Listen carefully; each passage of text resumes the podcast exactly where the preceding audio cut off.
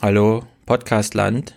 Das ist euer Lieblingspodcast für Familien, alte Menschen und junge Menschen. Und leider müsst ihr heute mit diesem Intro-Intro auskommen von mir. Analog, ideenlos und total gelangweilt vorgetragen. Aber spektakulärerweise, Peter und Judith sind hier Präsentatoren heute und Christoph.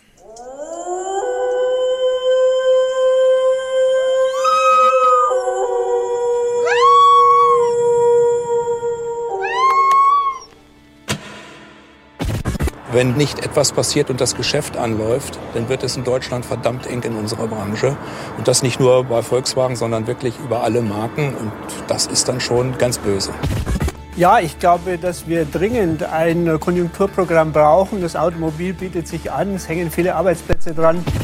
Und die Automobilindustrie hat für den Wohlstand der Bevölkerung in Deutschland so eine große Bedeutung, dass wir glauben, dass entsprechende Kaufanreize notwendig sind, um insbesondere auch dauerhafte Schäden in unserer Volkswirtschaft zu vermeiden. Im Zweifel gäbe es das Geld dann, wenn die Menschen sich entscheiden würden, ein altes, ein älteres Modell gegen ein CO2-ärmeres oder auch elektrisches ähm, Fahrzeug umzutauschen. Insofern könnte diese Krise vielleicht sogar eine Chance sein, sowohl für unsere Automobilindustrie auf den Weltmärkten, aber eben auch für den Klimaschutz in Deutschland.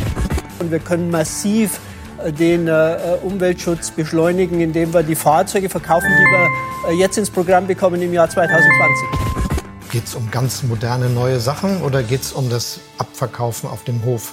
Ich meine, wenn jetzt jemand zu einem Autohändler geht, die sind ja alle wieder offen und sagt, mach mir mal einen guten Preis, dann kriegt er den auch. Das kann ja nicht richtig sein, dass die vielleicht Idee jetzt ist. nicht mehr, weil er dann wartet und Na, sagt, vielleicht gibt es die das kann, Kaufprämie. aber vielleicht ja, haben Sie es zu die Diskussion haben Sie Frau Müller. angefangen, wenn ich das mal so höflich sagen darf. Also das kann ja nicht sein. Deutschland ist ein Autoland und äh, Absatzprogramme im Automobil äh, stimulieren die gesamte Wirtschaft nachhaltig. Zusätzliche Belastungen sind, glaube ich, jetzt äh, im Moment nicht machbar. Aber müsste man da nicht auch Dividenden, vielleicht sogar auch Bonuszahlungen kürzen? Ja, als letztes Mittel werden wir uns das sicherlich auch noch äh, überlegen. Wir haben die endgültigen Beschlüsse noch nicht gefasst. Sie können nicht auf der einen Seite nach Hilfe rufen, vom Staat Kredite anfordern und auf der anderen Seite Gewinne ausschütten. Dividendenzahlungen sind natürlich auch wichtig, um auch eventuell Aktionäre an Bord zu halten. Und äh, wir erleben natürlich in dieser Krise durchaus, dass auch ausländische Unternehmen ihren Blick auf die deutsche Wirtschaft richten und äh, Unternehmensübernahmen planen. Und deshalb bitte ich darum, diese Debatte mit Augenmaß zu führen. Deshalb glaube ich, dass das nicht sehr klug war, was wir in den letzten Tagen gehört haben. Also eine Förderung für Elektroautos, um den Wechsel hinzukriegen, da kann man drüber nachdenken. Für Verbrenner halte ich da gar nichts von. Dass halt schon Geld, viel Geld geflossen ist und es muss halt auch alles bezahlt werden. Diesen Schwachsinn hatten wir ja schon mal mit der Abwrackprämie. Und es hat nur deren Gewinne gesteigert, sonst gar nichts. Morgen. Guten Morgen. Morgen. Moin. Hallo. Hallo, guten Morgen. Hier ist der Aufwärm-Podcast. Wake Klar ist mit der Maskenpflicht nicht so eine Sturmhaube gemeint, aber da geht das Durcheinander ja schon los. Es reicht, Mund und Nase wie auch immer zu bedecken.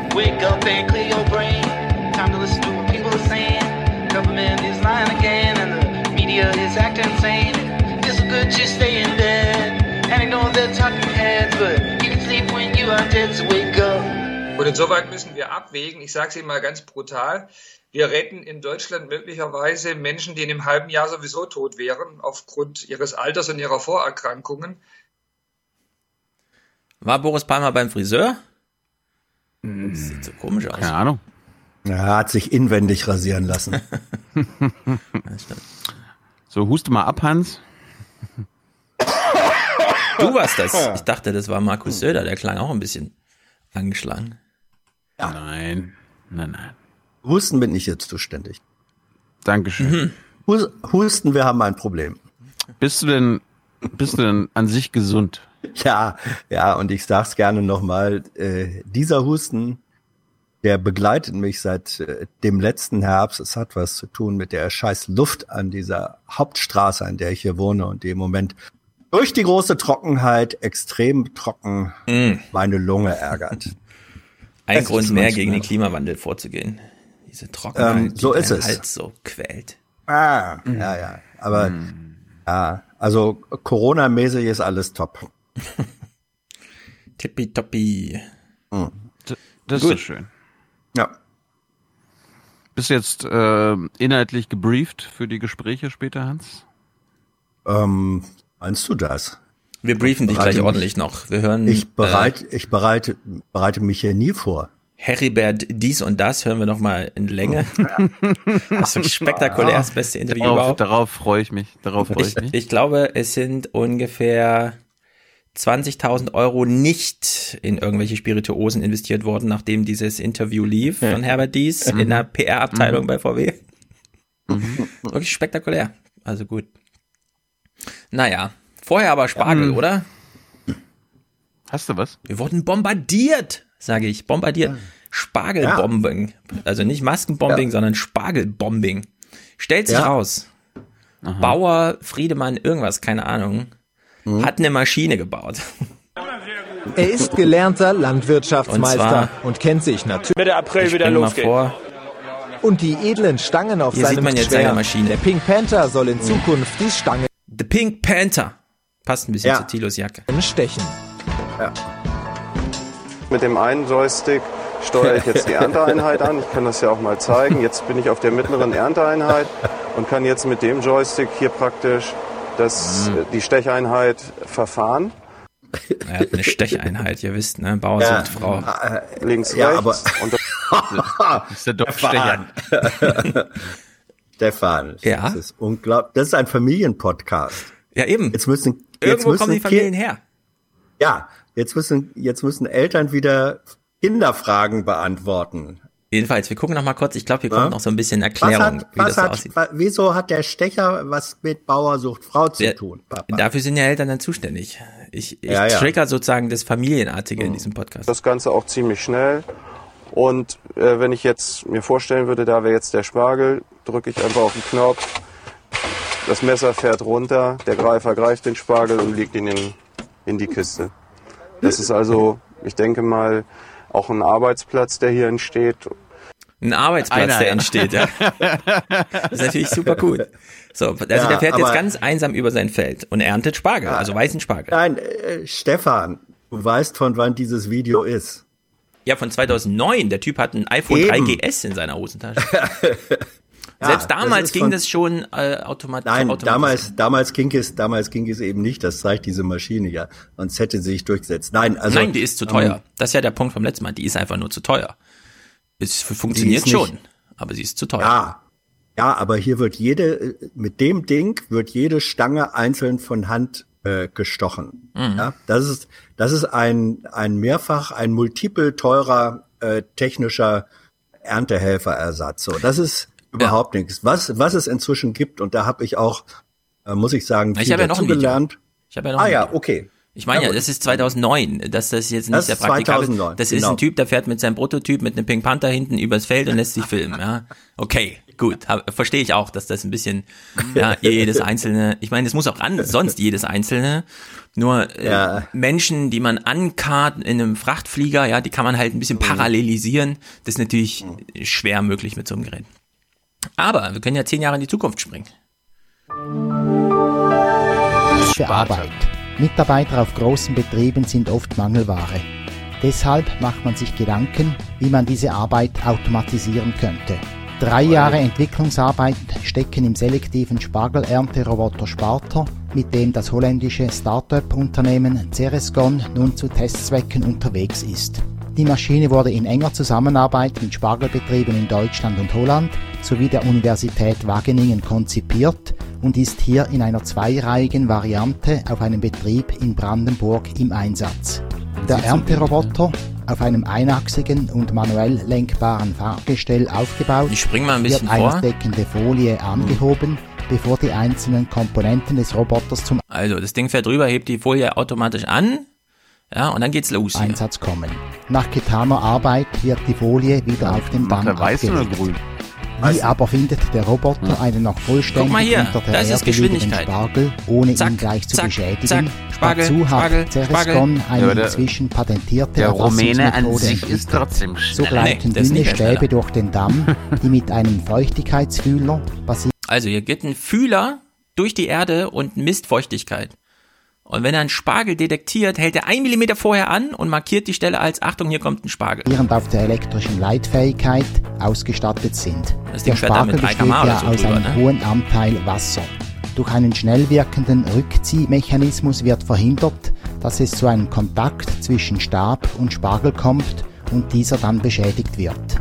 Ja, also der Fühler ist so sensibel, dass er die Feuchtigkeit des Spargels detektiert, aber vorher, vor der Berührung äh, des Spargels noch aufhört, weiter zu graben und den Spargel also nicht berührt. Und dann kommt als Die zweites, Koordinaten des Spargels werden zuvor ja, die Koordinaten des Spargels werden dann gespeichert in der Maschine. und sofort an den Stechroboter weitergeleitet. Dann kommt der Stechroboter. Stechroboter ist ebenfalls patentiert. Er kann sich Das müssen die jetzt schon in Zeitlupe zeigen, damit man überhaupt versteht, was da passiert. Wie bei der Sendung mit der Maus. bewegen, umfasst den Spargel von der Oberseite des Damms, sticht ihn ab, zieht ihn in einer einzigen Bewegung aus dem Damm und legt ihn auf einem Förderband ab. Über Ja, also so viel dazu. Äh, Das Ding rattert einfach so durch das Feld und fährt auch noch auf zwei Dingern gleichzeitig. Das geht zack, zack, zack, zack, zack, zack, zack, zack, zack und dann ist der Spargel draußen. Da halten 40 Leute nicht mit, wenn hier zwei Leute Ja. diese Maschine drüber jagen. Ist halt nur teuer. Ja. Das ist das Einzige. Das ist, das ist der Punkt. Also insofern, ich korrigiere, äh, korrigiere mich schwerstens. Beim letzten Mal habe ich gesagt, es gibt diese äh, Roboter noch nicht einsatzfähig. Es gibt sie ähm, und sie werfen dennoch weiterhin Fragen auf. A, Preis, sie sind sauteuer. Du brauchst äh, eine bestimmte Form auch Spargelplantage. Du brauchst eigentlich LPG, äh, Riesenspargelfelder. Weiß man nicht, ob die alle haben. Und was ähm, offenbar auch noch eine ungeklärte Frage ist, Spargel wächst nicht immer gerade, sondern auch krumm. Wie ist das mit den krummen Stangen? Werden die erfasst? Und wie ist das bei diesen Stechvorgängen? Wird nicht dann am Ende doch ganz unterirdisch beschädigt? Also da haben ich haben dann ja auch Leute angeschrieben, die haben gesagt, naja, also ich wohne hier neben einem Spargelbauern, der das Ding im Einsatz hat, der wird das im nächsten Jahr nicht wieder machen.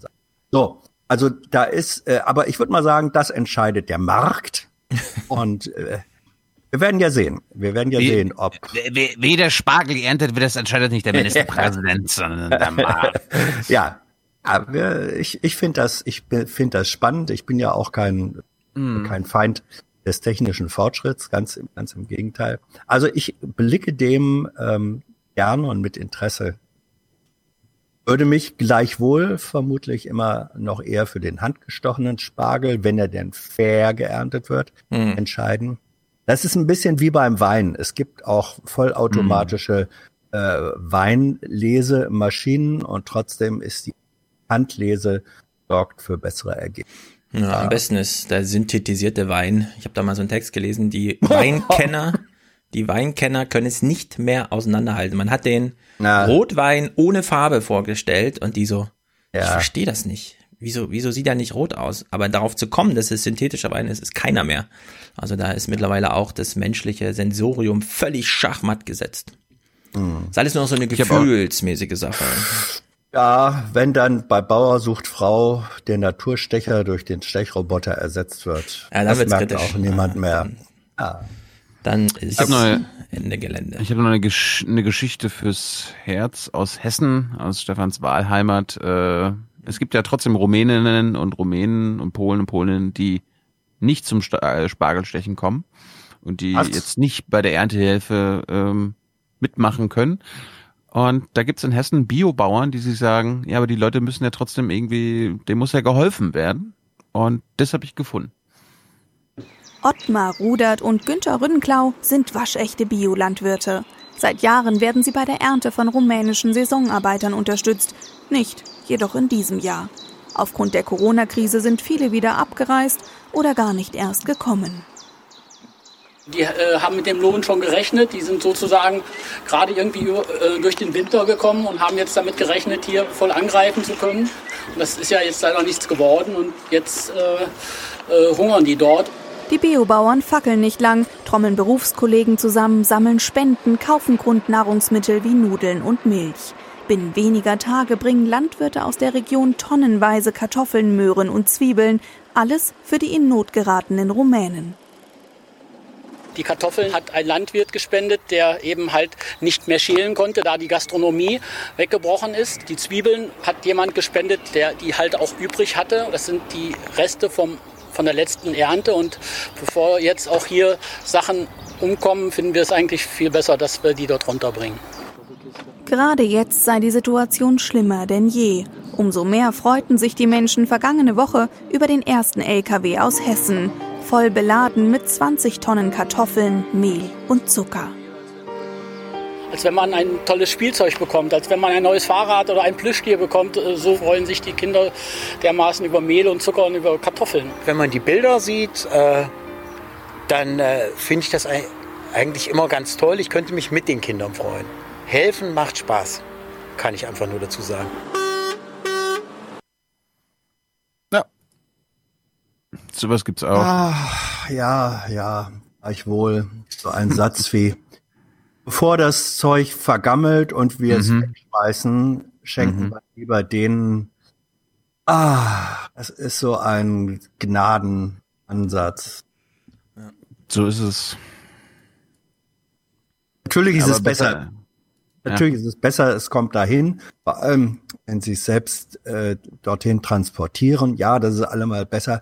Aber äh, das ist so ein bisschen diejenigen, die sich toll auf die Schulter klopfen, weil sie ihre Lebensmittel knapp vor Ablaufdatum nicht in einen Container kippen, sondern sagen, ach, dann geben wir es doch den Armen bei der Tafel. Hm. Das hat zwei Seiten. Das stimmt. Es gibt aber trotzdem, apropos Biobauern, einen gewissen Bio-Boom. Ich weiß nicht, ob das bei euch auch so ist in Frankfurt und in deinem Teil Berlins, dass ihr jetzt öfter zum Biobauern geht. Oder nee, zum, zum Biomarkt, weil da geht's offenbar ab. Alle Leute sind zu Hause, jeder kocht für sich selber, niemand isst in der Kita, isst in der Kantine irgendwo. Und ähm, das merkt man einfach, dass der Bedarf viel höher ist. 160 private Haushalte beliefern sie üblicherweise wöchentlich. Und die kaufen aktuell mehr als normal. Denn wer sonst zweimal pro Woche kocht, steht im Moment viel häufiger am Herd. Dazu kommt noch, dass auch neue Kunden in dieser Zeit zu uns kommen, die sagen, oh, wir wollen gerne sichere, gesunde Nahrungsmittel. Wir kaufen jetzt mal Bio-Nahrungsmittel in dieser unsicheren Zeit. Und das beschert uns an einigen Stellen doch sehr, sehr gute Umsätze, ja. Trotz der Tatsache, dass Biofrisch im Moment überhaupt keine Restaurants beliefert, verzeichnen sie hier Umsatzsteigerungen von mehr als 20 Prozent. Das liegt daran, dass sie wegen Corona nun 100 private Kunden mehr pro Woche zu Hause beliefern. Die Kunden haben von diesen orangenen Kisten oft nicht nur eine Kiste, sondern zwei, drei oder vier. Und äh, wir sind auf solche großen Zuwächse auch nicht eingerichtet. Deswegen mussten wir einen Lieferstopp verfügen, damit wir die Kunden, die wir sowieso immer bedienen, auch weiterhin bedienen können und damit unser Betrieb nicht hier äh, im Chaos versinkt. Das tut uns sehr leid, aber das ist leider so. Ich finde es gut, dass nebenbei die Mitarbeiter immer noch räumen und sich nicht davon ab, ablenken lassen, dass nebenbei der Chef interviewt wird. Da wird noch hin und her und hier durch. Ja, zu tun, hast du doch gehört. Ja. ja. sonst, sonst entsteht Panik und Chaos. Ja. Also wir sind hier mittlerweile umzingelt von Märkten, fußläufig. Äh, du Armer. Ja, ja, ja, fußläufig inzwischen vier Stück äh, und alle mhm. brummen. Gleichwohl, ähm, da lohnt sich auch der soziologische Blick aus Klientel. Das muss man sich eben auch schon leisten können. Und manche äh, Mittelstandsbürger investieren jetzt das, was ansonsten abends vielleicht in der Kneipe ausgegeben worden wäre. Mhm. Biogemüse. Äh, ja. Aber es gibt viele Leute, die, die haben mit sehr viel Geld übrig. Ja, ja, aber es gibt aber immer noch sehr viele mehr, die können es sich nach wie vor nicht leisten. Also die soziale Frage ist da nach wie vor virulent. Immer noch. Ja, klar. Ja. Mhm. Trotzdem ja. gut, gut. Und lass das Zeug billiger werden. Jo. Ähm, wo wir gerade bei der Ernährung sind, ich muss mal mit euch meckern, ihr esst ja noch mehr Fleisch, beziehungsweise gesundes Fleisch natürlich. Ähm, da gibt's gerade Probleme. Ihr wisst ja, wir müssen so viele Wildschweine wie möglich erschießen, hm. weil die sich in unseren, in unseren Wäldern breit machen, weil der Wolf ja nicht jagen darf. Das wollen unsere Jäger und Jägerinnen sich ja nicht abnehmen lassen. Dementsprechend muss er gejagt werden, aber der muss dann auch wieder verzehrt werden, Hans. Der Wolf? Doch in diesen Tagen will Nein, das Wildschwein. Weil du der gesagt hattest. Äh, Der Keiler. kaum noch Ich jemand glaube, Wildschwein männlich, na gut, hm, männliches Wildschwein schmeckt, glaube ich, ein bisschen streng. Egal, mach weiter. Fleisch abnehmen, meint Jägerin Anja Semmele. Pro Jahr werden in Brandenburg um die 90.000 Wildschweine erlegt. Tja, im Moment sind die Preise natürlich im Keller. Der Markt ist einfach voll, weil viele Abnehmer einfach wegfallen. Die ganzen Restaurants, Gastronomiebetriebe dürfen im Moment nicht aufhaben, nehmen nichts ab. So, und das ist jetzt deine Aufgabe als Bürger, Hans, genauso wie Stefan, einfach mehr Wildfleisch zu kaufen, weil ihr müsst wissen, was im Wald groß wird, ist das beste Fleisch, Hans. Schießen Natürlich. oder nicht schießen, das ist hier die Frage. Der Landesjagdverband wirbt für mehr Wildfleischkonsum. Ja, Wild ist nach unserer Auffassung eigentlich das beste Fleisch, was es äh, so gibt. Die Wildtiere leben in ihren natürlichen Umweltbedingungen und das ist Bio, Bio, Bio, mehr Bio und mehr Regionalität geht eigentlich nicht. Siehst du? Hm. Ich dachte, unser Wald ist nicht Weil so bio, ist alles Plantage. Ah, klar, nö, nö, nö, nö, nö. Die Wälder rund um Berlin, wenn du mal hier äh, zu Besuch kommen würdest, da relativ natürliche unplantagige Forsten. Mhm, ist aber auch ein Also Urwald. Sehr selten in Deutschland. Spreewald und so. Ah. Du- das ist nun schon wieder weit, weit weg. Nein, ich meine die äh, Wälder, die du und Forsten, die du hier mit dem öffentlichen Personennahverkehr in Mhm. Berlin sprechen kannst. Ähm, Tegeler Wald und so weiter, Tegeler Forst. Äh, was ich, was ich hübsch fand, kleiner, kleiner Nachtrag, eine Jägerin, die mit Familiennamen Semmele heißt. Auch eine Mahnung. Warum? Semmele? Verstehe ich nicht. Die Semmel im Bayerischen, das Wort für Brötchen. Also Ja. nicht direkt ein Fleischprodukt. Boah, Brötchen ist Passt sehr. Jägerin. Ich hätte gerne ein schon Wildschweinfleischkäsebrötchen. Ja, genau. Von, von der Semmele. Von Frau Semmele. So, Hans, du musst jetzt mal ähm, raten. Ihr beide esst im Schnitt 60 Kilo Fleisch pro Jahr in Deutschland. Nee, du auch. Ja, stimmt, ich auch. Ja, aber ich, ich esse ja nicht mehr. Also Also wenn du die Rechnung machst, musst du dich damit reinkalkulieren. Dann isst du auch ja 60 gut, Kilo. dann äh, wir essen ja hier 60 Kilo Fleisch pro Jahr Okay. und Hans, du musst jetzt mit Stefan überlegen, wie viel ist davon eigentlich Wildfleisch? Jetzt beginnt wieder die Aufwachen-Quiz-Show. Heute mit Teilnehmer Stefan Schulz. Und die Hans-Jessen-Show. Stefan startet. Also, wir töten ungefähr 800.000 Wildschweine und Mhm. insgesamt aber 800 Millionen Tiere. Das ist also ein, Mhm. so ein kleiner Anteil von ungefähr einer Promille. Und ich würde sagen, das schlägt sich vielleicht nieder in 1,2 Prozent Wildfleisch im Vergleich zu Gib mir eine Kilozahl. Kilo. Hm? Ach, keine Ahnung. Ich sage ein Pfund. Ach so, ja, warte mal, Kilo. Also ein Prozent von, was hast du gesagt, 60 Kilo? Hm? Ja, pf, 800 Gramm oder so, keine Ahnung. Doch Fakt ist auch, von 60 Kilo Schweinefleischverzehr pro Kopf im Jahr essen die Deutschen nur ein Kilo Wildschweinfleisch und das fast nur zur Weihnachtszeit. Die Jäger sind in der Zwickmühle. Anja Semmele weiß auch noch nicht, was sie machen soll mit dem Fleisch der Tiere, die sie heute Nacht erlegen will. Soll einfach jeder Jäger das Fleisch verzehren, was er da schießt. Dann muss sie halt mal eine Woche lang Wildfleisch essen zu Ja. Hause. Du darfst nur schießen, was du selber aufisst, bis auf den letzten Knochen. Guten Appetit. Ja, warum nicht? Hm, tja, Jäger sein ist Das nicht war's. einfach. Das war's zum Thema Wildschwein. Mhm. Leute, esst mehr Wildschwein. Die Jäger können's gebrauchen und euer Wald auch. Es ist besser für den Wald. Ja, aber dann ist es doch Wildschwein. weniger Wildschweine Du weigerst dich doch hier Wildschwein zu essen. Ja, bei mir ist es eine grundsätzliche Sache. Ja, bei den anderen vielleicht So auch. ein, leckerer Wildschweinburger. Genau. Was hast denn du gegen Wildschweinburger, Mensch? Ja, gut. Weiß nicht. Gab's, gab's so Mann, häufig Mann, nicht. Also Mann. Oma hat Hm. nicht so auf Wildschwein gemacht. Ja. Kannst du ja nachher mal fragen, Hans, warum sie für mich immer nicht Wildschwein gemacht hat.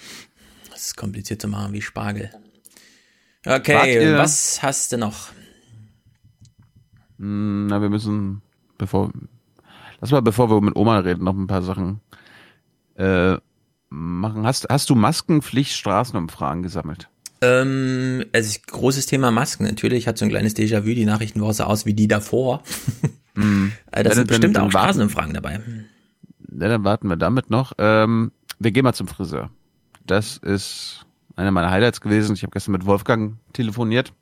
Wolfgang war ganz stolz, beim Friseur gewesen zu sein. Ja, im, im Salon hat er einen Bericht gegeben, wie es ist beim Friseur. Der erste Friseur-Salon-Bericht sozusagen. Vom Ja, echten, so. aus dem echten Salon. Und Wolfgang hatte es echt nötig. Findest du? Ich, hab- ich sehe da mal kaum Unterschiede bei sowas. Aber er hat es mir gezeigt, ich fand, ja, es, Eben. es, es hat sich gelohnt, würde ich sagen. Den Ihr Friseur. wart offensichtlich, ihr wart offensichtlich noch nicht. Han, äh, Stefan geht ja eh nicht. Nee. Und ich habe erst einen Termin nächsten Donnerstag bekommen. Ja, ich habe aber schon mit dem Friseur meines Vertrauens gesprochen. So, jetzt ist die Frage, Stefan, Ja. Dieser Friseur, den du gleich hörst, berichtet der über den Kunden Hans Jessen? Ich bin mir nicht sicher. Sechs Wochen Lockdown haben Spuren hinterlassen. Tommy Stöber hat kein Geld verdient bei laufenden Kosten. Die Haare seiner Kundinnen wachsen unkontrolliert. Der hippe Schnitt weicht einem Wald- und Wiesen-Look. Stöber muss möglichst schnell eine neue Frisurenperspektive anbieten. Ein sensibles Geschäft. Da vibrierte die Verzweiflung im Hintergrund äh, schon bei den Anruferinnen, ne? wenn du einen Färbeansatz, also einen Nachwuchs hast von deiner Haarfärbung von zwei, drei, drei Zentimeter mit unbedingt. Das ist ja furchtbar. Ne? Also klar bekamen wir auch Angebote, ach, kommen wir nicht und wir sind auch ganz geschützt und kommst und natürlich dürfen wir das nicht und äh, haben das nicht gemacht. Das äh, ist verboten, aber das war schon eine Verzweiflungsgeschichte, Überspezifische Dementi, ihr wisst Bescheid. man echt sagen, ja. Mhm. Es war eine Verzweiflungsgeschichte. Hans, Mhm. weißt du das? Ja, ich war die Kundin mit dem nachwachsenden, zu färbenden Haaransatz. das, hast du wunderbar recherchiert, Thilo. Danke. Das war eine Schutzbehauptung natürlich. Also wie, wie Ja. kann man am, am besten dem Aufwärm-Podcast auf die falsche Fährte führen? Indem man Ja, ja, von ja. einer Frau spricht. Ja, natürlich. Und färbten.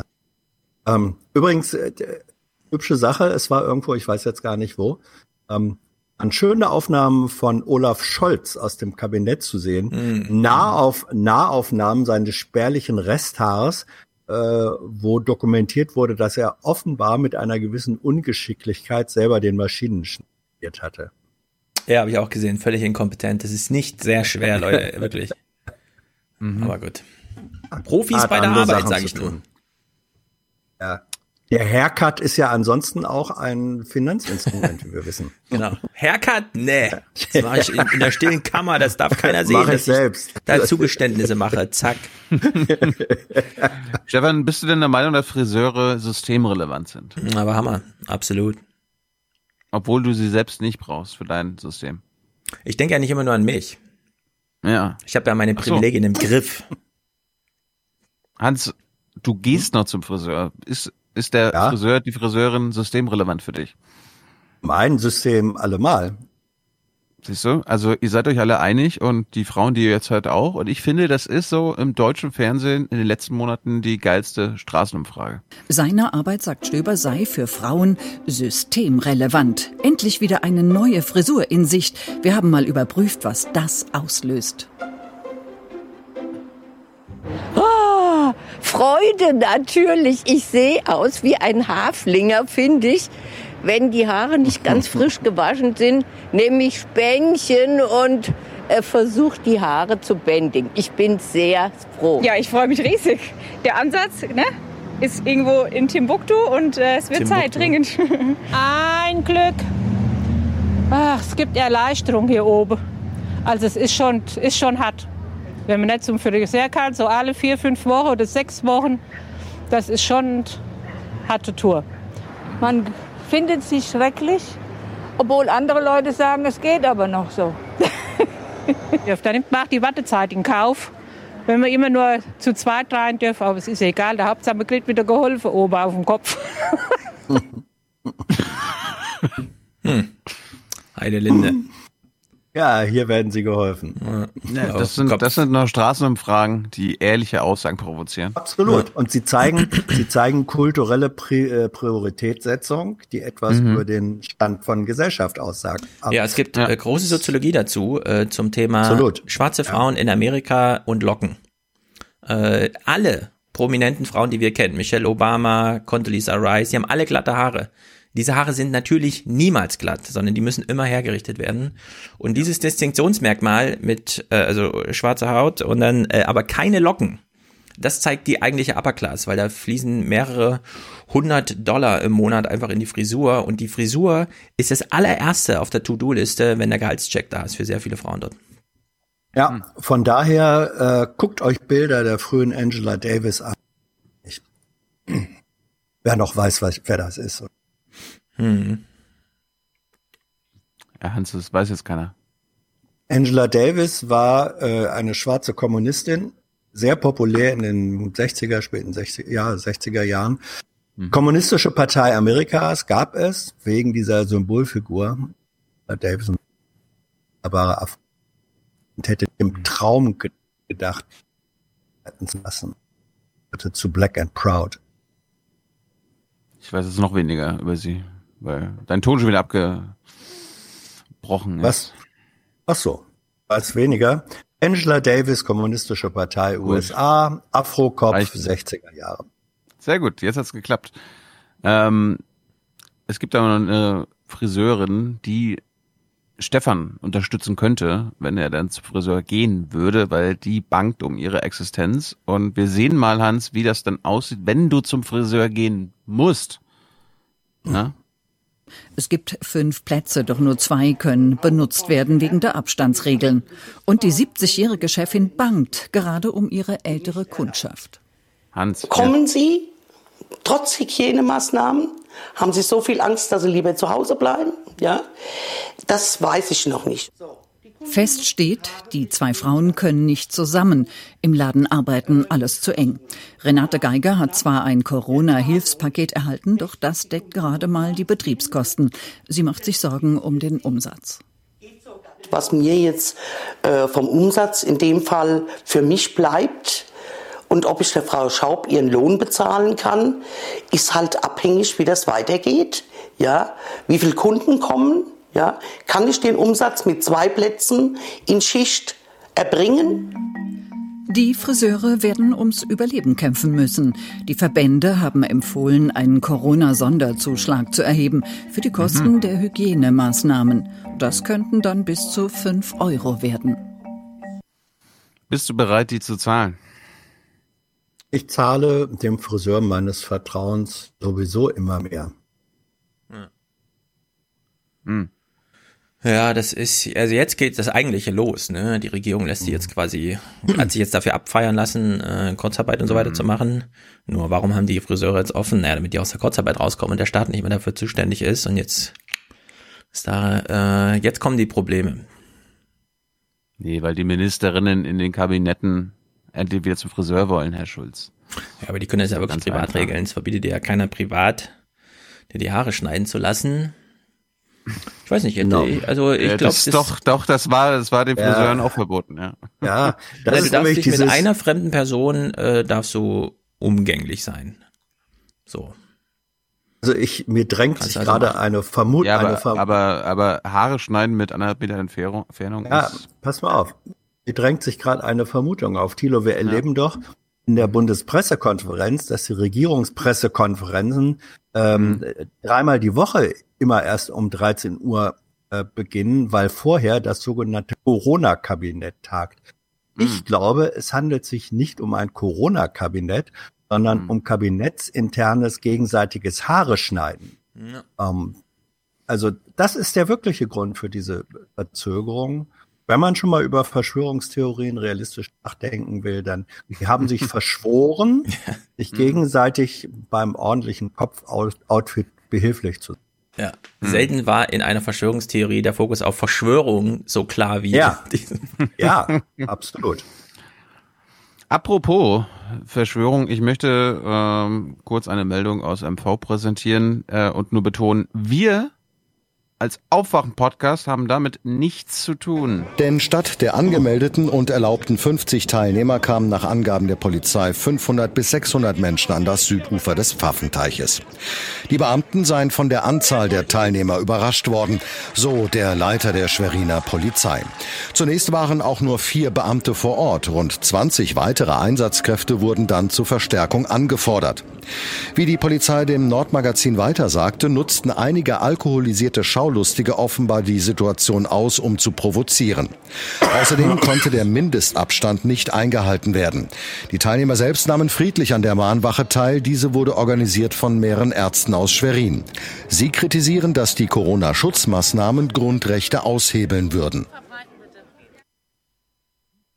Scheiße, jetzt habe ich den Witz, äh, der bezieht sich auf den anderen Clip. Da gab es eine Wir wachen auf Gruppe. Also Ah. diese Wider Widerstand 2020.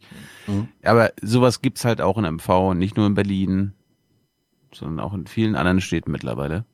Ja, wobei ich mal sagen will, das waren keine alkoholisierten Menschen, die da was gestört haben, sondern das waren Menschen, ähm, die gelesen und gehört hatten, dass Alkohol hilft bei der Desinfektion und sie haben sozusagen das Virus aktiv inwendig bekämpft, waren gesundheitsbewusste Bürger. Gut, hier, hier hat der Aufwachen-Podcast nichts mit zu tun. Angemeldet waren 40 Teilnehmer. Gekommen sind laut Polizei rund 350, laut Veranstalter sogar 500. Die Kundgebung unter dem Namen Wir wachen auf findet unter Auflagen statt. Mundschutz ist Pflicht. Nicht alle halten sich daran. Auf die Abstandsregeln müssen die Veranstalter immer wieder hinweisen. Wir wissen, dass die Demokratie und unsere Grundrechte ein wertvolles Gut sind. Gerade jetzt benötigen diese einen ganz besonderen Schutz. Impfkritiker sind auf der Kundgebung besonders stark vertreten. Und ich kann Ihnen nur sagen, wehren Sie sich, solange Sie noch können. Solange Sie noch können. Klären Sie alle Menschen auf. Das ist so wichtig. Das ist das Wichtigste überhaupt im Moment. Ja, man wird eine Zwangsbehandlung durchführen, wenn wir uns nicht behandeln lassen wollen. Zum Schluss werden wir noch gechippt. Das wissen Sie auch, dass das alles schon in Entwicklung ist. Ja, Junge. Anti-Lockdown-Bewegungen wie diese in Hannover gibt es derzeit bundesweit. Was sie eint, ein tiefes Misstrauen in staatliche Institutionen, beobachtet die Amadeo Antonio Stiftung. Diese Demonstrationen versuchen auch immer zu sagen, dass sie unpolitisch sind, also dass sie keiner Partei äh, nahestehen und dass es nur um Freiheit geht und nur um, um die Genau. Grundrechte. Und das klingt ja erstmal total gut und da ist ja auch gar nichts äh, gegen einzuwenden. Äh, man will ja auch irgendwie kritische Bürger hier haben. Das Problem ist eben, dass auf diesen Demonstrationen Verschwörungserzählungen vermittelt werden oder dass so eben Kontakte ge- äh, ge- geknüpft werden zu eben äh, solchen äh, Kreisen. Also das Wort gechippt kenne ich noch von früher, als mir irgendwelche coolen Typen erklärt haben, dass ihr Roller jetzt 40 fährt. Und in der Hinsicht bin ich auch total dafür, mal gechippt zu werden. Auf der anderen Seite finde ich es natürlich super gut, dass wir darum bangen, überhaupt irgendwann mal einen Impfstoff zu bekommen, während die Mhm. schon irgendwie zehn Jahre in der Zukunft leben und äh, da ist das alles schon geregelt, oder was? Nee, Ja. die, die, die wissen ja schon, dass es den gibt. Ja, Und Bill den Gates hat den schon im Keller, ne? Genau. Da muss man noch den Fahrstuhl anmachen und dann kommt der Impfstoff, dann werden wir alle gechippt, kriegen wir alle den Ah. Microsoft-Virus. Ja, und das ist, dieser Fahrstuhl ist in Wahrheit ein Paternoster. Vom Der Mond. holt auf der, nee, nee, bei, im Hause Gates, der holt äh, in der Aufwärtsbewegung, holt er den Impfstoff aus dem Keller, in der Abwärtsbewegung fährt er die Einnahmen. Richtig. Milliardenbündel Dagobert Duck Goldspeichermäßig rein. Das ist, das ist der Wahrheit.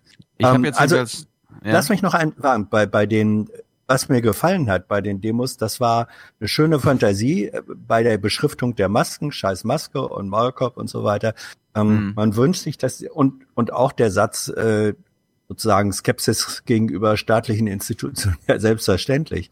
Ähm, wie denn sonst? Aber Skepsis ist eben was anderes als ähm, permanente Lügen und Missbrauchs und so weiter Unterstellung. Diese, Ja. diese Gratwanderung, da fallen manche auf der falschen Seite. Schade. Ja, der Zweifel ist was anderes als Ahnungslosigkeit. Ähm, man kann jetzt auf jeden Fall gewisse Aluhutträger ganz einfach erkennen, weil sie den Aluhut zusammenbasteln, nee, zusammenbunden buddeln oder was zusammen machen damit und die Querdenkerbommel nennen. Die Demonstranten hier hinterfragen die strengen Maßnahmen. Sie haben das Gefühl, mit ihren Ansichten kein Gehör zu finden. Die Querdenkerbombe ist ein Symbol, womit man äh, symbolisieren kann, dass man nicht dem Mainstream folgt. Genau. Ja. Die, müssen, die müssen wir jetzt auch tragen. Wünschen sich auch einige Hörer hier. Äh, ihr seid zu Mainstream. Es ist zumindest Schmuck, den man gut selber hinbekommt. Ja, auf, auf der anderen Seite ist diese Bewegung vielleicht heimlich gesteuert von der Aluminiumfolienindustrie. Die macht doch da ein Mordsgeschäft mit, weil hm. du brauchst ja schon mal eine Menge von Alufolie, um dir so einen Querdenkerbommel zu bauen. Wer steckt dahinter? Wer hat da seine Finger im Spiel? Ja, ja das, kannst du, das, kannst du, das kannst du auf Facebook herausfinden. Hör mal zu, Hans, da musst ah. du raufgehen. Mehr als 2000 Menschen haben den Facebook-Kanal der Protestbewegung abonniert. Eine Holzpuppe an Seilen, wohl sinnbildlich für eine gefühlte Manipulation. Hm. In einem Video bewertet die Gruppe die Einschränkungen in der Corona-Krise drastisch. Achtung. Über Nacht ist aus Deutschland ein Überwachungsstaat geworden. Die herrschende Klasse benutzt ein Virus, um ganze Bevölkerungsschichten in Angst und Panik zu versetzen. Auch am kommenden Samstag wollen sie wieder am Maschsee demonstrieren. Ich finde auch schön, dass mal so schnittmäßig ähm, das EU-Gebäude in Straßburg äh, nach Deutschland versetzt wurde, aber hm. muss man ja nicht wissen. Hm. Das gehört auch Hast du gesehen, Hast du gesehen, Hans, dass unser ja. äh, Lieblingsverschwörer innerhalb einer eines Tages irgendwie fast zwei Millionen Klicks generiert hat? Also er konnte sein sein ähm, Joker und worüber wir uns vor vier Wochen äh, lustig gemacht haben, sogar noch steigern und nochmal ja? verdoppeln. Ja. ja. Mit diesem Helm-Video oder was? Nee. Ja, es, äh, er hat äh, am Sonntagabend irgendwie irgendwas zu Gates gepostet. Auch und lustigerweise zum also, ersten Mal so ein Video, wo er nicht in die Kamera guckt, sondern seitlich daneben. Ich weiß nicht, ob das ein Kunstgriff war. Nee, das hat er mit seinem ich, Handy aufgenommen. Also ich habe das Video nicht gesehen. Ich dachte, das ist dieses. Oh. Aber er sitzt jetzt sehr häufig an seinem Schreibtisch und guckt auf seinen Bildschirm, während die Kamera natürlich wie bei jedem Smartphone einfach acht Zentimeter daneben ist. Ich frage mich, ich hab's, ich hab's mir echt angeguckt, weil äh, mich haben echt ein paar Freunde darauf angesprochen, das ist so, das ist so absurd, äh, dass man sich das mal angucken soll. Und ich habe sogar mitgeschrieben. Ja, aber das äh, eine Video hat jetzt zwei Millionen Views oder was? Ja, also gestern Nacht hat's 1,6 gehabt. Jetzt ist es mhm. bestimmt schon bei zwei.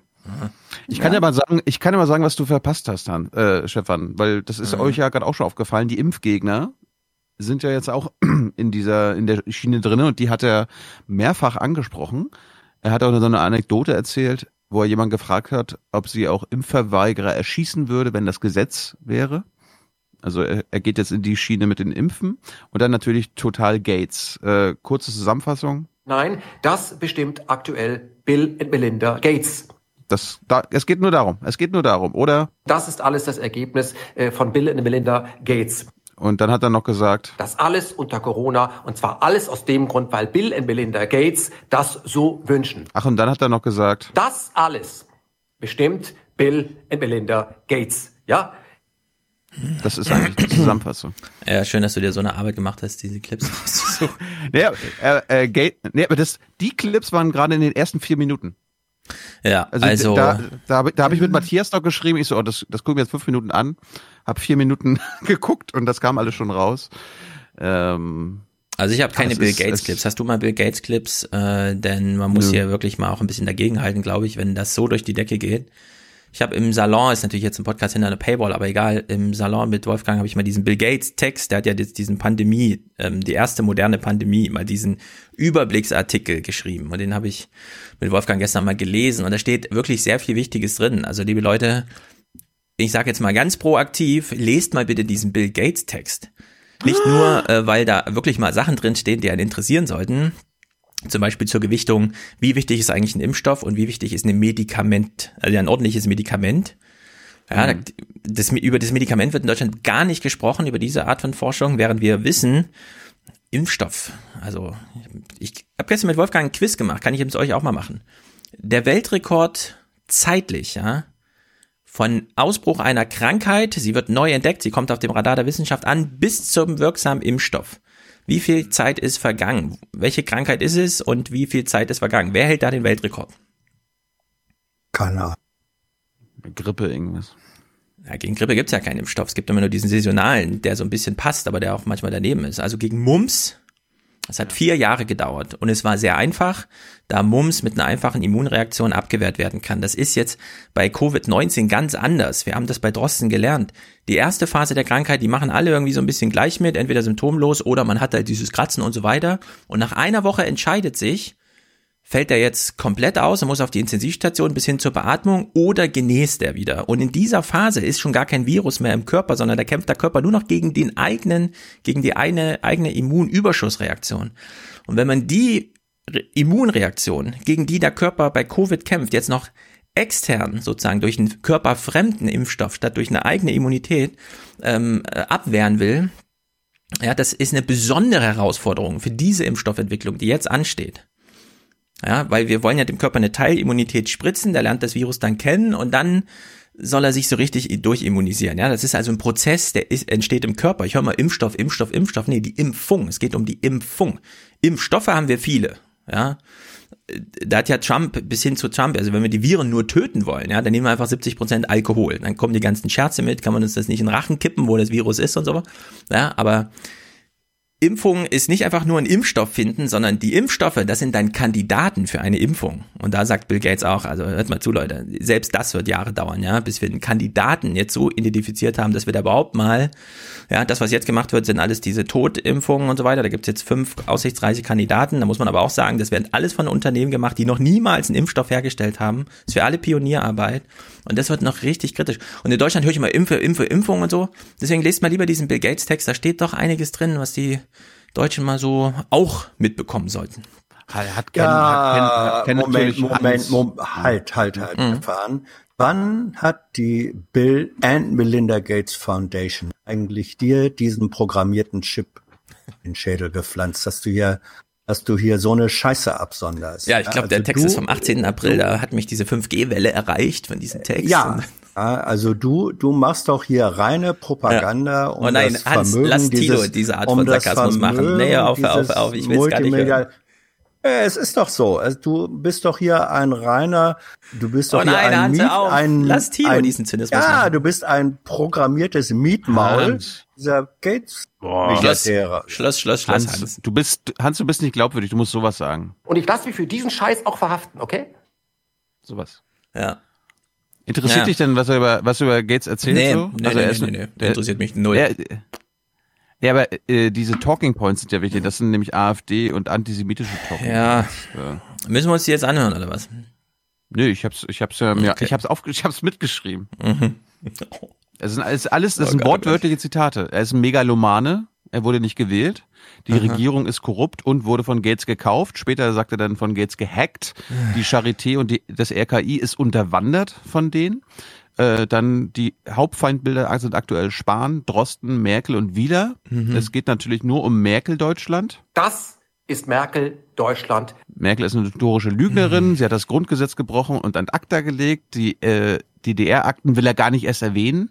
Dann, Hans, musst du wissen, die Bundesregierung ist nicht mehr legal. Später noch, das Grundgesetz ist nicht legal und hm. das Grundgesetz ist illegal. Dann ist Corona ein trojanisches Pferd von Bill Gates. Covid-20 und Covid-21 kommt schon. Das ist nämlich sein Geschäftsmodell. Der ist nämlich gegen Überbevölkerung, will uns alle sterilisieren. Und es gibt schon Menschenversuche, Hans. Und Euthanasie, Euthanasie wird vorbereitet. Dann will Bill und Melinda uns in den nächsten Jahren Scheiße in die Venen hauen und Gift. Äh, Gates bestimmt auch über deine Kinder, Hans. Die digitale Diktatur kommt. Die Versklavung steht an und alles kommt in die Cloud. Das sind alles wortwörtliche Zitate von ihm. Aus diesem mhm. einen Video. Dann gehört Gates noch vors Gericht und hat, hat Hartz IV verdient. Dann hat er sich zu politischen Ambitionen geäußert. Äh, Widerstand 2020 findet er sehr gut. Er liebäugelt jetzt mit einem politischen Amt. Er möchte Kulturminister werden und einen Schüleraustausch äh, in alle Länder der Welt organisieren. Kuba, Iran, Nordkorea. Ähm, rechts und links gibt's nicht mehr und es kann nur noch eine direkte Demokratie helfen. Boris Palmer sieht das sehr ähnlich wie er, sagt er. Das war Zitat. Dann äh, immer wieder Messages an Stuttgart unter anderem die Landesregierung Stuttgart lügt und vielleicht kommt der Mann nach Stuttgart, weil er die Bewegung in Stuttgart total toll findet. Hm. Die deutsche Bevölkerung wird, äh, wird explizit angesprochen. Hans, Artikel 20, der Recht Wie viel auf Widerstand. Prozent ist denn diese Ideenpandemie schon fortgeschritten, die uns gerade vorträgt? Dazu ist gleich durch, ist, ist gleich durch, ist gleich durch. Äh, und er ruft die Leute, die Deutschen auf, zu tausend auf die Straße zu gehen und keine Lemminge mehr zu sein. Ken macht das für seine Kinder und darum muss er auch für eure Kinder kämpfen.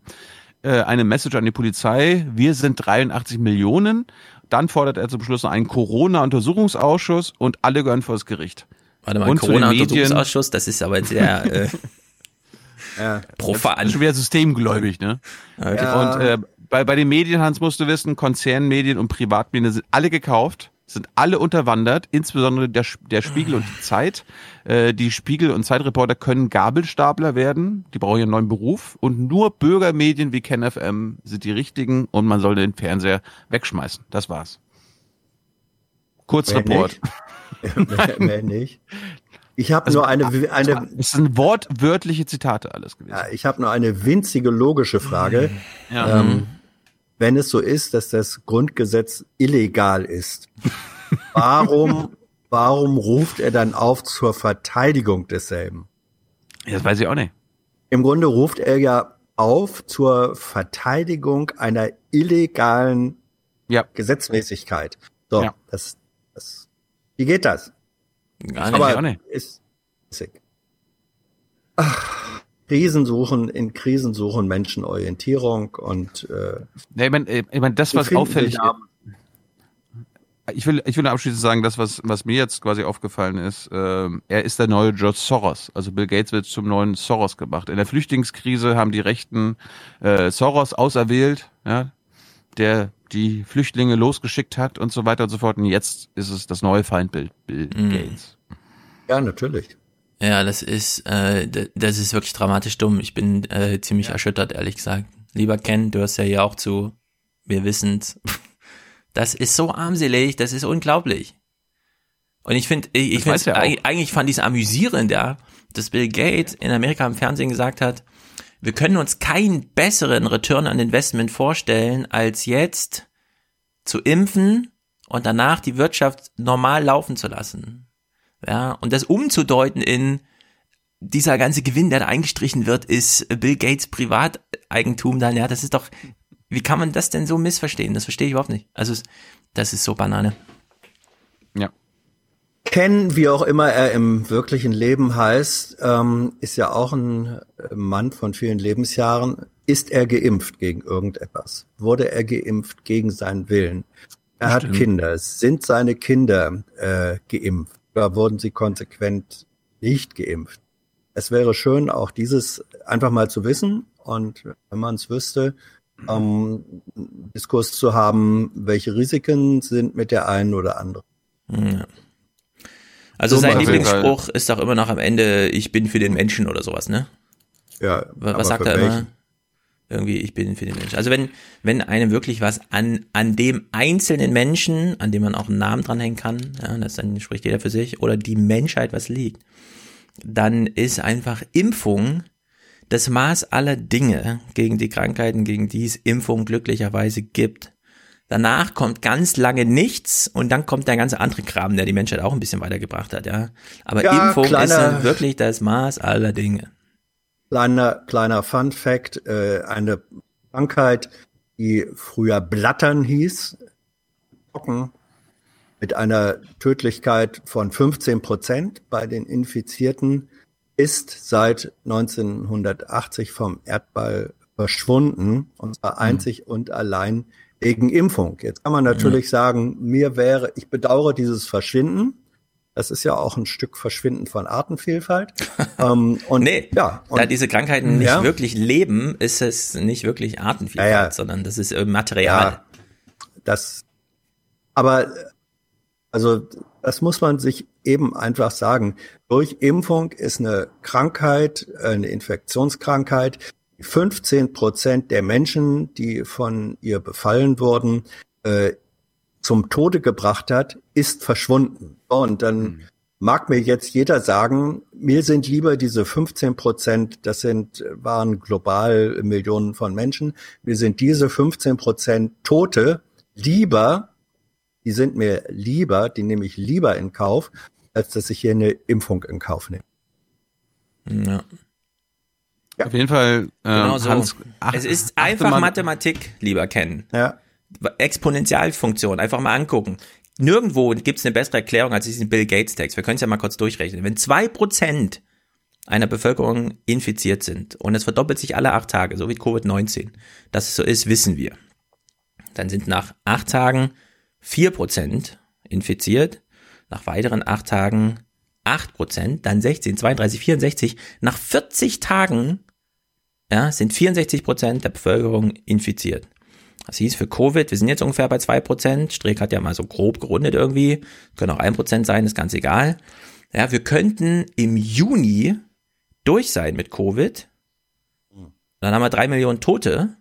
Dann haben wir es geschafft ohne Impfung. Und dann will ich gerne mal das Ken Jebsen Video sehen, das mir dann erklärt, dass das ein super geiler Plan war, ja.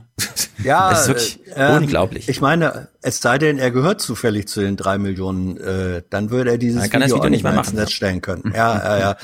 ähm, übrigens, äh, äh, es gibt einen wunderbaren, es gibt einen wunderbaren äh, kleinen Videoclip, der das Prinzip des exponentiellen Wachstums an dem bekannten Schachbrettbeispiel äh, demonstriert, optisch sehr schön umsetzt. Nicht? Wenn ich auf das Schachbrett, das hat äh, 64 Felder, wenn ich aufs erste Feld ein Reiskorn lege und dann von Feld zu Feld verdopple, die Summe der Reiskörner auf dem letzten 64. Feld, wenn man die Summe dieser Reiskörner auf die Fläche Deutschlands verteilen würde, Stefan, wie hoch wäre der Reisteppich? Ja, dieses Märchen haben mir früher alle immer erzählt. Äh, Der Mhm. ist so unglaublich groß, der geht bis zum Mond und zurück, keine Ahnung. Riesig. Ja, nein, der, wenn Deutschland flächendeckend mit den versammelten Reiskörnern des 64. Feldes, und es sind nur 64 Felder bedeckt wäre, hätten wir, würde Deutschland unter einer einen Meter hohen Reisschicht äh, Mhm. verschwinden. So funktioniert exponentielles Wachstum. Ja. Und wenn man jetzt statt Reis äh, Covid-19 nimmt, auch das. Ja. Jetzt ist die Frage, Hans. Ja. Versteht, das Ken das nicht versteht, ist klar. Versteht das denn der gesundheitspolitische Sprecher der AfD? Hör mal zu. So will der AfD-Chef das Ende des Shutdowns noch mit Rücksicht auf die Virusausbreitung. Möglichst schnell, das ist unsere ganz klare Überzeugung, aber verantwortungsvoll. Doch schon im Plenarsaal ist für die AfD Corona Panikmache. Niemand stirbt an Covid-19 ohne eine schwere Vorerkrankung und weder in Deutschland noch in Brandenburg gibt es eine erhöhte Sterberate. Das Festhalten an Maximalschadensprognosen und die Warnungen vor einer zweiten oder dritten Welle der Infektion in Analogie zur spanischen Grippe sind faktenfreies Fabulieren. Der gesundheitspolitische Sprecher. Also, Ja. ich meine mit den exponentiellen Kurven, das ist so schwer zu verstehen, aber rechnerisch, ja, rechnerisch hätten wir jetzt seit dem Lockdown, der ist jetzt acht Wochen her, das sind mehr als 40 Tage, rechnerisch, also was die biologische Grundfunktion in einer normalen westlichen Gesellschaft wie unseren, mit den acht Tagen der Verdopplung und so weiter, ja, was, also R ist gleich 2,8 oder sowas dann wäre rechnerisch diese äh, komplette Covid-19-Infektionswelle einmal durch Deutschland durchgerollt. Wir haben also nicht nur ähm, durch die Maßnahmen, die wir jetzt gemacht haben, ja, also so, keine Ahnung, Skobel meint ja irgendwie so 20 Prozent ist, ist jetzt alles mal so ein bisschen runtergegangen. Ja? Also wir haben so 20 Prozent weniger Wirtschaft. Gleichzeitig haben wir dadurch aber nicht einfach nur 20 Prozent des Virus eingefangen oder sowas, ja, sondern wir haben 99,9999999 irgendwas Prozent von diesem Virus eingefangen. Wir Ja, haben natürlich. 30.000 aktive Fälle und nicht 30 Millionen. Ja, und dieser Erfolg, der ist so riesig, dass man, also dass ich verstehe, dass man das sich nicht vorstellen kann. Ja, und deswegen an so einem Rednerpult so eine Scheiße labert, aber es ist halt wirklich exponentiell große Scheiße. Es ist unglaublich eigentlich. Man kann es nicht in Worte fassen, wie auf, groß Hans- das Hans- Unverständnis Ich- auf dieser Seite ist. Ja, ich nehme nochmal dieses Reiskorn-Beispiel. Der Unterschied zwischen dem vorletzten und dem letzten Feld, dieser 64. Beim vorletzten Feld wäre äh, Deutschland unter ähm, einem halben Meter Reis ver verschwunden. Allein der Zuwachs des letzten Feldes legt dann nochmal einen halben Meter drauf. Und wer sich angucken will, was passiert, wenn das, was wir in Deutschland als relativ strikte Maßnahmen gemacht haben, nicht oder nur ähm, äh, sehr, sehr äh, wechselhaft und unvollkommen gemacht wird. In den USA ist von einem Tag auf den anderen, wo das ja in einer eigenartigen Weise passiert, nicht. In den USA ist die Prognose der Covid-19 indizierten Toten im August, die ist von einem Tag von unter 100.000 auf 140.000 angegangen. Innerhalb eines Tages diese Prognose. Hm. Und äh, da, das ist sozusagen äh, in den USA wird ein großflächiger Menschentest äh, veranstaltet. Und wir können uns die Ergebnisse angucken und können froh sein, dass dieser, mindestens dieser Test in Deutschland so nicht veranstaltet wird. Läuft Alex Jones eigentlich auch mit, damit rum, dass Bill Gates der Schuldige ist? Ich, Ich bekomme damit, dass er mit Panzern irgendwo rumfährt. Äh, das macht die AfD noch nicht, aber ansonsten sind sie ziemlich nah an Ken. Eine erstaunliche Bandbreite bei der Gefahreneinschätzung von Corona pflegt die AfD seit knapp zwei Monaten. So wirft der AfD-Abgeordnete Wilko Möller Ende März der Landesregierung und gleich noch der Bundeskanzlerin vor, viel zu zaghaft gehandelt zu haben. Währenddessen aber postet seine Parteikollegin Birgit Bessin wochenlang Fraktionssitzungen, in denen alle kuschelig nah beisammensitzen. Folgerichtig fordert sie auch jetzt, dass Restaurants, Hotels und Bars endlich wieder öffnen sollen. Die Linke kritisiert noch andere AfD-Abgeordnete. Auf der Facebook-Seite von Freier von Lützow kann man lesen, dass ihr das alles für Panikmache hält, Maskenpflicht sowieso Blödsinn ist und, jetzt kommt mein Lieblingssatz, dass die Bundes- und Länderregierungen die Corona-Krise selbst verursacht haben, um damit die Fehler ihrer Politik zu überdecken. Meine Damen und Herren, wenn das nicht verschwörungstheoretischer Mist ist, dann weiß ich nicht, was es sonst sein soll. Außer der AfD lehnten alle Fraktionen einen Sonderausschuss für Corona ab. Ihr Grund? Die regulären Fachausschüsse würden eh ständig zu Corona tagen und alles dort besprechen. Die haben es echt geschafft, eine außerordentliche Landtagssitzung einzuberufen wegen, wegen so einem Scheiß. Ja, Ach die naja, da würde ich wieder sagen, das ist ja ihr parlamentarisches Recht. Ja, Die sind halt gewählt worden, AfD also stellen sie so einen Antrag und der wird dann abgelehnt. Die AfD ist eine Corona-Party. Das stimmt. Oh, ja. Die brauchen Corona genau wie die Flüchtlinge vorher. Ja. ja. Irgendwann taucht dieses Gauland-Zitat auf. Ah, danke, dass Corona ist zwar schade für mich als 79,8-Jährigen, dass ich jetzt kurz vor Risikogruppe bin, also eigentlich schon drin, aber pff, Hauptsache meiner Partei. Erst die Partei. Ja. Er wird sich den Satz von Boris Palmer auch gerne angehört haben. Welchen? Achso, ja, den von Anfang an. Ja, ja. Ach ja. Gut, rufen, rufen wir mal Oma an. Jetzt willst du deine Oma anrufen? Darf ich heute auch noch ein paar Clips äh, spielen? halt, Wollen wir halt, noch ein paar halt, halt, richtige halt. Nachrichten gucken? Halt. Oder? Ich habe äh, Ja, ja, zu, ja, Palm, ja. zu Palmer noch einen Nachtrag. Palmer. Wir, zu Palmer noch einen Nachtrag, weil wir haben ja dieses Zitat von ihm äh, gesehen.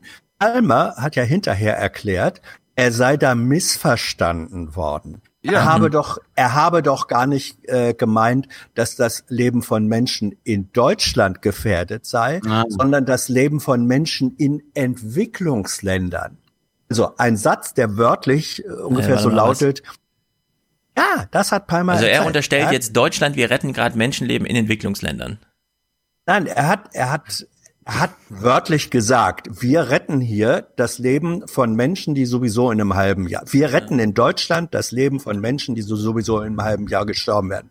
Das waren seine Worte. Mhm. Hinterher hat er erklärt, da sei er aber missverstanden worden. Er habe zum Ausdruck bringen wollen, dass äh, das Leben von Menschen in Afrika in Gefahr sei. In Afrika. Okay, also so du sehr versuchst es kann uns man zu einen erklären, aber Satz ich verstehe es nicht. missverständen. Ich verstehe es nicht. Nein, keiner Das versteht es. Es ist die, es ist die dümmste, der dümmste Ausredeversuch des Jahrhunderts. Wir können ja, pass auf, du, du fragst Oma mal, ob sie den Satz gehört hat, weil sie ist, äh, Nein. wurde ja quasi angesprochen darauf. Nein? Das Doch, frage das hat ich sie sie mitbekommen. Aber das frage ich. Kannst du jetzt Autoindustrie fragen, Hans, wie, ob, sie, wie, ob sie das gut findet. Hallo Oma, hier ist Thilo. Hallo, Tilo. Hallo, moin. Hier, Moin. Han- Hans ist auch hier. Hallo. Stefan, Stefan. Hallo. Wetter Oma, bei euch gut? Äh, ja, Wetter heute ist schon, ja. spitzenmäßig. Also wir haben äh, gestern krassen Regen. Ich habe schon gedacht, Oha. äh, schade, dass ich meinem Kind keine Matschsachen mit dem Kindergarten hatte. Wir hatten es noch zu Hause. Heute allerdings hat er Ja, die Matschsachen ja. wieder mit im Kindergarten und zack, keine Pfützen. Ist natürlich schade für das Kind. Mhm. Ja, nee, bei uns scheint die Sonne ganz toll hier. Ja. Warst du schon, warst du schon draußen, Oma? Heute? Nein, ich war nicht draußen. Ich war äh, am äh, äh, Donnerstag war ich äh, zum Einkaufen. Mhm. Und? Ja, war alles gut gewesen im Netto. Da kriegst du ja alles. Das Toilettenpapier, was du haben willst, alles. Da brauchst du nicht fragen, ob du kannst was nehmen oder wieder was. Alles gut gekauft. Schön. Und beim Arzt waren wir auch. Opa und ich und Mama ja auch. Wir hatten einen Termin gehabt. Aber frag nicht nach Sonnenschein, was wir da erlebt haben. Was morgens denn? um neun Term morgens neun einen Termin. Mhm. Und dann mussten wir draußen auf dem Flur warten. Alle in, in stehen, zehn Personen da. Und dann wurde einer aufgerufen, der andere aufgerufen. Dreieinhalb Stunden waren wir beim Arzt. Aber dann nachher oben nochmal bei den Hörgeräte. Weil Habt Opa ja Termin mit gehabt, den? Hörgeräten hat. Doch. Wie bitte? Einen Termin hatten wir gehabt, ja. Äh, dreieinhalb Stunden Wartezimmer und alles. Dreieinhalb Stunden. Aber wir waren bei, bei äh, Opa war bei zwei Ärzte und dann waren wir beim Hausarzt. Ich krieg Mhm. ja immer jeden Monat so eine Aufbauspritze und Mhm. er hat dann Quickie und mit den Ohren und Hörgeräte, weil er ja schlecht hören kann. Und das hat so lange gedauert. Und die Menschen, aber ich sag, sowas habe ich noch nie erlebt. So. Was Aber sind alle in Panik? wenigstens- Also und es der mit ist. Masken, mit Masken sitzen. Du, da hab, hat man bald keine Luft gekriegt, dann war auch warm gewesen. Oh, ich, ich war fix und alle. Ja, das Ja. ist, äh, also es gab jetzt tatsächlich, ich lese es gerade in Mecklenburg-Vorpommern, gab es gestern mal wieder einen äh, SARS-CoV-2-Nachweis. Man hat mal wieder jemanden gefunden. Vielleicht trieb das noch mal so ein bisschen die Panik auch. Aha. Findest du, Oma, Ja. findest du denn gut, dass die Friseure wieder aufhaben? Ja, die haben auf hier und äh, äh, äh, ich habe bloß gesehen im, im Fernsehen so. Die nehmen ja auch nur jetzt mehr Geld und äh, dann musst ja auch mit Maske und dann, äh, glaube ich, anderthalb Meter Abstand nehmen, ne? Denn hier geht, Mama hat gestern auch einen Termin gehabt oder heute hat sie einen Termin beim, beim Friseur. Gestern, ja. Hm, gestern. Oder, oder gestern hat sie gehabt, ja. Und Mecklenburg äh, äh, zu Pfingsten äh, haben die jetzt auch die Reisen, kann jeder reisen zu Pfingsten. Ist erlaubt. Hast du schon was geplant? Hast du schon Nee, eine Reise geplant? Nee. Nee, gar nicht, gar nicht. Nee, nee, wir bleiben zu Hause. Hm. Ja, und, und Hotels, das wollen sich auch alles aufmachen, ne? Aber Ja. nur für? Mecklenburg-Vorpommern äh, Menschen, also die da schon ihren Wohnsitz haben. Ne? Ich darf jetzt nicht aus Hessen anreisen. Nee, nee, aber hier Mecklenburg-Vorpommern, haben sie gesagt. Ja. Erst die Dauercamper Und, und, und bei dann uns die ist ja auch die, die, die Sterbezahl ja auch zurückgegangen, nicht? Hm. Das ist ja nicht Hm. mehr so doll. Mhm. Ja. Ach, was ist das, Aldo? Ja, Und du, wenn du äh, Nachrichten hören tust, der eine Sender sagt so, der nächste Sender sagt wieder so, du. Ja, diese Das Virologen, die widersprechen sich alle, ne? Das ist wirklich. Ja, die da sprechen, ja, ganz genau. Mhm. Ja, Sag ich mal- ver verfolge das immer auf dem Sender 10. Mhm. Was, was, was Äh, ist das für ein da- Sender? Ist das NDR oder was?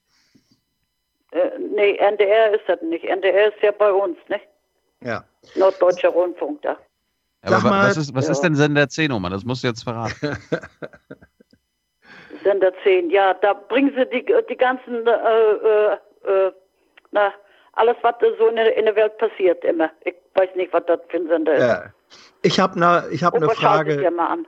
Ja, ich, Ja. ich habe ich hab mal eine Frage zum Supermarkt. Ist das denn inzwischen besser geworden im Supermarkt? Ja. Halten, halten die Ja. Leute sich mehr an Abstände und so weiter? Erzähl mal, was hat gar sich nicht, geändert? Gar nicht. Ach so. Du, die ja. laufen, die laufen an dir vorbei und Ja. dann ist fertig. Aber sonst bin ich ja immer mit der Tochter noch gegangen an einen Mhm. Wagen. Das ist alles verboten. Jetzt muss ich auch einen Wagen alleine und ich lege das dann rauf auf Band. Nein, nein. Da ist alles, alles gut. Ja. Alles mal. gut. Und du kannst kaufen, was du möchtest. Das ist alles da. Frische Erdbeeren jetzt, wir haben jetzt schon öfters geholt, ganz frische Erdbeeren, die sind hier von uns. Und äh, da steht schon, am Netto steht schon eine Bude und da kannst du. Aber äh, auch teuer, ne? Teuer geworden. Hast du schon Spargel gegessen, Oma? Spargel, nee, Spargel nicht so. Aber Salat, frischen Salat aus dem Hause Jung. Da habe ich, hab ich, hab ich gestern gekriegt, den ersten Salat. Mhm. Super. Und den Rhabarber auch. Mhm. Oma, wir hatten gerade als Thema hier Friseure. Äh, Frauen sagen, dass äh, Friseure systemrelevant sind in unserem Land, genauso wie Kindererzieher und Altenpfleger. Siehst du das auch so? Ja, Ja. ja, ich, aber ganz genau, du. Ja. Denn äh, wenn du das jetzt so siehst, die, die dürfen ja auch keinen Kaffee geben da oder was, ne? Aber sie müssen anziehen, weil sie das Geld, äh, äh, das ist zu wenig.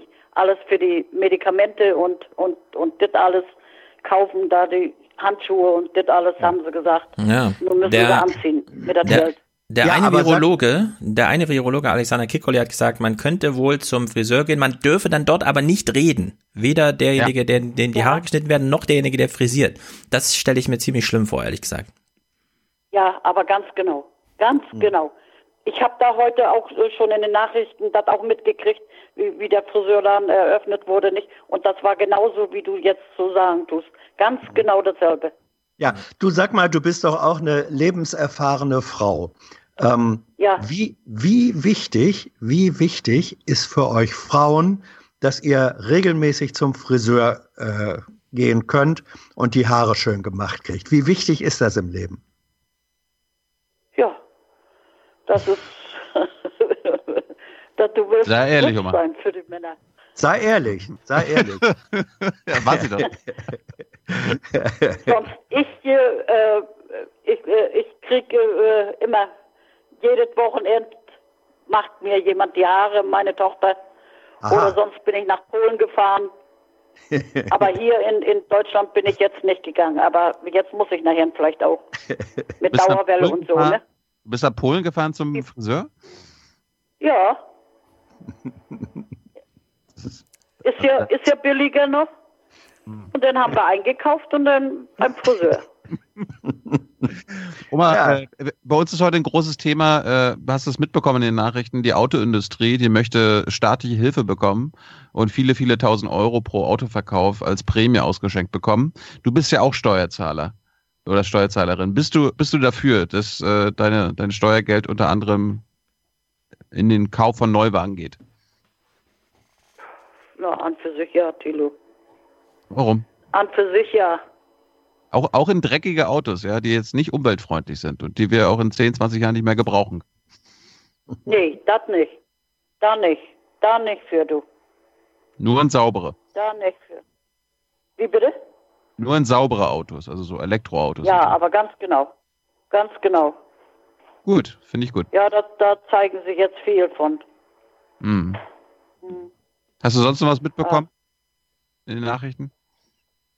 Ja, na, na, da die Schulen nur auch alles geöffnet wird. Nein, die Schulen Und- sind alle zu. Na, mehr kommt vielleicht. Das kommt doch jetzt nicht. Ah, Ja, ja. Nicht so richtig. Und, äh, hier in Deutschland sind jetzt 6.900 Tote, nicht? Oder sind das schon mehr? Nee, stimmt. Äh, 6831. Ja. Aber ich habe hier im Fernsehen habe ich ge gesehen, haben sie gezeigt 6.900. Ja. Bekommst, Ja. du mit, was an, bekommst du mit, was in anderen Ländern passiert? Also irgendwie in Großbritannien sind es ja schon fast 25.000. Ja, genau, genau, genau, genau. Berührt dich das oder ist das für dich ganz weit weg? Na, das ist weit weg, Thilo. Das, da, ich sag, von uns zeigen sie ja nicht viel. Die machen ja nur immer viel vom Ausland, da zeigen sie da. Hm. Und Da, da ist die Not halt größer. Ne? ja, genau, genau, genau. Hm. Naja, Na gut. Das ist doch schön, dass, dass es euch gut geht. Was gibt's zum Mittag? ja. Bei uns gibt's heute zum Mittag Bratkartoffel und Sauerfleisch, Milchreis mit ganz frische Erdbeeren heute Mittag. Hm. Habe ich alles schon vorbereitet. Das steht, ich brauche bloß noch die Kartoffel bra- anbraten, braten, Bratkartoffel machen. Hm. Aber diese Wobei, Erdbeeren, wurden die von diesen Erntehelfern, denen es so schlecht geht, geerntet oder sind das gute Erdbeeren? Nee, das ist wohl so ein Erdbeerenhof hier bei uns. Ah ja. Und die verkaufen da immer am Stand. Der ist safe. Am Netto steht dann so, so eine Bude und dann verkaufen die. Aber äh, ich sag mal bloß äh, 250 Gramm bei 2,90 Euro. Hm. Das ist teuer. Mhm. Sag mal, Helga, Aber, ähm, schmecken, aber schmecken sehr gut. Ja, weil du, weil du vorhin, hast du eben gesagt, Sauerfleisch gibt's bei euch, habe ich das richtig verstanden? Ja. Ja. Sauerfleisch bei dem. Mhm. Ja. Ähm, wir, hatten, wir hatten vorhin über einen Bericht gesprochen. Ähm, da ist Ja. es so, dass die Jäger sagen, also die Ja. Jäger sagen, es gibt so enorm viele Wildschweine, ähm, wir müssen Ja. die Wildschweine schießen, aber kein Mensch isst jetzt dieses Wildschweinfleisch, weil die Restaurants Fleisch, alle zu haben und so. Ähm, Ja, ja. ist das nicht was für euch? Wildschweinfleisch? Wäre das nicht was? Machst du das auch? Nee, Nee? nee, das mache ich nicht. Das, Warum? das ist ja vom Schwein, was ich da kaufen tue. Ja. Das ist auch ein, ein Privatschlachter und der Ja. liefert das da nach netto hin. Ja. Ja? Aber Wildschwein ist auch Schwein. Wildschwein Ja. ist auch Schwein. Ja, ja. Nee, nee, nee. Ich, ich habe ja sonst immer alleine gekocht. Aber nun habe ich gesagt, das ist auch günstig und das ist ein schönes großes Glas und das Glas kostet 4 Euro. Und äh, dann bringe ich für äh, Petra auch manchmal mit.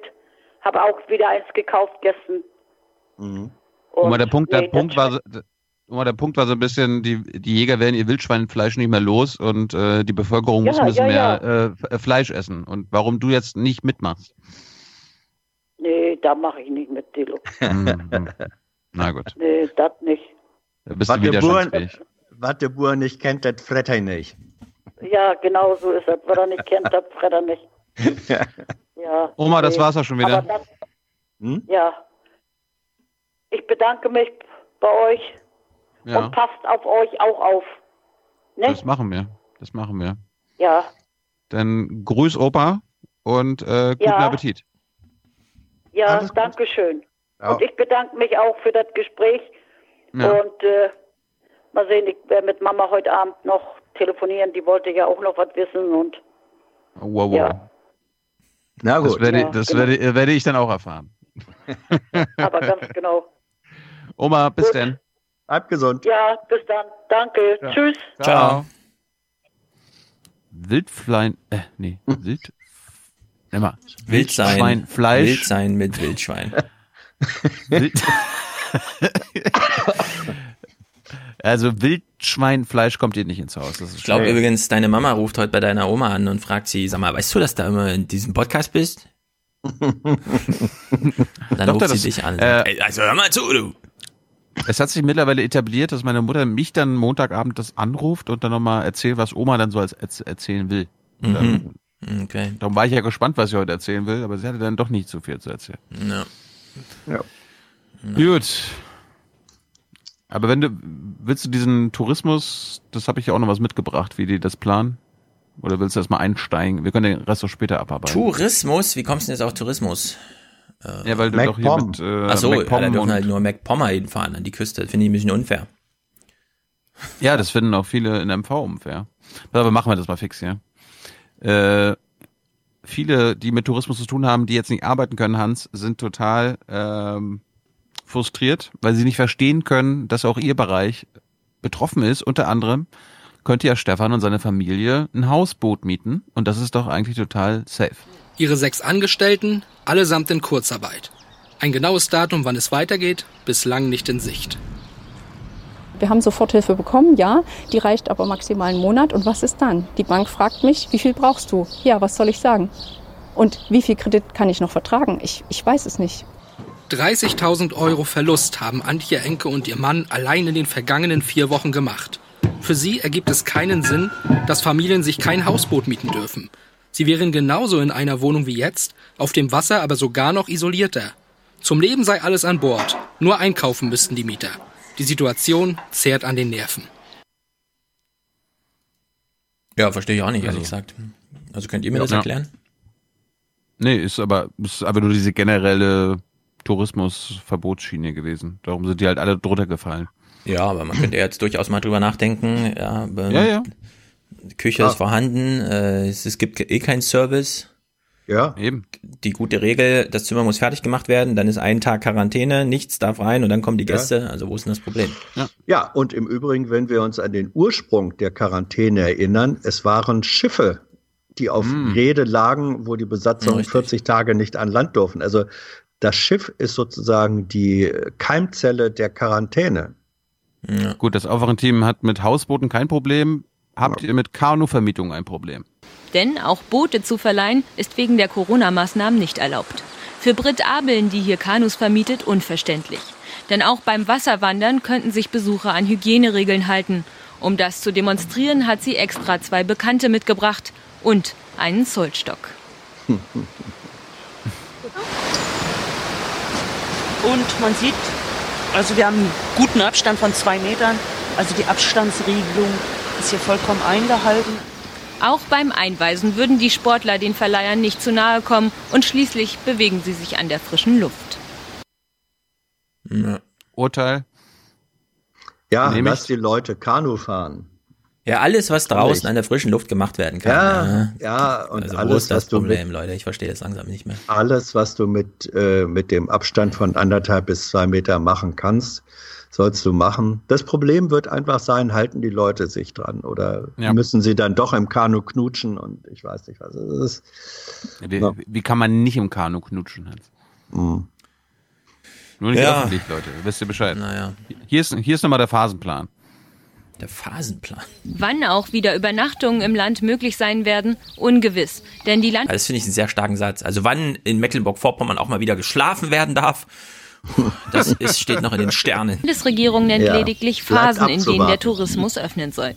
Zunächst für Dauercamper, dann die Gastronomie und der Verleih. Später sollen Hotels für Gäste aus dem eigenen Bundesland öffnen. Dann für Besucher aus Deutschland, erst zuletzt für Gäste aus dem Ausland. Mhm. Ja, wir sind jetzt in Phase 1. Ja. Naja, ich will nach Texel, ja. Ich will eigentlich gar nicht nach Mecklenburg-Vorpommern, deswegen. Bin ja, ich eh ein bisschen raus. Äh, dann beantragt doch die holländische Staatsbürgerschaft, dann geht das. Ehrlich gesagt, ich bin am scharf am überlegen. Gibt es da einen Sprachtest? Ja. Ich habe äh, zu wenig Halskratzen. Das klingt dann gleich nach Corona, ja, wenn ich versuche, Niederländisch zu sprechen. da komme ich da nie rein. Ja. Naja. Gut. Ähm, wir kommen, Schule. Wir kommen, nach, wir wir kommen, kommen nachher nochmal Schule zum, zum Dauercamp. Und zu Masken und zu anderen Nachrichtenthemen. Äh, Merkel äh, hat ja gewarnt vor, was hat sie gesagt? Dingsdamosorgien. Öffnungsdiskussionsorgien. Mhm. Das wird Thilo jetzt nicht mögen, aber es gibt einen, der feiert auf Twitter eine Schließungsorgie. Und das ist unser lieber Karl Lauterbach. Mhm. Ich habe ja viel Verständnis für vieles, aber gestern schlug er mit einem Tweet dann doch ein bisschen über die Stränge. Und da würde ich mich auch mal fragen, weiß Lauterbach mittlerweile, wie er rezipiert wird? weiß er, dass sein Countdown abläuft und versucht jetzt noch drei Wochen all in zu gehen, ja, bevor dann alle im Bundestag nur noch abwinken. Das kennt man ja, ja. Marco Bülow hat einen Antrag gestellt. Ah, Lauterbach hat wieder was getwittert. Pff. Ja, also er, er schießt sich ganz schön in die Isolation. Ich lese mal diesen einen Tweet vor. Karl Lauterbach. Karl Lauterbach, unser Gast von letzter Woche. Praktisch bedeuten die Kinderstudien folgendes. Regulärer Unterricht fällt für mindestens ein Jahr aus. Das kann jetzt als epidemi epidemiologisch sicher gelten. Das ist eine ziemlich krasse pauschale Ansage für die Frage Kinderstudien. Er hatte doch vorher nur auf einen Text hingewiesen. Und ist das eine Studie oder ist es nur eine Modellrechnung, die bewusst sagt, es ist keine Diskussion, sondern die Vorstellung eines Modells? Wir haben ja mit ihm letzte Woche ein Modell besprochen. Das kam aus dieser Meta-Studie. 616 Angebote wissenschaftlicher Studien, fertig, peer-reviewed und so weiter, Coronaviren und Grippe im Vergleich. Dann wurden 16 ausgewählt und dann hat man festgestellt, und das hat er bei uns auch so gesagt, wenn alle, Lock, äh, wenn alle Schließungsmaßnahmen schon durch sind, keine Großveranstaltung, kein Einkauf, Homeoffice möglichst und so weiter, ja, dann bringen Schulschließungen noch zwei bis vier Prozent. Erinnert ihr euch? Ja. So, und jetzt hat er gestern eine Studie ja, getwittert, die schon interessant ist, weil sie nämlich sagt, Schulschließungen können den Peak einer Infektionswelle um 40 bis 60 Prozent absenken. Unter der Voraussetzung, dass sonst gar nichts getan wird. Er liegt also bei über 2,5 und es gibt gar keine Maßnahme außer Schulschließung.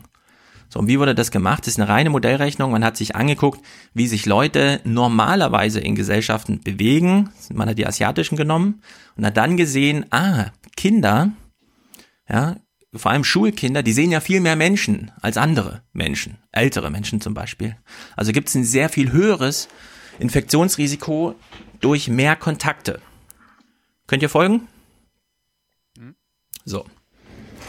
Und jetzt ist ja der Punkt, die Studie von letzter Woche mit den 2 bis 4 Prozent und die aktuelle Modellrechnung mit den 40 Prozent, die unterscheiden sich ja gar nicht. Ist ja genau die gleiche Argumentation. Wenn die Schulschließung als letztes kommt, das ist dann bei jeder Maßnahme so, die als letztes kommt, ist die Wirkung gering und bei der allerersten Maßnahme ist die Wirkung groß.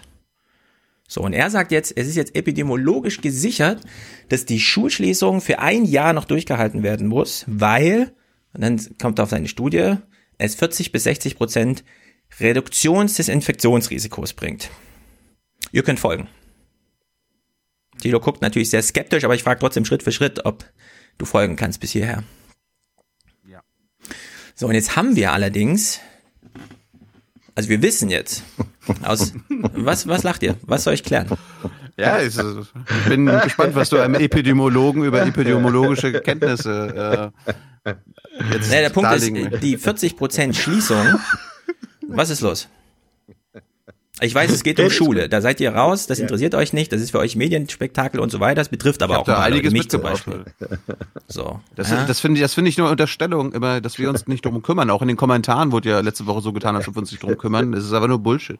Ja, na gut. Und ihr, ihr, ihr Eltern seid nichts Besseres und wir sind nichts Schlechteres. Ja. Und natürlich kümmern okay, wir uns okay, okay. darum. Mein Punkt war nur folgender.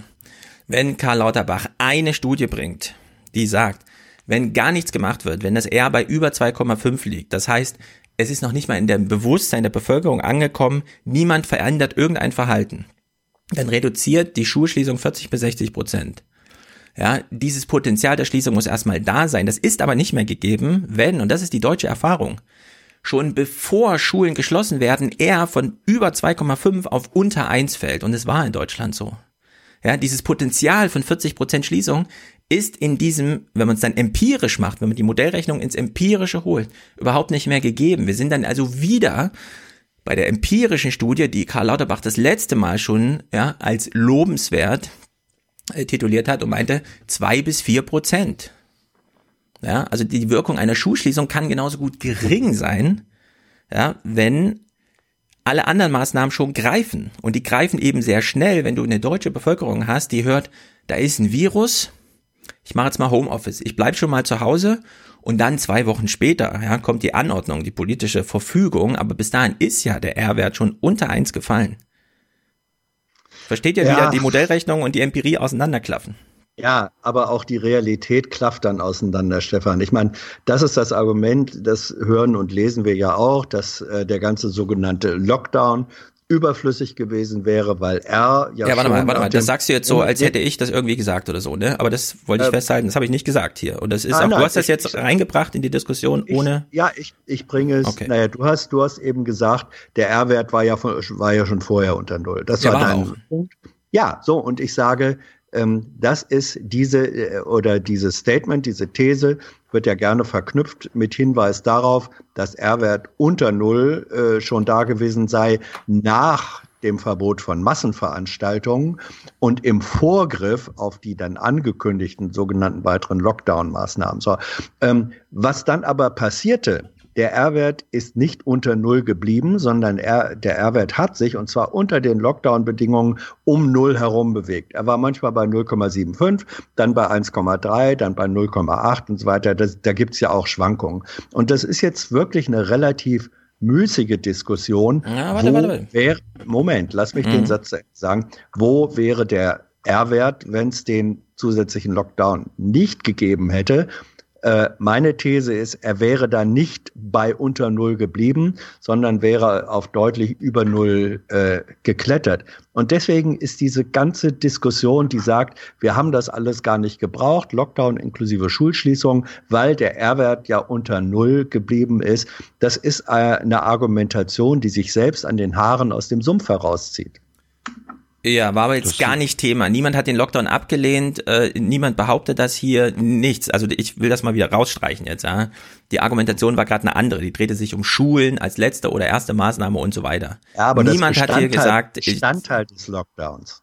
Aber die, diese, diese Studie, die von der Lauterbach gesprochen hat, steht in der SZ, besagt, äh, dass die Wissenschaftler von den Daten anhand äh, R-Wert und so weiter ausgehen, dass Schulschließungen zu 42 Prozent weniger Ansteckung pro Tag äh, dazu geführt haben und durch Verzicht auf außerschulische Aktivitäten wurden die Neuensteckungen sogar um 64 Prozent reduziert. Ja, ich habe die Studie hier und ich sage dir jetzt, es steht hier drin, das kann man nachweisen. Ich könnte jetzt einen Screenshot machen, ja. Diese Rechnung, die Karl Lauterbach da nimmt, diese 40 bis 60 Prozent, gehen, haben als Ausgangspunkt ein R-Wert über 2,5, von dem wir wissen, das ist die virologische Grundkonstante für äh, das aktuelle Covid, äh, Coronavirus. Ja, das schwankt so zwischen 2,5 und 3 äh, bei dem R-Wert, je nachdem, ob man jetzt Wuhan nimmt oder vielleicht Gangelt, wo man ein bisschen lockerer lebt. Ja, das ist der Ausgangspunkt für die 40 bis 60 Prozent. Wenn wir die europäische Erfahrung nehmen, dass nämlich die Schulen relativ spät geschlossen wurden, ja, und Hans eben meinte, der R-Wert ist dann wieder ein bisschen angestiegen. Dann müsste man ja sogar sagen, und das ist ja auch jetzt empirisches, eine empirische Beobachtung, seit wir die Schulschließung haben, ist der R-Wert nicht gefallen, sondern wenn dann wieder ein bisschen gestiegen. Ja, und um wie viel wäre er gestiegen, wenn wir die Schulen nicht geschlossen hätten?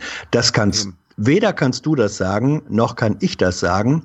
Aber zu sagen, die Schulschließungen äh, sind im Grunde Quatsch gewesen. Ja, das habe ich doch auch wieder nicht gesagt jetzt. Jetzt kommt schon das zweite Mal, dass läuft, du mir das sagst. Ja, aber darauf läuft doch deine Argumentation aber, raus. Nein, was, will, was willst du denn jetzt sagen? Ich will euch sagen, dass wir jetzt nicht ein Jahr, wie Karl Lauterbach hier propagandistisch meint, keine Schule machen mindestens ein Jahr. Das ist Ja, völlig wenn absurd. das- Das will ich sagen.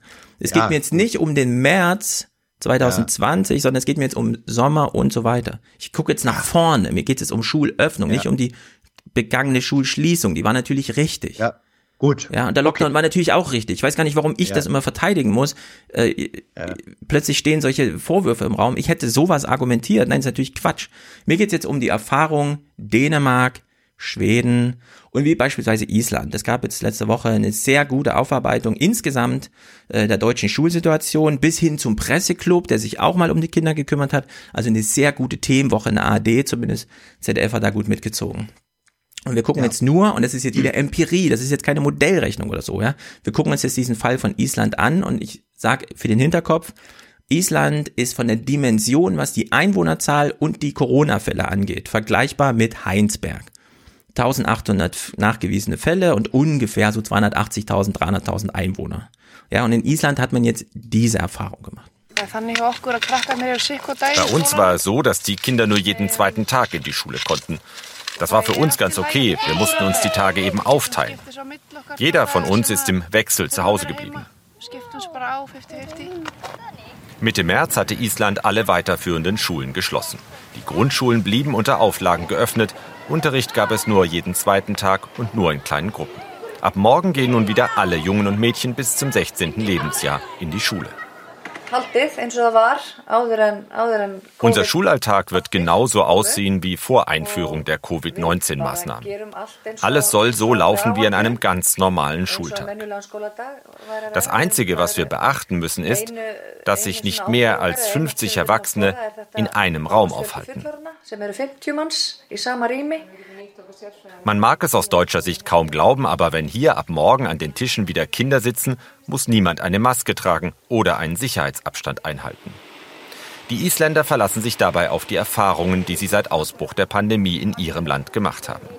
Mittlerweile wurden fast 15 Prozent der Bevölkerung getestet, Kranke und Gesunde, mehr als in jedem anderen Land. Auch eine Corona-App fürs Handy gibt es in Island schon seit mehreren Wochen. Damit lassen sich Infektionsketten nachverfolgen. Eines der Ergebnisse, Infektionen bei Kindern sind hier extrem selten. Das private Genlabor Decode Genetics hat aber noch mehr herausgefunden. Die Forscher von Decode haben die Infektionsketten auf Island genau analysiert. Und sie haben dabei keine einzige Übertragung von einem Kind auf einen Erwachsenen festgestellt, sondern nur in umgekehrter Richtung. Deshalb öffnen die Schulen nun ohne jegliche Einschränkungen. Island ist mit seinen gut 360.000 Einwohnern ein kleines Land, aber seine Insellage macht es zu einem einzigartigen Testlabor. Mittlerweile sind die Neuinfektionen praktisch auf Null gesunken. Das schließt nicht aus, dass eine zweite Welle das Land erfassen könnte, aber für die Wiedereröffnung der Schulen fühlen sich die Isländer gut gerüstet. Ja, so wie alles, was beispielsweise in diesem Bill Gates Text so interessant drin steht, in der deutschen Diskussion keine Rolle zu spielen scheint, haben wir jetzt Lauterbach, der tatsächlich schreibt, ja, praktisch bedeuten die Kinderstudien, also im Plural, aber er hat gar keine Kinderstudien, er hat nur eine Modellrechnung, die er gestern dann vorher verbreitet hat mit diesen 40 bis 60 Prozent. Und wenn die Empirie aus Island, Dänemark und Schweden so dagegen spricht, ja, also die haben jetzt hier nicht eine Modellrechnung gemacht, die haben in Island alle Kontakt, äh, alle, alle Infektionen nachvollzogen und haben keine einzige Infektion von Kindern zu Erwachsenen gefunden. Und da muss man sagen, liebe deutsche Diskussion, ja, wenn der Herr Streeck sagt, bei solchen Modellen, eine Variable ist anders und schon fällt das wie ein Kartenhaus in sich zusammen. Dann muss man solche Sätze auch mal ernst nehmen. Und dann kann nicht Karl Lauterbach darauf hoffen, dass er diesen Dreh, den er da die ganze Zeit macht, noch so lange wie möglich durchhält und dass es keiner merkt, weil jetzt merkt man es so langsam. Ja, was hm. das für eine Taktik ist. Und das finde ich nicht okay. Ich will auch ja. von Karl Lauterbach eine ausgewogene Diskussion und Argumentation hören. Ja, ähm, gut, zur ausgewogenen Diskussion gehört dann vielleicht auch nicht Modellrechnung, sondern äh, Empirie aus der Gangelt-Studie. Das, äh, die haben ja untersucht, ähm, wie ist das Ansteckungsrisiko in Mehrpersonenhaushalten. So, und da ist die, der empirische Befund ist, dass in Haushalten, wo ein infiziertes Kind ist, das Infektionsrisiko, die Ansteckung für die anderen äh, Mitbewohner des Haushaltes größer ist, als wenn da kein infiziertes Kind ist. Ja, also da, wo ein infiziertes Kind in einem Mehrpersonenhaushalt lebt, werden die anderen Mitbewohner, Familie meistens, mehr angesteckt als ohne infiziertes Kind. Jetzt soll mir bitte jemand erklären, wenn es keine Infektion von Kindern auf Erwachsene kommt, wie kommt dieser Befund Streeck zustande? Ja, das kann das, ich dir erklären. In, Ach so. Naja, in Kinder, also in Haushalten, in denen keine Kinder da sind, leben nur zwei Leute. Das ist typischerweise die Nein. Definition vom deutschen Haushalt. Nein. Das, ja, warte, Nein. warte, lass Nein. mich doch kurz die Ansteckungsrate in Gangelt hat sich wiederholt, was man schon in China gesehen hat. Ungefähr so 14, 15 Prozent ist die äh, überhaupt nur die Übertragungswahrscheinlichkeit. So, die steigt natürlich mit Kindern, weil Kinder bedeuten Nahbereich. Das ist, wenn andere Erwachsene mit dem Haushalt leben, ein bisschen anders. Die Kinder hat man schon mal auf dem Schoß, andere Erwachsene nicht. Ja, also da gibt's einfach ein, eine, eine andere Enge Gleichzeitig muss man aber sagen, diese Gangel-Studie hat zum Beispiel kein einziges unter fünfjähriges Kind, weil überhaupt gar kein Fall aufgetreten ist. Ja, also da, da fehlt einfach komplett ein Datensatz. Da wurde nicht einfach über Kinder gesagt und so weiter, sondern da fanden manche Altersklassen überhaupt gar keine, ja, die wurden gar nicht eingeschlossen in die Studie, weil es gar keine Fälle gab. Das muss man natürlich da ein bisschen mit einrechnen in so einer Ergebnispräsentation. Wurde ja auch gemacht. Nee, nee, nee, nee, Stefan, äh, das geht aber voll an dem Punkt vorbei. Ähm, erstens, äh, die, sie haben untersucht, ein Personen, zwei Personen, drei Personen, vier Personen Haushalte. So. Ähm, und der Befund war, dass ähm, mit wachsender Haushaltsgröße äh, die Zahl des Infektions- oder der Wert, der Prozentsatz des Infektionsrisikos äh, abnahm. Das allerdings in Haushalten, wo, und zwar sowohl in äh, zwei, drei, vier Personen Haushalten, dass aber dort, wo ein Kind infiziert war, für die anderen dieser, dieses Haushaltes das Infektionsrisiko stieg. Wenn also ein infiziertes Kind ein höheres Infektionsrisiko bedeutet für die anderen, woher kommt dann das höhere Infektionsrisiko, wenn nicht von diesem Kind? Ja, die Kind, das Kind ist eine Person mehr im Haushalt, sage ich jetzt. Nein, das ist, wenn du vergleichst vier Personen Haushalte mit einem infizierten Kind und vier Personen Haushalte ohne ein infiziertes Kind, ist in dem vier Personen Haushalt mit dem infizierten Kind nach der Studie das Infektionsrisiko höher ja, das musst du mir genau zeigen. Da können wir dann nächste Woche nochmal drüber reden, wenn es da einen Wert lies, gibt. Äh, wir können ja, allerdings lies, auch feststellen, dass der... Lies dir die Studie durch. Ja, na, zeig mir die Textstelle. Ja, das sind 50 Seiten. Zeig mir die Textstelle. Ich habe eben euch auch die Textstelle genannt, die mir da so wichtig war. Ähm, bei den Kindern kommt ja noch hinzu, ja, wenn wir einen Ausgangs-R0-Wert von drei haben in so einer typisch modernisierten Lebenswelt, also nicht in so einem afrikanischen Ghetto oder so, ja, sondern in so einer typischen europäischen, äh, angelsächsischen Lebenssituation. Drei. Und die Kinder stecken sich nur ein Drittel in der Häufigkeit an und da sie ein kleineres Lungenvolumen haben, tiefer atmen, einfach auf 1 Meter Höhe, nicht auf 1,80 Meter Höhe und keine Symptome haben wie Husten, die das Virus besonders rausschleudern, ja, sinkt das auch, äh, diese Ansteckungsrate. Wir haben also bei Kindern selbst ohne alles einen R-Wert, der unter eins liegt, weit unter eins, ja, weil der dieses drei gar nicht erreicht, weil dieses nur ein Drittel, so häufig werden Kinder infiziert, muss man eben auch mit einpreisen. Es wird dann wieder aufgewogen, wenn alte Menschen zusammen im Karneval sitzen und drei Stunden lang singen, weil die Infektionsrate bei den alten Leuten sogar über dem Ausgangswert, dem Durchschnittswert von eins liegt.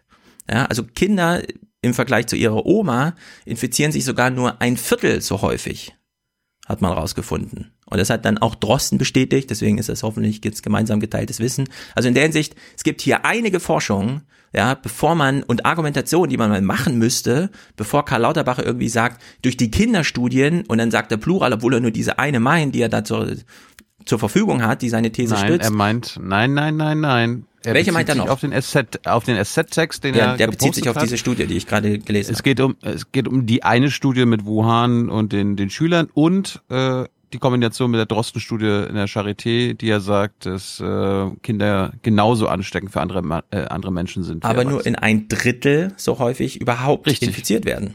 Ja, dieses Drittel ist extrem wichtig, weil das unterscheidet eine Epidemie von einer normalen äh, Krankheitsausbreitung. Das ist der Unterschied zwischen exponentiellen Kurven. Zwischen in 40 Tagen sind 64 Prozent infiziert und eben einfach nur die Nachbarn. Das, das muss man jetzt, ja, es geht hier um einen Unterschied einer Exponentialfunktion. Und das muss man da einfach einpreisen. Und da ist ein Drittel natürlich wahnsinnig. Äh, Der Bill Gates hat das ausgerechnet. Wenn du eine 100, wenn du 100 infizierte Ausgangslager hast und du hast das normale Covid mit S, äh, mit R 2, irgendwas, dann hast du nach 40 Tagen 3200 Infizierte.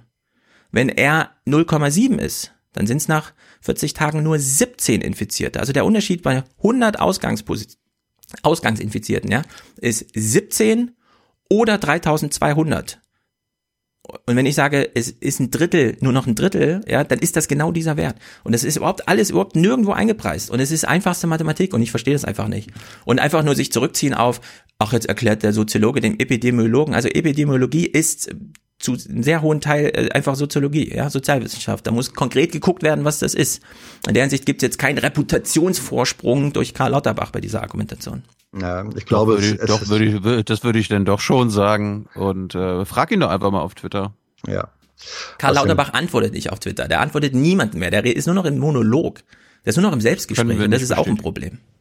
Ja, also erstmal würde ich sagen, dass Epidemiologie vermutlich zu mehr Anteilen aus Mathematik äh, besteht als äh, aus Sozi äh, Soziologie.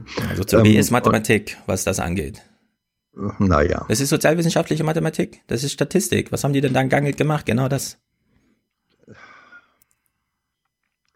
also das ist ein, das ist ein Thema, das mache ich jetzt hier nicht nochmal auf. Ähm, äh, was, selbst wenn, selbst wenn du sagst, es ist nur ein Drittel im Vergleich zu Erwachsenen der Kinder überhaupt infiziert. So. Dieses, dieses Drittel ist immerhin ein äh, relevanter Prozentsatz. Und wenn dieses Drittel genauso ähm, infizierend ist wie jeder andere normal, normale Erwachsene, dann möchte ich das nicht unter den Tisch fallen lassen. Der, der Punkt ist, ähm, ich würde Lauterbach auch nicht bei der These zustimmen, Schulen müssen für ein Jahr äh, geschlossen bleiben. Da gibt's gar keine Diskussion drüber. Aber, und das zeigt ja, und jetzt wird man mal gucken, wie entwickelt sich die Kurve in Island. Die, die bisherige isländische Erfahrung war ja, ähm, eines Schulbetriebes, der Social Distancing äh, implementiert hatte. Und das ist für meine Begriffe äh, das, was man auch in Deutschland machen kann äh, und soll, ähm, dass man sagt, ja, wir machen Schulbetrieb, aber unter Bedingungen, die einfach Social Distancing äh, ermöglicht. Wenn das dann ist, äh, dass geteilter Unterricht äh, stattfindet mit mehr Abstand, mit kleineren Klassen, das halte ich persönlich für einen Weg, wo du auf der einen Seite Lernen, äh, kindliches Zusammensein ermöglicht, was aber gleichzeitig die Distanzfunktion, und das ist doch das Wesentliche äh, bei der Ausbreitungsverhinderung, war, äh, war. Das ist eine andere Geschichte, als zu sagen, wir machen die Schulen komplett dicht äh, für ein Jahr. Es ist aber auch ein anderer Weg, als zu sagen, ab morgen ist Schule, wie sie immer war. Ja. Das hat er ja übrigens nicht gesagt, äh, dass Schule dicht gehört, sondern regulärer Unterricht fällt für mindestens. Ja, aber dann folgten ja diese sechs Tweets, von denen du auch viele retweetet hast. Und da muss ich ganz ehrlich sagen, wenn Lauterbach jetzt kommt mit erstens Homeschooling und zweitens, wir müssen das ordentlich digital machen, das ist klassischer Silicon Valley Solutionism. Ja, das ist erstens Homeschooling, die Eltern sind zuständig, der Staat nicht. Und zweitens, ah, da gibt's eine App für. Wir brauchen doch, es hat er gestern tatsächlich so geschrieben, wir brauchen doch nur alle mit schnellem Internet ausstatten. Ja, das, danke, das hat Italien auch gemacht. Die haben bei Google einfach angerufen, haben gesagt, ihr habt doch dieses Google Classrooms, wir brauchen jetzt mal für jeden Schüler in Italien einen Google-Account. Hat Google gesagt, Herz allerliebst, machen wir sofort, kostet nichts, hier habt das. Ja, und wenn das äh, Lauterbachs Vorstellung ist, ehrlich, das ist, äh, hat er ja nicht gesagt. Hat er genau so gesagt. Der Zuständige. Ja. Ich zitiere ihn. Daher muss die Diskussion sich verschieben, weg davon, wer zuerst öffnet, hin dazu, welches Bundesland es schafft, mit Homeschooling und besonderer Unterstützung der bedürftigen Kinder das nächste Schuljahr zu organisieren. Ja, und dann nicht, den nächsten das sollen Tweet. die Eltern machen. Homeschooling ja. heißt, es müssen die Eltern machen. Das heißt Homeschooling. Und wenn er Internet will, das heißt, es Silicon Valley macht's, weil alle anderen Startups und so weiter bräuchten jetzt ein Jahr für Konzepte, Programme irgendwie. Beim Silicon Valley liegt das alles fertig. Ja, das, was er will, ist, die Eltern machen's und liefern sich dem Silicon Valley aus. So, und das ist, das kann nicht die Lösung sein. Auf beiden Ebenen nicht. Ja, das wollen wir einfach nicht in Deutschland. Wir wollen das hier ein bisschen klüger machen. Und er verschließt sich jeder Diskussion. Er haut da immer diese Tweets raus, reagiert auf niemanden, dann ist drei Stunden Stille und dann kommt der nächste Schwung. Also die Diskussionsart und Weise von Karl Lauterbach finde ich in seiner verantwortungsvollen Rolle. Es ist ja nicht einfach nur, dass er so eine Twitter-Meinung rausbläst oder so. Ja, der twittert ja so wie wir alle und es ist einfach völlig unangemessen. Also Lauterbach, Lauterbach ist sozusagen der Antipode ähm, der der äh, fortgeschrittenen Lockerungsfreunde. So, das ist ein, äh, das finde ich im politischen Prozess eine richtige und eine wichtige Funktion, weil ja. das bedeutet, hier findet ein Diskurs zwischen diesen Positionen statt. Du brauchst so eine Position, äh, um überhaupt den Diskurs führen zu können. Und wenn man dann nochmal auf, auf Island kommt, das ist jetzt ein bisschen unter den Tisch gefallen, zu dem isländischen Maßnahmepaket gehört die App. Die haben die App längst. Also ja, wo ist denn meine App? Ja, Wieso macht Lauterbach nicht da mal Stimmung? Ja, macht er doch die ganze Wochen. Zeit. Ja, ich, Lauterbach ich hat keine Ahnung von der App. Äh, naja, ähm, ich habe noch nichts glaube, von Lauterbach zu der App gehört. Deine, deine, deine Kompetenzbeschreibungen in Na, einer Pandemie, äh, irgendwelchen Lauterbach weißt du, ist mir letzte Woche unterstellen, Kikole äh, hat keine Ahnung, dann bin ich hier der größte Idiot. Ah, Kikole. Jetzt, hier, pass auf. Medienkritik, ja, wir hören kurz Kikole. Ein Sinneswandel. Also ich spreche mich auch überhaupt nicht für Lockerungen aus. Ich weiß, dass bei Spiegel Online, das war sehr unglücklich, ähm, die Überschrift so gewählt wurde. Ähm, wenn man sich da in dem Metier auskennt, ähm, die Überschriften in allen Printmedien sind die das Hoheitsgebiet der Redakteure. Da haben die Autoren nichts mit zu tun. Und ich kann Ihnen auch sagen, das habe ich auch gestern schon öffentlich gesagt, also die Autoren haben sich beim Spiegel da ganz bitter beschwert, bei Spiegel Online, dass wir hier falsch zitiert wurden.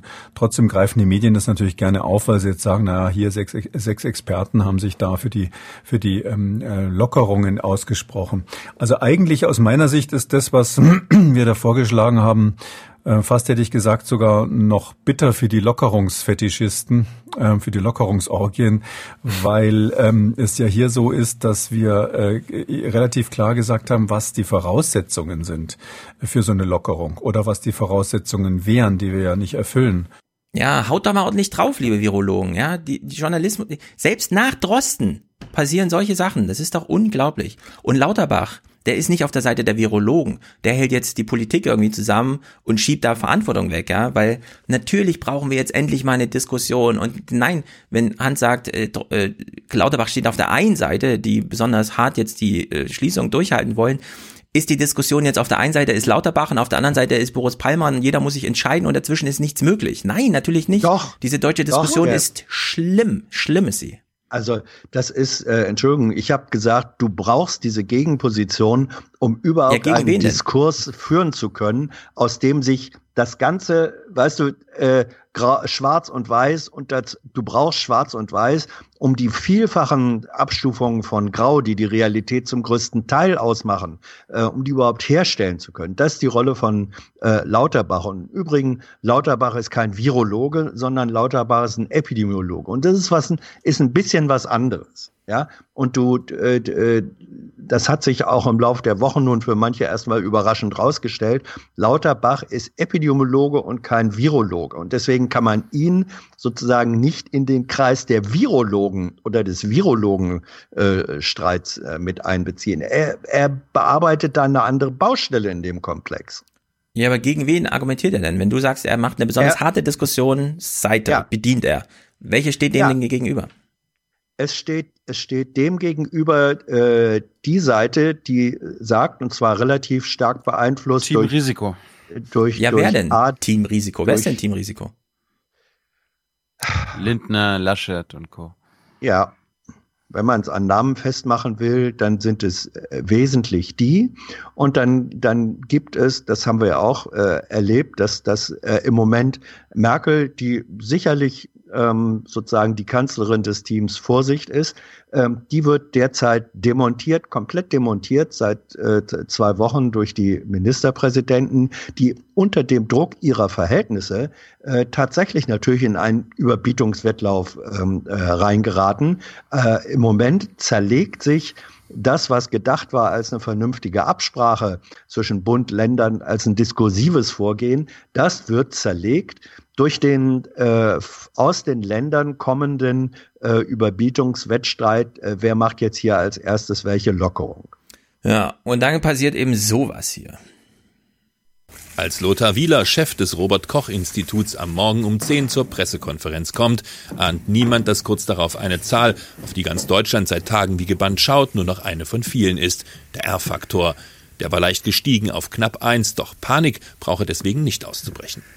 Diese Zahl R, die wir ausweisen, ist die durchschnittliche Zahl über ganz Deutschland. Und es gibt in Deutschland natürlich lokal unterschiedliche Geschehen. Es gibt in Deutschland Zahlen, da ist R weit höher als eins. Und es gibt Bereiche, wo R eben deutlich unter eins ist. Und das heißt, das müssen wir auch immer im Kopf haben. Ich möchte wirklich nicht, dass die, die Debatte auf diese R zu sehr fokussiert, weil sie nur eine Messzahl von vielen ist. Ja, Herrgott, ehrlich gesagt, ja zuerst klappt das mit diesen Masken nicht und ist zäh wie nichts. Es dauert Wochen, bis wir überhaupt mal eine Pflicht haben und jetzt dauert es nochmal zehn Wochen, bis sich alle dran gewöhnt haben. Dann kommt diese App-Diskussion, geht völlig in die falsche Richtung. Ja, dann kommt dieses, jetzt kommt er plötzlich mit, ach, er ist doch nicht so wichtig. Man kann doch, doch mal ein bisschen lokal unterscheiden.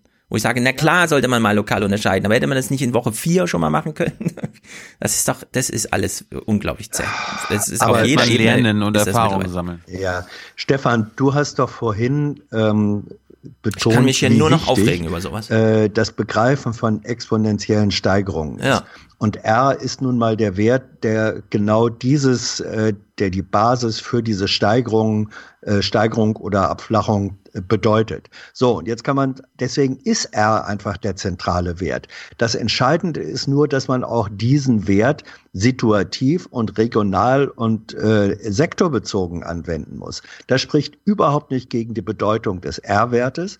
Es spricht nur dagegen, ihn sozusagen ähm, äh, wie, wie eine Art Kruzifix ähm, national oder sogar äh, global zu verwenden. Nein, ja, es geht darum, die Bedeutung des R-Wertes ist, ja. muss regional ähm, und situativ äh, eingesetzt ja, da bin ich total dafür. werden. Da bin ich total dafür, das verlange ich seit mindestens einem Monat, dass man dieses ja. R mal ein bisschen lokalisiert und dann auch so identifiziert und davon eine Gesundheitsamt-Logik ableitet, was zu tun ist. Aber neunte Woche Lockdown, ja, und Merkel kommt mit diesem Spruch. Ich glaube, es ist im Interesse der, der Menschen, der Bürgerinnen und Bürger, dass es für ganz Deutschland eine Strategie gibt. Ja, schön. ja, klar, eine Strategie, aber die muss sich doch trotzdem lokal unterschiedlich niederschlagen. Und das tut sie aber nicht, sondern es ist, ich verstehe das alles nicht mehr. Das könnte so ja, viel cleverer sein. Das aber, aber, aber da musst du lokal ähm, abregeln. Da musst du dafür sorgen, dass Stefan ja, Schulz absolut, nicht mehr genau, nach Jena genau, kommen kann. genau. Das verlange ich auch. Und darüber reden das wir schon seit Wochen, dass ich das will. Natürlich will ich, dass deine Oma in Mecklenburg-Vorpommern, wenn da ein Fall pro Woche auftaucht, im ganzen Bundesland zum Friseur gehen kann. Und dass es in Bayern dann nicht funktioniert, weil es da Landkreise gibt, die dreimal so durchseucht sind wie äh, Heinsberg. Na klar will ich, dass die Grenzen dazu sind in Mecklenburg-Vorpommern. Ja, das ist doch völlig, das, wir machen doch auch nationale Grenzen zu aus diesen Gründen, schon seit Monaten. Ja, ja, das ist im Übrigen auch das, was sozusagen eine der noch nicht so allgemein kommunizierten, aber wesentlichen Ergebnisse der Gangel-Studie ist, wo Strick selber sagt, das war eine ideale Situation, weil wir hier eine relativ kleine Community hatten, die abgeschottet ist, die faktisch abgeschottet ist. Gangelt ist so eine Art äh, Wuhan oder so, wo, wo du ein kleines Wuhan, wo du einen Ort abschotten kannst, wo die Leute unter sich bleiben, wo keiner rein und keiner rausgeht. Eine Laborsituation, wo das, wo man jetzt sagen würde, gut, wenn wir es äh, lokal oder regional machen, dann wird die Konsequenz sein, dass man das sagt, hier in dieser, in diesem Kreis, in dieser Stadt, äh, findet eine Lockerung statt, aber um den Preis, dass es keinen Traffic von Menschen aus diesem Kreis ja. raus und in den Kreis hinein gibt. Das muss man dann als zweites mit dazu sagen. Und ehrlich gesagt, wo ist das Problem? Naja. Na, wo ist ähm, das Problem? Thilo stöhnt, aber wo ist das Argument? Äh, Pendlerpauschale. Man kann ja auch Thilo mal antworten. Wo ist das Problem? Ich finde es keine gute Idee, wenn die Leute alle eingesperrt werden würden. Also bis jetzt Stadt. gegen Lockdown, bis jetzt für Öffnung. Nein.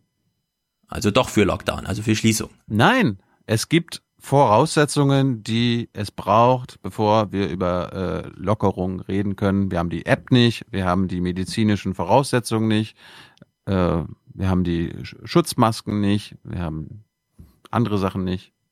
Solange das nicht da ist, können wir, können wir, brauchen wir gar nicht anfangen. Also in Mecklenburg-Vorpommern, wo es Schutzmasken gibt und wo es auch eine Kontaktverfolgung, Tracing in einem Verfahren gibt, Gibt's das nicht. Bill Gates drei Absätze de, nur dem deutschen Weg widmet, würdest du sagen, Lockdown, die App muss noch sein? Ja. Mhm. Und warum? Was versprichst du denn von der App? und also, Co. gelernt habe. Mhm. Du hast von Drosten gelernt, dass die App viel bringt? Also ich habe das von Nein, Drosten nicht gelernt und von Bill Gates auch nicht und von Konstanze Kurz auch nicht. Das habe ich auch gar nicht behauptet, dass sie viel bringt, aber das ist eine der Voraussetzungen für die, äh, für die Kontaktverfolgung. Ja, das ist, also da würde ich sogar, also Kikole sagt das auch, und da würde ich euch jetzt beiden widersprechen, dir und Kikole, dass man unbedingt die App braucht, dass die der letzte Baustein ist du, von der Lockerung. Ist, ist, äh, ist, äh, die Voraussetzungen sind klar definiert von allen Virologen und Epidemiologen, was es alles braucht, bevor wir mit den Lockerungen anfangen können. Und die sind noch nicht da, also bin ich noch bei Team Vorsicht. Selbst bei einem Fall in Mecklenburg-Vorpommern in einer Woche. Ja. Na gut, das kann man natürlich 63 Jahre jetzt so machen, weil diese Fälle wird's, also die, die werden bleiben. Das Virus wird zu 43 Prozent ohne Symptome übertragen. Das kursiert also monatelang, ohne sichtbar zu werden, bis jemand seine Oma besucht und dann ist es wieder da. Und zwar die nächsten 50 Jahre. Gut, du, deine Vorstellung ist, äh, dass Bundesländer sozusagen auf 43 Jahre lang äh, für sich abgeschlossen blieben, äh, bleiben, dass äh, die Küste in MacPom besucht werden darf von den Mecklenburgern und Vorpommern, aber kein Berliner oder sonst was dahin darf. Also wenn du aus Bayern kommst, äh, wo äh, pro 100.000 Einwohner 2000 Leute schon diagnostiziert Covid hatten, würde ich sagen, nee, du kannst tatsächlich in dieser Lage nicht nach Mecklenburg-Vorpommern an die Küste fahren, in so ein Feriendorf, wo du anderen Leuten begegnest. Weil das ist, dass du es mitschleppst in deiner achtstündigen Autofahrt, ist einfach zu wahrscheinlich. Mhm. Naja, das ist dann eben auch eine andere, ich meine, äh, das ist eine Form von Lockdown, die nicht Lockdown heißt, die aber faktisch einer ist. Das ist eine regionale äh, oder lokale Abregelung. Ja, aber wir haben die ganze, eine Reisewarnung für die ganze Welt. Das ist genau das. Das ist vernünftige ja. Politik. Ja, wir haben eine Reisewarnung für die ganze Welt. Zu Recht. Völlig und zu dann, Recht. Und, und dann soll es jetzt noch eine Reisewarnung für den Rest des Landes geben. Naja, pass auf. Wenn du jetzt eine nationale Lösung haben willst, Tilo, muss man ja erklären, warum keine, also warum ist die nationale Lösung so wichtig? Einheitlich Deutschland, aber keine europäische und keine Mecklenburg-Vorpommersche. Warum ist diese nationale Ebene dann so entscheidend? Ich glaube, europäisch ist es einfach noch nicht zu organisieren. Ja, aber warum, wenn die Mecklenburg-Vorpommern sagen, aber Deutsch ist es noch nicht zu organisieren, was ist dann? Dann haben die nicht recht mit dem Argument. Stefan, du das kannst sind aber, doch du kannst, du kannst ja nicht auf immer noch kleinere Ebenen gehen. Wir sind in, in, in Deutschland, da brauchen wir so und so viel Ke äh, Testkapazitäten, da brauchen wir so und so viel Masken und da brauchen wir so und so, äh, da brauchen wir diese Tracing-App. Ja. Und die gilt ja wahrscheinlich auch, das gilt ja für alle europäischen Länder. Tests. Nur haben die äh, ganz Ja. andere Test, Testkapazitäten und Intensivbetten. Wir müssen jetzt übrigens unseren Gast anrufen. Ne? Tests. Ja. Test, Test, Test. Test, Test, Test. Test. Hans, mach mal kurz Test. Test. Und ich frage Sie da draußen, haben Sie Bill Gates gewählt? Ja, nicht so viel Test, Kinderfan, Test. bitte. Hans, wir hören dich, ja? Nur heute. Gut. Mhm. Tests. Was ist mit den Tests in Deutschland, ja? Nicht nur die Apps. Ich bin immer noch nicht getestet worden. Nicht nur die Ah. Masken, nicht nur die grundsätzliche, wie machen wir es mit der Industrie, es ist alles. Die Deutschen ruhen sich gerade immer sehr aus. Wir machen das so toll, dieser deutsche Sonderweg. Thema Tests, ja. Wir haben viele Tests, aber was gibt's über die Tests zu sagen? Es gab hier, es wurden mal interessante Zahlen genannt. Das ist nicht ganz uninteressant, auch hinsichtlich Fußballdiskussionen und so. Auch das ist ein Gebot zur Eindämmung der Pandemie, möglichst viele Menschen auf eine Infektion mit dem Coronavirus zu testen. Allein in der vergangenen Woche wurde das in Deutschland 467.000 Mal gemacht. Theoretisch möglich wären laut Bundesgesundheitsminister 900.000 Tests in der Woche. So. Wir schöpfen also nicht mal die Hälfte der Testkapazitäten aus. Ich bin total dafür, dass man jetzt sagt, okay, das RKI kriegt eine gewisse Kapazität, ja, die sie halt brauchen für ihre Maßnahme hinsichtlich, wir testen jetzt alle, die auf Lunge irgendwas haben, testen wir mal, was es denn ist in der Lunge. Und die andere Hälfte, die da übrig bleibt, die stellen wir dem Markt zur Verfügung. Die kann man einfach kaufen. Wer die will, kann sie kaufen. Wenn es die Bundesliga ist, dann ist die Bundesliga die erste, die sich am großen deutschen Screening-Projekt beteiligt. Mit der einen Bedingung, zwei Bedingungen. Letzte Woche hatte ich ja schon die Bedingung, sie zahlen einfach fünfmal so viel, damit das Screening auch noch über Nicht-Bundesliga-Betroffene ausgeweitet werden kann. Ja, und äh, dann könnte man ja noch äh, die eine oder andere Bedingung da dranhängen, um zu sagen, äh, es ist jetzt auch ein Forschungsprojekt. Die Bundesliga muss hier ein paar Forschungsfragen mit beantworten. Es gibt also nicht die Bundesliga vor, wen screenen wir denn hier so, die Spieler und die Angehörigen und die Leute auf dem Platz, sondern es sagen einfach Forscher, wir haben die und die Fragestellung, äh, das müsst ihr jetzt auch mitbezahlen. Ja, also die Kapazität sind da, es sind 400.000 Tests unausgeschöpft in Deutschland. Was ist denn das für ein Luxus? Den können wir uns Aber eigentlich das gar ist- nicht aber leisten. Das ist doch ein bisschen, das ist ein bisschen Lindner-Rhetorik, ne? Ja, die, die sich leisten können, soll sich die Tests dann kaufen. Ja, und für die anderen mit, für die, die sich's nicht leisten können. Vielleicht sollte das der Staat erstmal organisieren. Ja, der macht's ja nicht. Der sagt ja einfach, äh, wir haben äh, nach RKI-Regeln haben wir nur die Hälfte ausgeschöpft an Testsmöglichkeiten. Wir könnten jetzt auch ins Screening gehen. Wir machen es aber nicht. Und ich würde jetzt sagen, dann übergeben wir es dem Markt. Man kauft sich einfach das Screening. Die Bundesliga würde das bezahlen, die ist da bereit. Aber ja, wir hassen alle Fußball und deswegen findet das nicht statt. Die war selber sehr überrascht, die deutsche Fußballliga, ne? wie sehr sie eigentlich gehasst wird. Vielleicht gibt's da mal ein paar Gespräche, die man mal führen muss in Deutschland, aber gut. Ich, ich habe den Doppelpass am, beim, am Sonntag reingeguckt, weil der Günther dabei ist. Äh, der Welcher ist Günther? Vom Merkur. Günther. Ach so, irgendein Journalist oder was? Hm. Ja, Sportjournalist. Und ähm, da haben sie auch festgestellt, ja, wir wollen ja hier alle, dass gespielt wird. Und äh, wir wollen endlich wieder kommentieren und Fußball sehen und so Mhm. weiter. Aber irgendwie die Fußballfans selbst, selbst die sind mehrheitlich dagegen. Also nicht nur die Gesamtbevölkerung, sondern die Fußballfans auch noch. Ja. Das hat sie dann überrascht. Wäre jedenfalls eine Gelegenheit, mal ins Screening zu gehen. Da, da gibt's jemanden, der das einfach Ja. bezahlt. Warum nicht? Ja, es ist jemand da, der es bezahlt, ist doch gut. Dann einfach mal durchscreenen.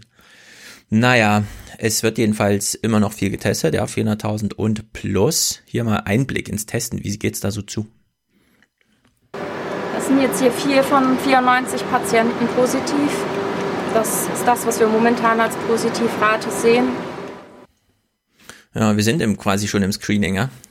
Also die Verdachtsfälle sind mittlerweile so ausgeweitet, was ist ein Verdacht, dass wir auf 5% positive Fälle in dem Fall hier kamen. Das scheint auch so ein guter deutscher Durchschnitt zu sein. Naja, ich würde sagen, wir könnten ruhig mal ein bisschen mehr testen, oder? Die Bundesregierung jedenfalls hat jetzt ein Gesetz fertig gemacht. Die Bundesregierung hat ein zweites Gesetzespaket zur Eindämmung der Corona-Pandemie auf den Weg gebracht. So soll künftig deutlich mehr getestet werden, unter anderem in Pflegeheimen. Auch sollen Labore und Ärzte negative Testergebnisse und wieder genesene Fälle an die Gesundheitsämter melden. Mhm. In der neunten Woche gibt es jetzt eine Regelung dazu, man könnte ja auch mal die Zahl der Genesenen melden. Ehrlich gesagt, da fällt mir nichts mehr zu ein. Das ist äh, unterirdisch. Jede epidemiologische Fragestellung hat irgendwas mit Dunkelziffer zu tun und so. Da braucht man solche Zahlen. Und die werden einfach nicht mit erhoben. Also das finde ich einfach. Naja, Masken. Es ist mir tatsächlich. Sie können, Sie können, Sie können ja noch nicht mal erheben, wie viele Menschen in Deutschland getestet wurden. Also Sie kennen jetzt die Zahl der Tests ungefähr, Ja, ja. aber viele werden ja zweimal getestet, manche sogar dreimal. Wie viel wurden Ja. denn insgesamt schon getestet? Ja, dieser, dieser Zustand, also es ist alles schön groß, äh, skaliert und so weiter, aber dieser qualitative Zustand, was die wissenschaftliche Begleitungsmöglichkeiten nur angeht, ja, sind einfach unterirdisch. Würdest du, wenn es verfügbar wäre, einen Test machen lassen? Einfach nur, um zu gucken, ob du es schon hattest oder hast. Den Antikörpertest ja, also ein PCR-Test natürlich nicht. Wozu denn? Ich habe ja keine Symptome, keine Probleme und ehrlich gesagt, es interessiert mich auch grad nicht, ob ich jetzt aber du gerade kannst ja, Covid du kannst ja. Symptom, aber du kannst ja symptomfrei sein. Ja, und? Also ich würde den machen. Ja, also der Test, der geht schon ganz schön an den Gaumen, ne? Da musst du ziemlich kotzen und so angenehm ist das nicht, glaube ich. Hans, du? Ähm, Antikörpertest, ja, äh, mit einer gewissen Zuverlässigkeit auf dem Markt ist. Roche verspricht das ja gerade, 99 Prozent oder so. Na, mal gucken. Also Antikörpertest äh, würde ich machen. Ob ich einen PCR-Test Hat würde. keinen Sinn. Weil ich meine, ähm, PCR-Test wäre gegenüber dem Antikörpertest ein Zeitvorsprung von ein paar Wochen. Mehr ist es nicht. Ja, eben. Also wenn man, wenn man sich nicht krank fühlt und so, hat der ja wirklich wenig Aussagekraft. Dann lieber einmal wissen, ob man schon in den letzten Monaten als jetzt gerade aktuell hat. Also es muss Den ja am totale liebsten. Zufall sein. Ich habe jetzt gesagt entweder oder, sondern natürlich den am liebsten, aber wenn jetzt so ein Corona-Test verfügbar wäre, warum nicht? Ja, ich hoffe doch, dass der Antikörpertest noch dieses Jahr in der Apotheke einfach zu kaufen ist. Dass man dann da einfach sich testet und dann ist auch gut, ja. Also das kann ja nun wirklich nicht ewig so weitergehen. Auch Ah, wenn er ist jetzt schon zu kaufen. Beim ja. Bei mir nebenan an der Apotheke hängt ein Zettel, sei hier Antikörpertest. Aber Wegen da gibt's Corona eben sehr Antikörpertest. Ja, ja. Wie läuft der Äh, methodisch ab? Blut oder was? Ähm, Reinhusten. Ja, Nee, nee. Reinhusten. Darum hustet Hans immer so ich habe viel. mich, na, ich habe mich, ich habe mich da noch nicht erkundigt, aber aber äh, sie plakatieren ihn. Aha. Äh, das Problem ist nur, dass die verfügbaren äh, an Informationsstand, die meisten verfügbaren Antikörpertests haben eine äh, Zuverlässigkeit von äh, 70 Prozent oder so. Das ist dann wäre mir auch ein bisschen wenig. Ja, müsste halt fünf, fünf Mal in fünf Wochen oder so. Dann hast du so einen Durchschnittswert oder sowas. Ja, ja. Naja, ich hoffe, dass das dieses Jahr noch kommt mit Antikörpertests, weil das wäre wirklich mal interessant, ja. So grundsätzlich, nicht nur für einen selber, sondern auch epidemiologisch. Jetzt können wir wenigstens alle das Wort aussprechen. Äh, Masken, ja, ich habe echt ein Déjà-vu gehabt bei dieser Nachrichtenwoche. Es ist komisch. Guten Abend. Erst wurden sie als meist eh nicht wirksam abgetan, dann galt ihre Nutzung auf einmal als empfehlenswert. Seit heute sind sie Pflicht. Mund- und Nasenmasken müssen nun in fast allen Bundesländern im öffentlichen Personennahverkehr und beim Einkaufen in Geschäften getragen werden. Mhm. Sowas aber auch. Neun Wochen nachdem die Menschen freiwillig auf Distanz gingen, weil sie in Nachrichten gesehen haben, oh, da ist eine krasse Krankheit, die nimmt dich ganz schön mit. Und sieben Wochen nach den formalen Beschränkungen, es klang wie letzte Woche jetzt schon, ja. Also die Zähheit dieser Diskussion ist wirklich erstaunlich. Übrigens, ich habe die Zahl nochmal ausgesucht, ist wirklich erstaunlich. Ähm, Taiwan heute, ne? 450 Corona-Nachweise, 65.000 Tests. Gleich mal die Maske aufgesetzt. Deutschland, keiner hat eine Maske aufgesetzt. 165.000 Corona-Nachweise bei 2,5 Millionen Tests. Also hätte man sich vielleicht auch mal vieles sparen können, wenn man ein bisschen schneller von den Taiwanesen lernt. Ich hoffe, bei SARS-3 ja, geht das dann schneller insgesamt, dass wir dann unsere Maske einfach schon da haben und wissen, um was es hier geht und nicht uns von Matthias Lomka noch in Woche drei äh, Witze dazu anhören müssen. Er hat das Oma Erna jetzt mit einer Maske draußen rum. Naja. Es Eigentlich ist braucht man so viele Masken wie Unterhosen zu Hause. ja, richtig. Genau. Und die sollte man auch genauso designmäßig kaufen und der eigenen Kleidung zuordnen und so. Und auch genauso oft waschen und wechseln. Das auch. Aber das machen wir hoffentlich eh mit. Das ist mir letztens wieder aufgefallen. Wir waschen echt jeden Tag alle unsere Sachen eigentlich. Das ist auch, wir sind ganz schön Ja, modern, was das Familie, ne? angeht. Hm? Ich wasche alle. Du, ne, ihr seid doch Familie. Ich wasche alle zwei, drei Wochen. Ja, also wenn du fünf Köpfe zu Hause hast, dann ist jeden Ja, Tag die ja. Waschmaschine an. Das Glaube ich, einfach ein glaub ich dir gerne. Glaube ich dir gerne. Dann kann man die Masken einfach mit reinschmeißen, weil man weiß, heute Abend sind sie auf der Leine, morgen früh ist sie trocken. Es ist jedenfalls, und das muss man echt nochmal festhalten, es ist die neunte Woche, nachdem wir R unter eins gedrückt haben, weil die Leute ja, medienwirkungsforschungsmäßig gesehen haben, heiße Scheiße, ich will kein Corona haben. Dass sowas hier stattfindet. Um die Lieferung von mehr als 10 Millionen Schutzmasken aus China durch die Bundeswehr entgegenzunehmen, war Verteidigungsministerin Annegret Kramp-Karrenbauer höchstpersönlich angereist. Das Verteidigungsministerium entschuldigte sich anschließend, dass es zu dieser offensichtlichen Missachtung der Abstandsregeln kommen konnte. Auf ihrem eigenen Twitter-Kanal hat sie das natürlich alles nicht so dargestellt. Ja. Ist dir das aufgefallen? Nee, ich habe es nicht verfolgt. Aber kann ich mir gut vorstellen. Ist natürlich peinlich. Äh, es ist wirklich so unglaublich. Die fahren da alle hin, weil da Masken ankommen. Die, also die wissen irgendwie, in meinem journalistischen Beruf sind Masken gerade ein Top-Thema, ich fahre da mal hin. Und haben null Beziehung von diesen Masken zum eigenen Verhalten, dass die Masken eigentlich für sie gerade da angekommen sind, damit sie solche Situationen vermeiden, und zwar in ganz Deutschland. Wirklich fantastisch, ja. Das CDF hat sich genauso darüber gewundert. Es gibt Momente, da ist man so stolz auf das, was man hat, dass alle Regeln für einen Moment vergessen sind. Großer Auflauf heute am Flughafen Leipzig. Die Verteidigungsministerin nimmt Stolz. 10 Millionen Schutzmasken Mhm. aus China in Empfang und entschuldigt sich später dafür, dass die Abstandsregeln bei dem. Termin nicht eingehalten wurden. Die Masken sind da, auch im Saarland tut man es kund.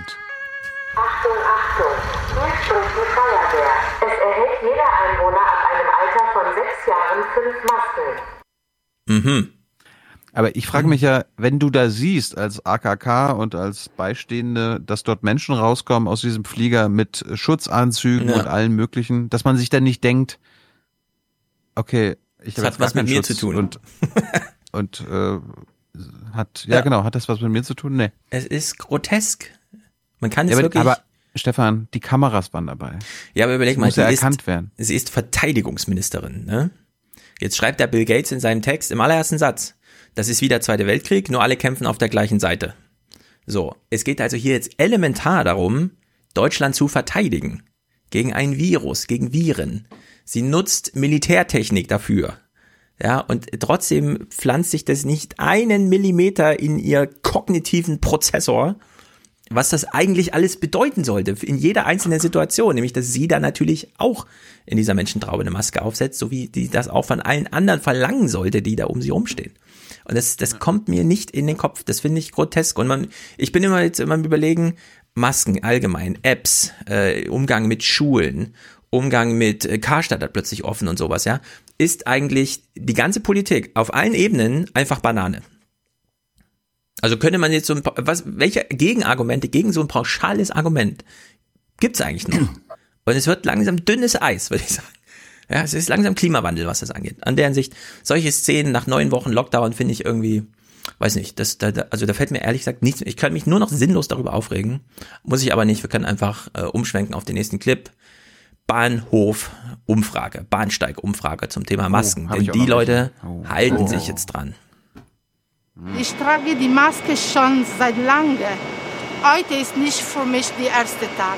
Aber ich finde es schön, dass heute alles äh, die, die, die Maske tragen. Ich, ich fühle mich sicher. Also ich glaube nicht, dass irgendjemand gerne eine Maske trägt. So, und damit Außer er, er sieht ziemlich cool aus, vor allem vor diesem gelben Ding da. Er hat eine gelbe Maske vor dem gelben Abfahrtsschild auf. Das ist wirklich. jetzt anderen zu helfen, ist natürlich eine geile Sache, klar, aber ist trotzdem furchtbar anstrengend. Das ist ein, ähm, eigentlich ein Kopftuch, was ich mir hinten mit Sicherheitsnadeln zusammengebunden habe. Ja, und ich kann es schnell hoch und runter ziehen. So. Mhm.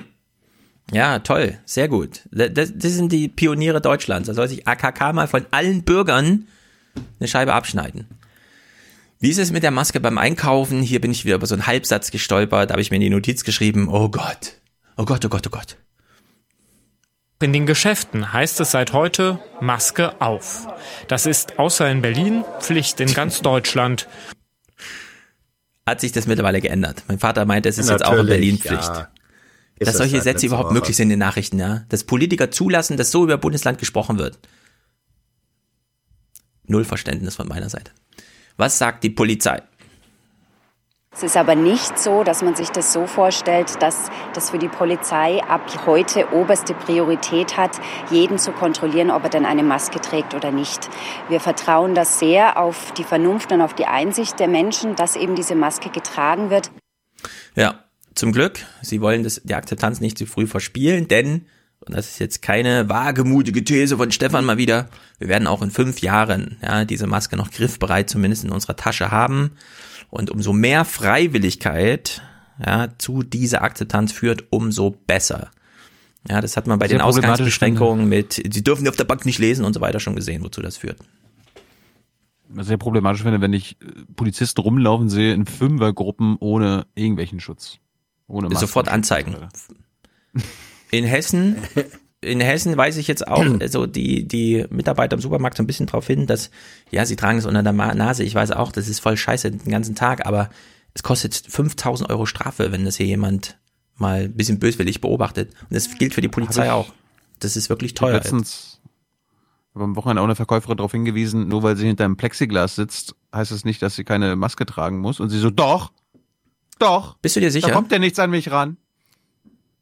Ich weiß nicht genau, ob es da eine Regelung gibt, was das Plexiglas angeht, weil ich habe jetzt auch schon zwei Verkäufer gesehen, die Ja, keine aber aufhatten. das ist ja, das ist das um, Ja, ich weiß, ja ich nicht. Das ist, das trennt einen nur, wenn du Ja. davor stehst. Und das Ja, habe ich ja ja. auch erklärt. Also, dass das auch rumgeht und dass auch behördlich das Mhm. für alle gilt Ja. im Supermarkt. Aber mein Rewe ist da sehr liberal. Der, äh, Und dein Rewe ist vor allem weltberühmt. Wenn du, wenn du da reinkommst, ja auch durch Kennen natürlich, ne? Hast du es gesehen? Ja. Wenn du da reinkommst, dann wirst du ohne Maske, wird dir, wird dir gesagt, Herr Schulz, es hier gibt's eine Maskenpflicht in Berlin, Mhm. aber Sie können natürlich einkaufen. Kein Weißt Problem, da kommen Sie einfällt? rein. Fühlen Sie sich wohl. Ja. Ich will ja nicht so Ja. viele Ken-Geschichten erzählen, aber Matthias hat es hingekriegt, dass Ken sein Video zensieren musste. Selbst zensieren. Er hat nämlich eine so. PIN-Nummer-Eingabe gefilmt. Da habe ich Matthias geschrieben, hey, ist ja bescheuert, was macht denn er da? Und dann hat Ken tatsächlich im Nachhinein dieses Video nochmal da an der Stelle unkenntlich gemacht. Und ich würde sagen, hat dann Matthias gestern geschrieben, ich hoffe, ich verrate jetzt nicht zu viel, äh, aber äh, hinter diesem Schleier, der da digital auf dem Bild lag, war die Wahrheit über den 11. September. Aber Nein, nicht weiter sagen, das ja. bestimmt aktuell Bill und Melinda Gates. Also in der Hinsicht sehr bescheuert, diese ganzen Aktionen von Ken. Das ist wirklich unglaublich. Da kommt eine äh, Anekdote aus nach der anderen, fliegt daraus. Ja. Naja, in Freiburg ist äh, Straßenbahnfahren natürlich möglich, wie überall. Man muss nur eine Maske aufsetzen und äh, Fahrschein ist nicht ganz so wichtig. Jetzt kommt die Maskenkontrolle. Maskenkontrolle in Freiburg. Hier ist der städtische Vollzugsdienst unterwegs. Wer keine Maske hat, muss die Bahn verlassen. Aber Ciao. vorerst ohne Strafe. Also alles, was Im wir bis jetzt gesehen haben, Verkehr. war mit ganz viel Einsicht äh, und ähm, die meisten sind auch gerade auf dem Weg gewesen, sie holen sich welche. Das funktioniert. Ähm, bei dem einen oder anderen müssen wir mal kurz wieder ähm, die Einsicht her herbeiführen, aber das, das funktioniert ganz gut. Hm, Herr Polizist, wie führen Sie denn die Einsicht herbei, wenn Sie das so sagen? Mit guten Argumenten und im Grundgesetz. Ja, wirklich, ne? Das ist. Oh, dieses Grundgesetzvideo, okay, das haben alle gesehen. Das ist wirklich absurd mittlerweile.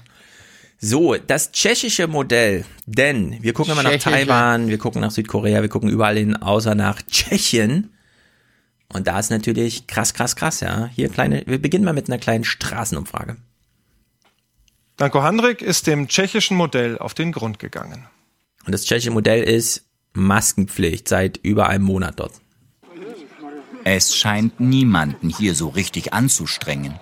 Es wirkt kinderleicht, eine Maske zu tragen. Und gefühlt jeder hält sich daran. Es ist nötig. Ich bin selber Ärztin, es schützt mich und es schützt Sie. Ich glaube, Genau. es hilft, wenn man sich nur mal die Zahlen ansieht, dass sich das Virus hier nicht so verbreitet, dann hat das doch seinen Grund. Anders als in Deutschland muss in Tschechien überall in der Öffentlichkeit die Maske getragen werden. Für Experten im Land eine der effizientesten Maßnahmen zur Bekämpfung der Pandemie. Mhm. Also überall Masken, dafür kaum Fälle. Also wirklich auf taiwanesischem Niveau. So, ja, da ist einfach nichts los mit Corona, aber alle sind diszipliniert. Das ist der große Unterschied zu vielen anderen Ländern. Jetzt hat man hier einen Arzt gefragt, der kommt mal mit einer ganz krassen Idee um die Ecke. Sicher spielt auch der psychologische Effekt eine Rolle. Schon wenn man sich die Maske aufsetzt, macht man sich klar, dass wir gerade in einer besonderen Situation stehen. Ich persönlich finde, wir sollten uns immer, also auch in der Grippesaison, an die Maske gewöhnen, vor allem also im Winter. Mhm. Grippe ausrotten, ja? Ist die nächste Idee, die man da hat. Okay. so, und jetzt äh, Finale dieses Berichts. Corona ist ja immer so ein Thema, das führt zu viel Streit. Auch hier im Podcast. Stefan hat Was? krasse Thesen, macht Vorwürfe gegen Lauterbach. Thilo ist Team Lauterbach. Stefan sagt, ich bin Team Kekule. Hans versucht zu vermitteln. Auf YouTube ist Team, die Hölle los. Alle Team hoffen, Vorsicht gegen Team Risiko. Team Vorsicht. Ja, also. Alle hoffen, dass sich beim nächsten Mal wieder verstehen und so weiter und so fort. Ja, jetzt kommt aber der Bericht. Es, der ganze Unterschied ist ja eigentlich, hätten wir nur alle diese blöden Masken aufgesetzt. Diese hier. Alle dieselbe Meinung. Und es gibt derjenige, der es schafft, durch diese Kerze seine nächste Geburtstagskerze auszupusten, er kriegt eine Million Euro von mir. Meine ich ernst, weil das schafft man einfach nicht, ja. Durch so eine medizinische Filzmaske, also medizinisch im Sinne von OP, äh, schafft man es nicht, eine Kerze auszupusten.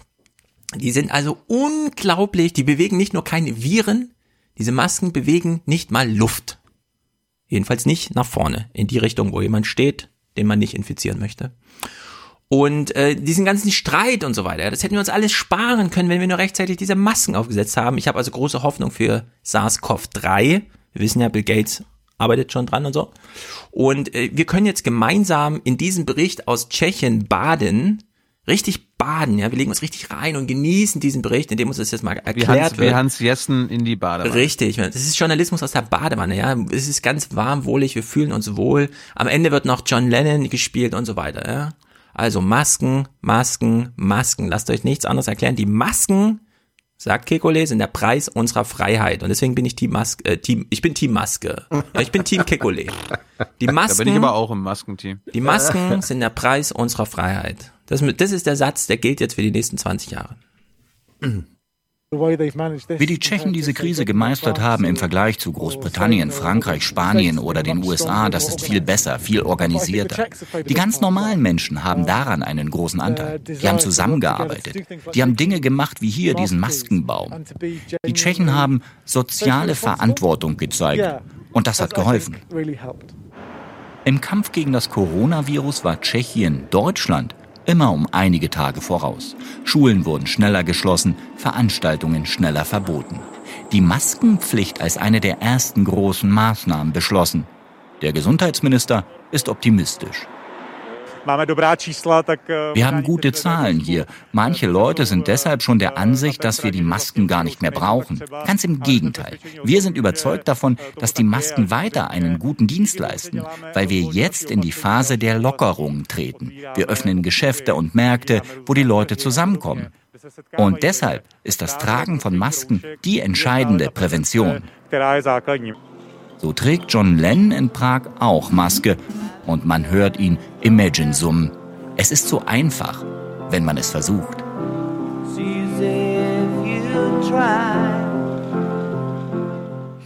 Und doch gewöhnungsbedürftig.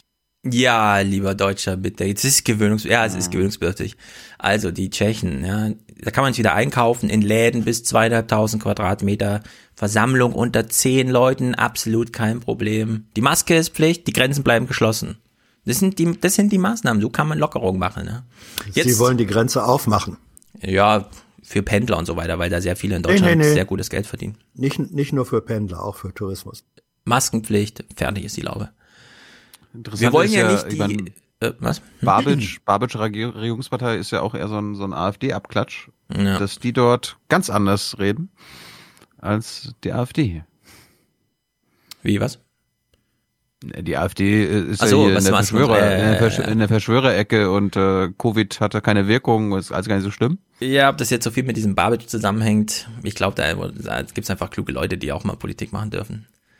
Würde mhm. mich überraschen, wenn dieser Babic-Typ überhaupt noch irgendwas macht. Naja, außer EU-Gelder einstreichen natürlich. So, jetzt also hatten wir diesen... Die Tschechen, ich, ich mhm. äh, sag mal was, weil ich seit, seit 30, 35 Jahren häufiger erst in der Tschechoslowakei, dann in der Tschechei war. Ähm, die Tschechen haben da eigene äh, Sozialstrukturen. Sie haben kollektives soziales äh, Bewusstsein. Das drückt, es ist ein bisschen teilweise wie die Skandinavier. Ähm, es gibt tatsächlich da so etwas wie eine kollektive solidarische Vernunft. Ähm, die machen es dann einfach. Mhm. Die machen es einfach. Äh, da ist eine Einsicht da. Wir müssen das Virus daran hindern, dass es sich ausbreiten kann. So, welche Möglichkeiten gibt es? Und da ist Maske sozusagen als individuelle Maßnahme ja.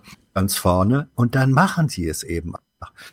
Äh, die meisten Tschechen würden über die Art von, ich sag mal, Hygienedemos, die es bei uns gibt, und was darin äh, an Ideologie ja. sichtbar wird, äh, die würden, die schütteln den Kopf und sagen, die spinnen die Deutschen. Ja. Und ähm, das ist dieser dieser Unterschied in der, sagen wir mal, in der Kultur der der Sozialpsychologie einer Gesellschaft.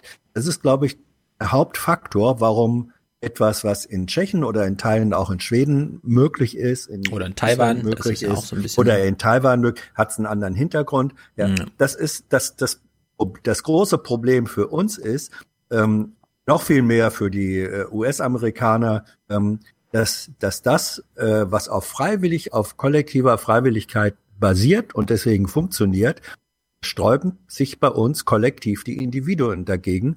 Und deswegen kommst du dann in, in zum Teil wirklich absurde und widersprüchliche Verbotsszenarien mhm. drin, wo der Staat das äh, aufoktroyieren will und teilweise muss, was die Bürger an sich selbst nicht machen. Richtig, genau ähm, so. Und jetzt ist die Frage, wie wird sowas eigentlich getriggert? Braucht man dafür KenFM? Oder Nein. reicht nicht auch ab und zu mal so ein Tagesthemenkommentar? Denn es ist Show me skandalös, ja, auf welche Pointe dieser folgende Tagesthemenkommentar zuläuft. Ich verachte das zutiefst. Ich mache das auch nicht nur aus Scherz, sondern ich finde es wirklich schlimm. Ich finde, auch wenn die Corona-Debatte bislang über weite Strecken vernünftig und sachlich geführt wurde, hier lässt sich Aktionismus beobachten. Es ist eher eine Übersprungshandlung. Nicht falsch verstehen. Aus Rücksicht eine Schutzmaske zu tragen ist richtig und sinnvoll und gibt uns auch Freiheit im Alltag zurück. Aber die bundesweite Maskenpflicht suggeriert eine Sicherheit, die nicht da ist. Sie lenkt davon ab, dass sich immer mehr Menschen nach Lockerung sehnen und in Sicherheit wähnen. Genau davor habe ich Angst, dass wir zu schnell zur Normalität übergehen und mit Maske als Alibi Vollgas geben. Mir kommt das augenblicklich so vor, als würde man einen Kampfhund von der Leine lassen und ihm halbherzig hinterherrufen, aber vergiss nicht, den Maulkorb anzulegen. Die Masken als Maulkorb ja, mhm. hier zu klassifizieren und zu bewerten, ist einfach wirklich schlimm. Dafür habe ich auch null Verständnis, weil die Masken bringen so viel. Und die würden uns so viel Freiheit und Normalität wieder geben können, wenn sie nur nicht nur politisch verordnet, sondern auch wirklich auf freiwilliger Basis akzeptiert wären wie in anderen Regionen der Welt. Wo man sich nicht dafür schämt, mit einer Maske rumzurennen, weil es eh alle machen, weil es normal ist und so weiter und so fort. Ja, und niemand schämt sich dafür bei Regen mit dem Regenschirm rum. Eben. Und dieser Kommentar von Oliver Jarasch hier war absolut unterste Schublade. Hm. Gucken wir mal, äh, ob in Taiwan, nee, in MV schon taiwanische Verhältnisse äh, sind. Ich habe kurze Stimmungsbilder aufgenommen. Mhm. Bevor wir dann, wir müssen uns mit dies beschäftigen. Du musst uns briefen, bevor wir mit Dudenhöfer reden, Stefan. Äh, die Straße. Was sagt die Straße, Hans? Hör mal zu. Ungewohnt und ein bisschen, Sie sehen ja meine Brille beschlägt. Ich muss mich jetzt dran gewöhnen. Auf der Straße geht es ja, kann man es ja abnehmen. Aber in drinnen muss schon sein. Finde ich jedenfalls. Ja, ist ja wichtig, ne? dass man sich schützt. Ne? Ja. Auch für andere. Ne? Muss man sich erst einfuhren mit. also es ist halt ein bisschen unangenehm, weil man ähm, ja, in seine Augen so ein bisschen reinatmet. Deswegen trocknen die Augen so ein bisschen aus. Aber ich denke mal, da gewöhnt man sich mit der Zeit dran. Mhm. Denke ich auch. Hm. Mal gucken, wie es im Kaufhaus ist, äh, Hans. Du gehst ja oft einkaufen. Natürlich nicht so schön wie sonst, weil man ja auch sein Lächeln nicht zeigen kann. Man muss mit den Augen lächeln, aber also mehr als sonst. Lächeln mit den Augen, besonders deutlich sprechen und den Humor behalten. Vom Kopf her vernünftig, aber an sich ist es schwierig. aber es ist nötig und es ist gut so. Und wenn sich alle dran halten, sind wir dann bald wieder los. Hm. Naja, bald halt. Kommt auf Soundboard. Äh, die Stimmung am Bahnhof. Meine Kollegin hat die gemacht. Und die hat fürs Ganze, die hat sehr viel Bestellung. Also nebenbei, neben der Arbeit macht sie dann das auch noch. In Mecklenburg-Vorpommern gibt es ja eigentlich nicht allzu viele Corona-Kranke. Deswegen ist es wahrscheinlich für Mecklenburg. Warte mal, wo trägt er seine Maske? Kann er überhaupt noch was sehen? Das ist doch. Scheint mir ein bisschen sehr hoch zu sein. Aber gut. Vorpommern eher eine Vorsichtsmaßnahme. Ich komme jetzt aus Berlin. In Berlin gibt es mehr Kranke. Äh, Da ist es schon ganz sinnvoll, dass man das trägt. Ja, Hotspot Berlin. Das war, Schmelztiegel. Wir haben die Einkaufsstraße gesehen, wir haben das Kaufhaus gesehen, wir haben den Bahnhof gesehen. Mhm. Jetzt sind wir nochmal am Konsum. Vorm Konsum auf dem Dorf, Hans. Und dann packe ich hinter der Ort. fühlen sich nicht alle wohl, aber sie gehen auf alle Fälle alle mit und das ist auch, was uns eigentlich interessiert. Wir haben uns das heute Morgen mal angeschaut, also es war eigentlich keine, kein Kunde, bei dem man aufmerksam muss, machen musste. Ja, Ja. sehr gut. Die Deutschen Läuft machen doch. langsam mit, das ist gut. Man gewöhnt sich dran. Ich hoffe, die Also- Stimmung schwappt auch nach Berlin Mitte über. Ähm, ich habe das ja noch erlebt, äh, nahe der frühen Geburt, als die Anschnallpflicht in Autos eingeführt Mhm. wurde. Das war ein monatelanger Streit ohne Ende. Haben Autofahrer sich in ihrer persönlichen Freiheit beschnitten gefühlt. Ich Ja. habe das an anderer Stelle auch schon mal gepostet. Dann wurde es wurde gesagt, ja, und dann beim Unfall und das Auto brennt und ich komme nicht raus, weil äh, der Gurt klemmt. Also das wurde an den Haaren herbeigezogen und dann wurde es eben ähm, Vorschrift und äh, Bußgeld und so weiter.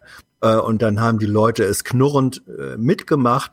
Und inzwischen ist es doch eher so, dass Menschen unsicher und äh, unwohl fühlen, wenn sie im Auto sitzen und nicht den Gurt umlegen. Also so ein Ja. kultureller Wandel, und ich glaube, der geht hier, der kann hier im Turbotempo äh, passieren. Ähm, es ist eine kollektive kulturelle äh, Anstrengung, die aber auch Spaß macht. Ja, das stimmt übrigens mit dem Spaß. Äh, Die Masken sind einfach für die Mode, also für sehr viele nähen jetzt selber, ja. Und die haben eine Herausforderung, nicht die Socke, nicht das Hemd, sondern mal was ganz Neues. Das, Du kriegst zu Weihnachten eine selbstgestrickte Maske. ja, Stricken ist besonders gut bei Masken Ich natürlich. will Aufwachenmasken. Aufwachenmasken. Ja. Aber Ja, nicht, also- nicht wir wachen auf Masken. Okay, Leute? Mhm. Okay. So, jetzt kommen wir. VW, Sortieren wir mal Themen ein ich bisschen durch. Herbert Dies. Herbert Jawohl. Dies wissen wir, der hat Ahnung, denn er ist Chefe von VW. Und er meint, äh, dass der Spruch, den kennen wir aus dem Intro, äh, ja klar brauchen wir ein Konjunkturprogramm, sehen Sie nicht, wie alles in Trümmern liegt und was bietet sich denn an? Hm. Welche innovative Idee kommt denn von Ihnen jetzt? Ja, ich glaube, dass wir dringend Also er wurde nach Innovation gefragt, ne? ein Konjunkturprogramm brauchen. Das Automobil bietet sich an, es hängen viele Arbeitsplätze dran.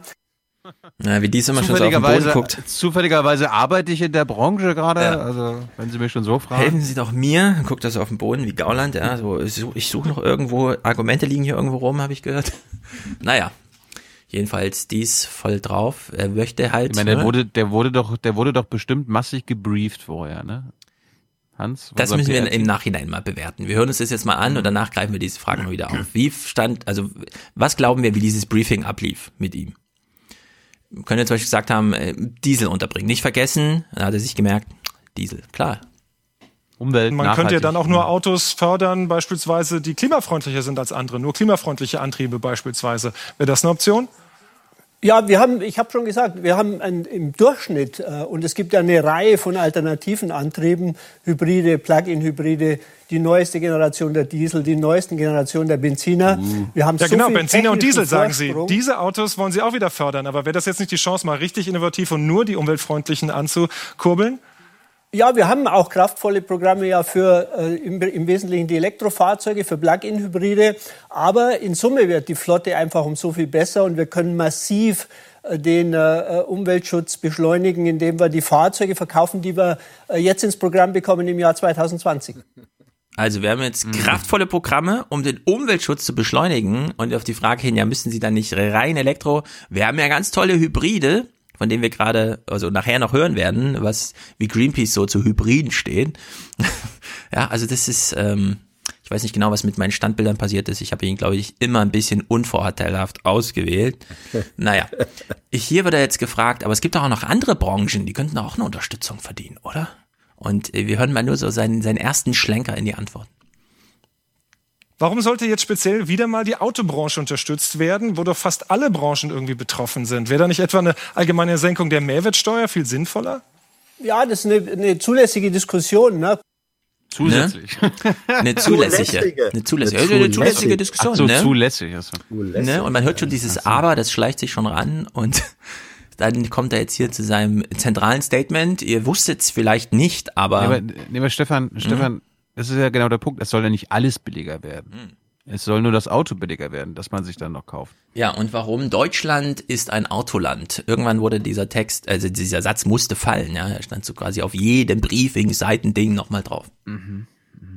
Konjunkturprogramm können natürlich auch anders gestaltet werden. Das Auto hat den Vorteil, dass es eben eine ganze Wertschöpfungskette in Betrieb setzt, insbesondere Mhm. in Deutschland. Deutschland ist ein Autoland. Mhm.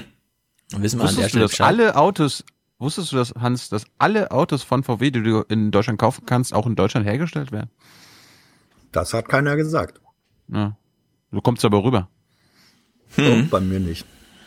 So. Bei mir schon. Frage von Ingo, also Ingo sehr gut fragen. Ja, könnte man nicht die Mehrwertsteuer senken?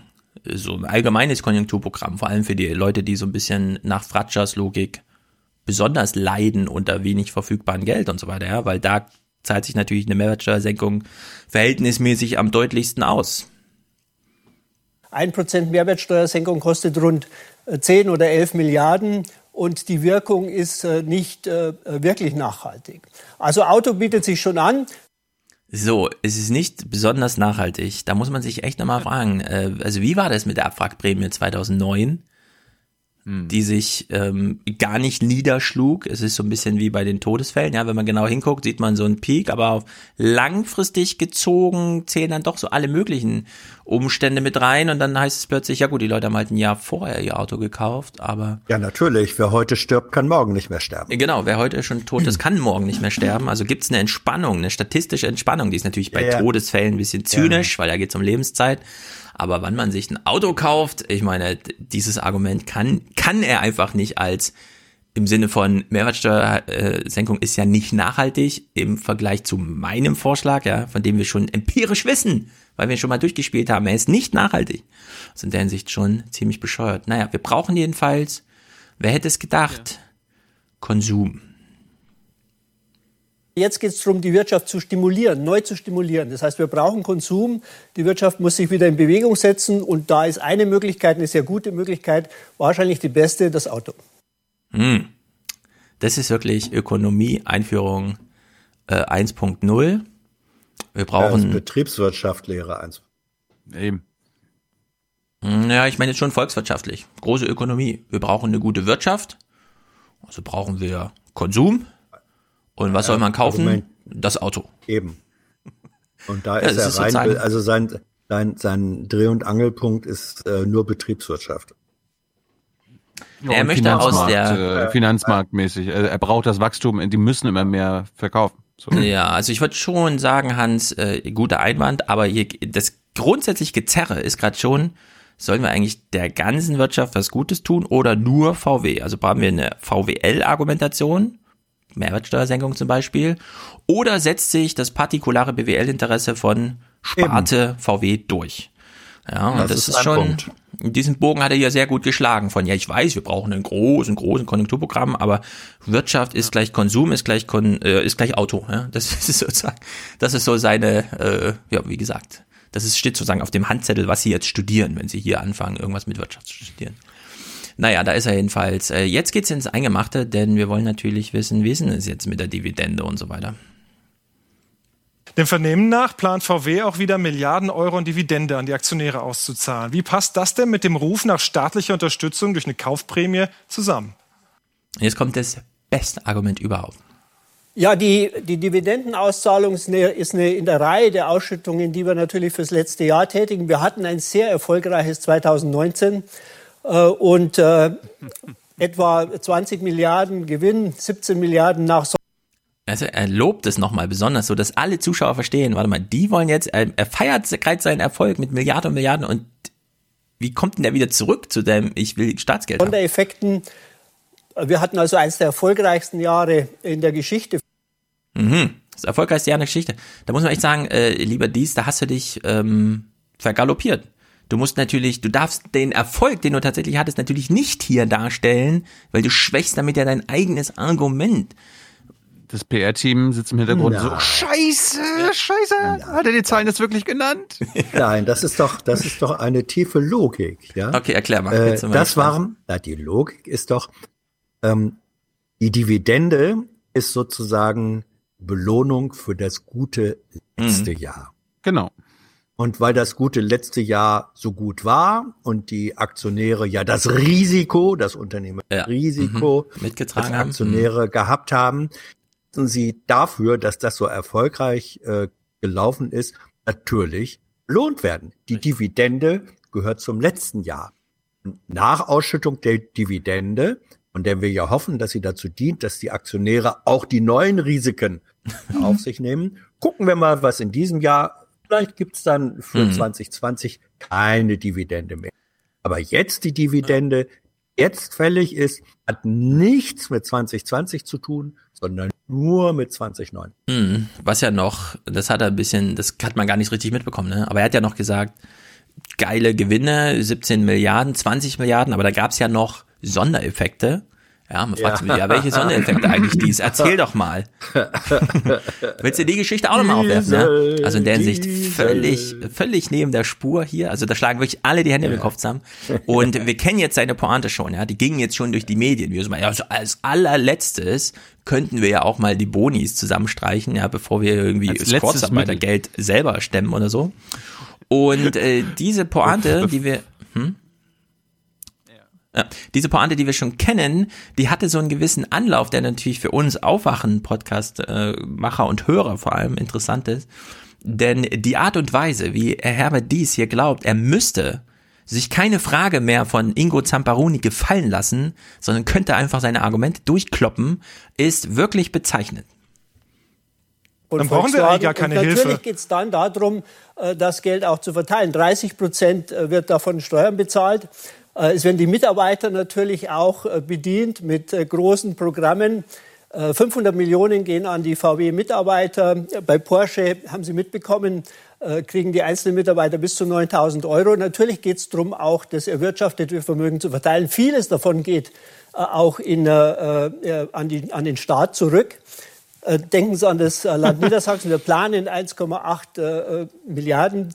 Äh, Das verstehe ich, aber Herr. Dies, es geht ja auch um Äh, das davon, Bild in der davon Gehen alleine Öffentlichkeit. 400 Millionen nach Niedersachsen zurück. Genau, aber Ich wenn man auf die schon, äh, Kaufanreize vom Unternehmen Staat stellen ja ihre pocht. Verträge in Frage. Ne? Stehen sie noch zu den Zusagen? Das sind alles Themen, die wir Genau. im Prinzip zugesagt haben. Unseren Mitarbeitern, auch den Aktionären. Äh, Und man muss sich sehr gut überlegen, wann man diese Zusagen aufhebt. Das im Wort stehen unbenommen, aber es geht um das Bild in Ah. der Öffentlichkeit. Wenn man auf die Kaufanreize vom Staat mit Steuergeldern pocht, wenn man 10.000 Mitarbeiter in Kurzarbeit hat, auch wenn VW da viel in die Arbeitslosenversicherung gezahlt hat in der Vergangenheit, aber müsste man da nicht auch Dividenden, vielleicht sogar auch Bonuszahlungen kürzen? Ja, als letztes Mittel werden wir uns das sicherlich auch noch äh, überlegen. Wir haben die endgültigen Beschlüsse noch nicht gefasst. Das ist so Wahnsinn. Das ist so Wahnsinn. Das kann man sich nicht vorstellen. Ähm, also die Argumentation die ist, ja, die, die Argumentation kennt jeder, ja. Die ist auch selbst im angelsächsischen Bereich ist es in diesem Maße undenkbar, äh, tatsächlich Staatshilfe trotz Dividendenzahlungen zuzulassen, wie er das hier einfach als Selbstverständlichkeit verkaufen will. Und dafür hat er dann natürlich auch ordentlich Kloppe bekommen. Und wir haben ja Carsten Linnemann vorhin schon gehört, der ist natürlich ähm, als CDU-Mittelstandsvereinigungschef irgendwie und so, keine Ahnung, ähm, erbost Links, darüber. linksradikaler, linksradikaler. Genau, CDU plötzlich so ein ganz linksradikaler Erboster und vor allem jetzt äh, in Einigkeit, ja, Hand in Hand, auch wenn das verboten ist gerade, mit Carsten Schneider von den Seeheimern, der natürlich genauso im Grunde Seeheimer Mittelstandsvertreter und so weiter in der SPD ist, ja. Also dies kriegt ja, hat hier nochmal richtig von beiden Seiten des politischen Lagers, auch wenn sie gerade in einer Koalition stecken, nochmal in die Fresse gekriegt. Unabhängig, ob man Hilfszahlungen bekommt oder generell. Jeder Unternehmer ist klug beraten und im Übrigen auch die Betriebsräte, wenn sie darauf dringen, dass äh, es keine Dividendenausschüttung gibt. Wenn ein Staat in einer Notsituation einem Unternehmen hilft mit Krediten, das sind Steuern von Bürgerinnen und Bürgern, dann kann es nicht sein, dass auf der anderen Seite Dividenden ausgezahlt werden. Ja, also was soll man sagen, ja? Die, äh, dies ist, ist so neben der Spur gewesen letzte Woche. So Banane, so völlig im Abseits. Und wir wissen alle, wie das bei VW funktioniert, ja. Mit öffentlicher Kommunikation und wie viele Leute da beschäftigt sind, dass sowas gut über die Bühne, über die Bühne geht und so. Also da leiden jetzt gerade Dutzende, wenn nicht Hunderte Leute und müssen so richtig ackern, Budgets planen, um das jetzt wieder gerade zu biegen. Also war eine spektakuläre Woche für Herbert D. Ist wirklich ganz, ganz große Gratulation an der Stelle. Gut, wir schalten jetzt nach Hamburg zu Marion von Greenpeace. Sie ist da die Verkehrsexpertin und hat offenbar äh, vor ihrer Tür eine Baustelle, wo hoffentlich Fahrradwege gebaut werden. Marion? Fast. Fast. Ähm, wir haben dich ja mal zugeschaltet, weil wir mit dir über den Auto, Autogipfel reden wollten. Wie ähm, seid, seid, ihr, seid ihr froh, dass es diesen Autogipfel jetzt gibt, weil unsere Autowirtschaft liegt ja quasi zu Brüchen und seid ihr auch der Meinung, dass denen jetzt geholfen werden muss? Also erstmal gut, äh, Gespräche sind immer gut, würde ich sagen. Ähm, und der Industrie geht ja auch tatsächlich äh, nicht gut. Man rechnet mit minus 20 Prozent für den deutschen Markt, ähm, was die Wirtschaft äh, bei der Autoindustrie angeht. Aber man darf eben nicht vergessen, in welchem Rahmen diese Gespräche stattfinden und mit wem sie eben auch nicht stattfinden. Weil es ist ja jetzt nicht so, dass es nur der Autoindustrie schlecht geht. Es gibt andere Industrien oder beispielsweise auch Sektoren, Gastronomie, denen geht es noch schlechter. Ähm, und erstmal muss man zu heute sagen, äh, dass die Umweltverbände zum Beispiel nicht mit am Tisch sitzen. Frau Schulze, die Umweltministerin, war auch erstmal nicht eingeladen, äh, wurde dann aber im Nachhinein nachgeladen. Da wurde also äh, ein bisschen nachjustiert. Und wir sind gespannt, äh, was da rauskommt. Es soll ja nicht entschieden werden, sondern es soll erstmal nur über Staatshilfen geredet werden. Also die Autoindustrie fordert ja weitere Staatshilfen. Die haben ja jetzt schon in Form von Kurzarbeitergeld, Staatshilfe in Anspruch genommen und wollen trotzdem, by the way, äh, ihre Dividenden und Boni an Aktionäre und äh, Manager mhm. auszahlen und fordern jetzt aber nochmal mehr Staatshilfen, sprich für den Verkauf von Neuwagen. Und mhm. zwar nicht nur von E-Autos, sondern eben auch von Verbrennungsmotoren, also Diesel- und Benzinern, ähm, unter anderem eben auch Hybriden. Und das geht einfach gar nicht. Das ist U-Turn in die Vergangenheit. Ja, wie schwer fällt es euch denn, die Argumentation mitzuführen? Denn die Autoindustrie macht es ja clever. Die will ja nicht äh, eine Autoindustrie-Unterstützung, sondern die will ja eine, ein Konjunkturprogramm und da bietet sich das Auto eben an durch bestehende äh, Werk, äh, also bestehende Werke, bestehende Arbeitsplätze, ähm, Wertschöpfungsketten und so weiter. Und ihr müsstet ja eigentlich von Greenpeace auch auf dieser Ebene argumentieren. Also äh, sozusagen nicht nur das ähm, Argument für die Umwelt machen, die Anwaltschaft für die Umwelt übernehmen, sondern auch so eine Art industriepolitische Argumentation finden. Habt ihr da eine und wie fädelt ihr die in so eine Diskussion ein? Genau, ähm, also es geht ja eigentlich um die Zukunft der Autoindustrie äh, bei dem ganzen Thema. Und was wir jetzt beobachten, ist äh, weltweit, also jetzt nochmal so ein bisschen Kontext, äh, weltweit steigen immer mehr Länder aus dem Verbrennungsmotor aus. Ne? Also Großbritannien, Frankreich, Irland, Niederlande, ähm, Indien, die haben alle ihre Daten gesetzt, wann, ab wann keine neuen Diesel- und Benziner mehr vom Band laufen können und auch nicht in dem Land zugelassen werden. Ähm, das heißt, weltweit gibt es einen Trend Richtung E-Mobilität, also E-Automobilität. Mhm. Der wichtigste Markt für uns in Deutschland, für die deutschen Autohersteller, ist eben auch China. Und China hat ganz, ganz klar gemacht, es gibt eine E-Auto-Quote und wir wollen vom Verbrenner weg. Das heißt, wenn man jetzt auf Auslauftechnologien wie den Verbrenner setzt und den noch verlängert, jahrelang noch weiter verkaufen will, dann muss man sich ernsthaft die Frage stellen, ob man nicht das weltweite Rennen der Autoindustrie verliert, weil man abgehängt wird. Also das mhm. sieht man jetzt auch schon am Börsenkurs von Tesla beispielsweise. Tesla ist seit letzter Woche mehr wert als VW, Daimler und BMW zusammen. Hm. Und das liegt unter anderem daran, dass ähm, die deutschen Hersteller den Wandel im Antrieb eben lange verschlafen haben und ihn jetzt auch nicht, nicht die Chance nutzen, um wirklich umzulenken. Also man könnte ja jetzt sagen, ähm, es geht um viele Arbeitsplätze und das äh, will ich auch überhaupt nicht kleinreden. Das sind Schicksale, die an der Autoindustrie hängen. Aber da der Wandel eben sowieso kommt, ist die Frage, wie schnell stellt man sich darauf ein und wie schnell kann man Leute umschulen, weg vom Verbrenner hin zu E-Mobilität, hin zu Digitalisierung. Das sieht man jetzt. Das ist auch einer der riesigen ähm, Themen, die dies immer wieder anspricht, wenn er von Elon Musk spricht und auch ja, seine Lobreden auf Tesla hält, dass die einfach bei Digitalisierung viel, viel weiter sind. Ja. Und das ist eben der Punkt, wenn man jetzt, ähm, und das stand auch schon in der Wirtschaftswoche, das schreibt sogar die Deutsche Bank, äh, Vorschläge, die jetzt diskutiert werden, wie die Abwrackprämie beispielsweise, ähm, die haben nicht für äh, Ökologie funktioniert, also für die Umwelt funktioniert und auch nicht für die Wirtschaft. Also ich sage immer Lose-Lose-Lösung, ja, also gar keine Lösung, weil ökologisch war es äh, Nonsens, Autos, die man noch hätte lange fahren können, zu verschrotten frühzeitig. Mhm. Und ähm, plus die neuen Fahrzeuge waren dann auch stärker motorisiert, haben mehr CO2 äh, emittiert äh, aufs Auto gesehen. Ähm, und wirtschaftlich ist es so, dass man eigentlich nur die Käufe vorgezogen hat. Sprich, die Leute, die eh geplant haben, Auto zu kaufen, haben dann gesagt, ja. gut, okay, halbes Jahr vorher, alles klar. Die haben also später gefehlt.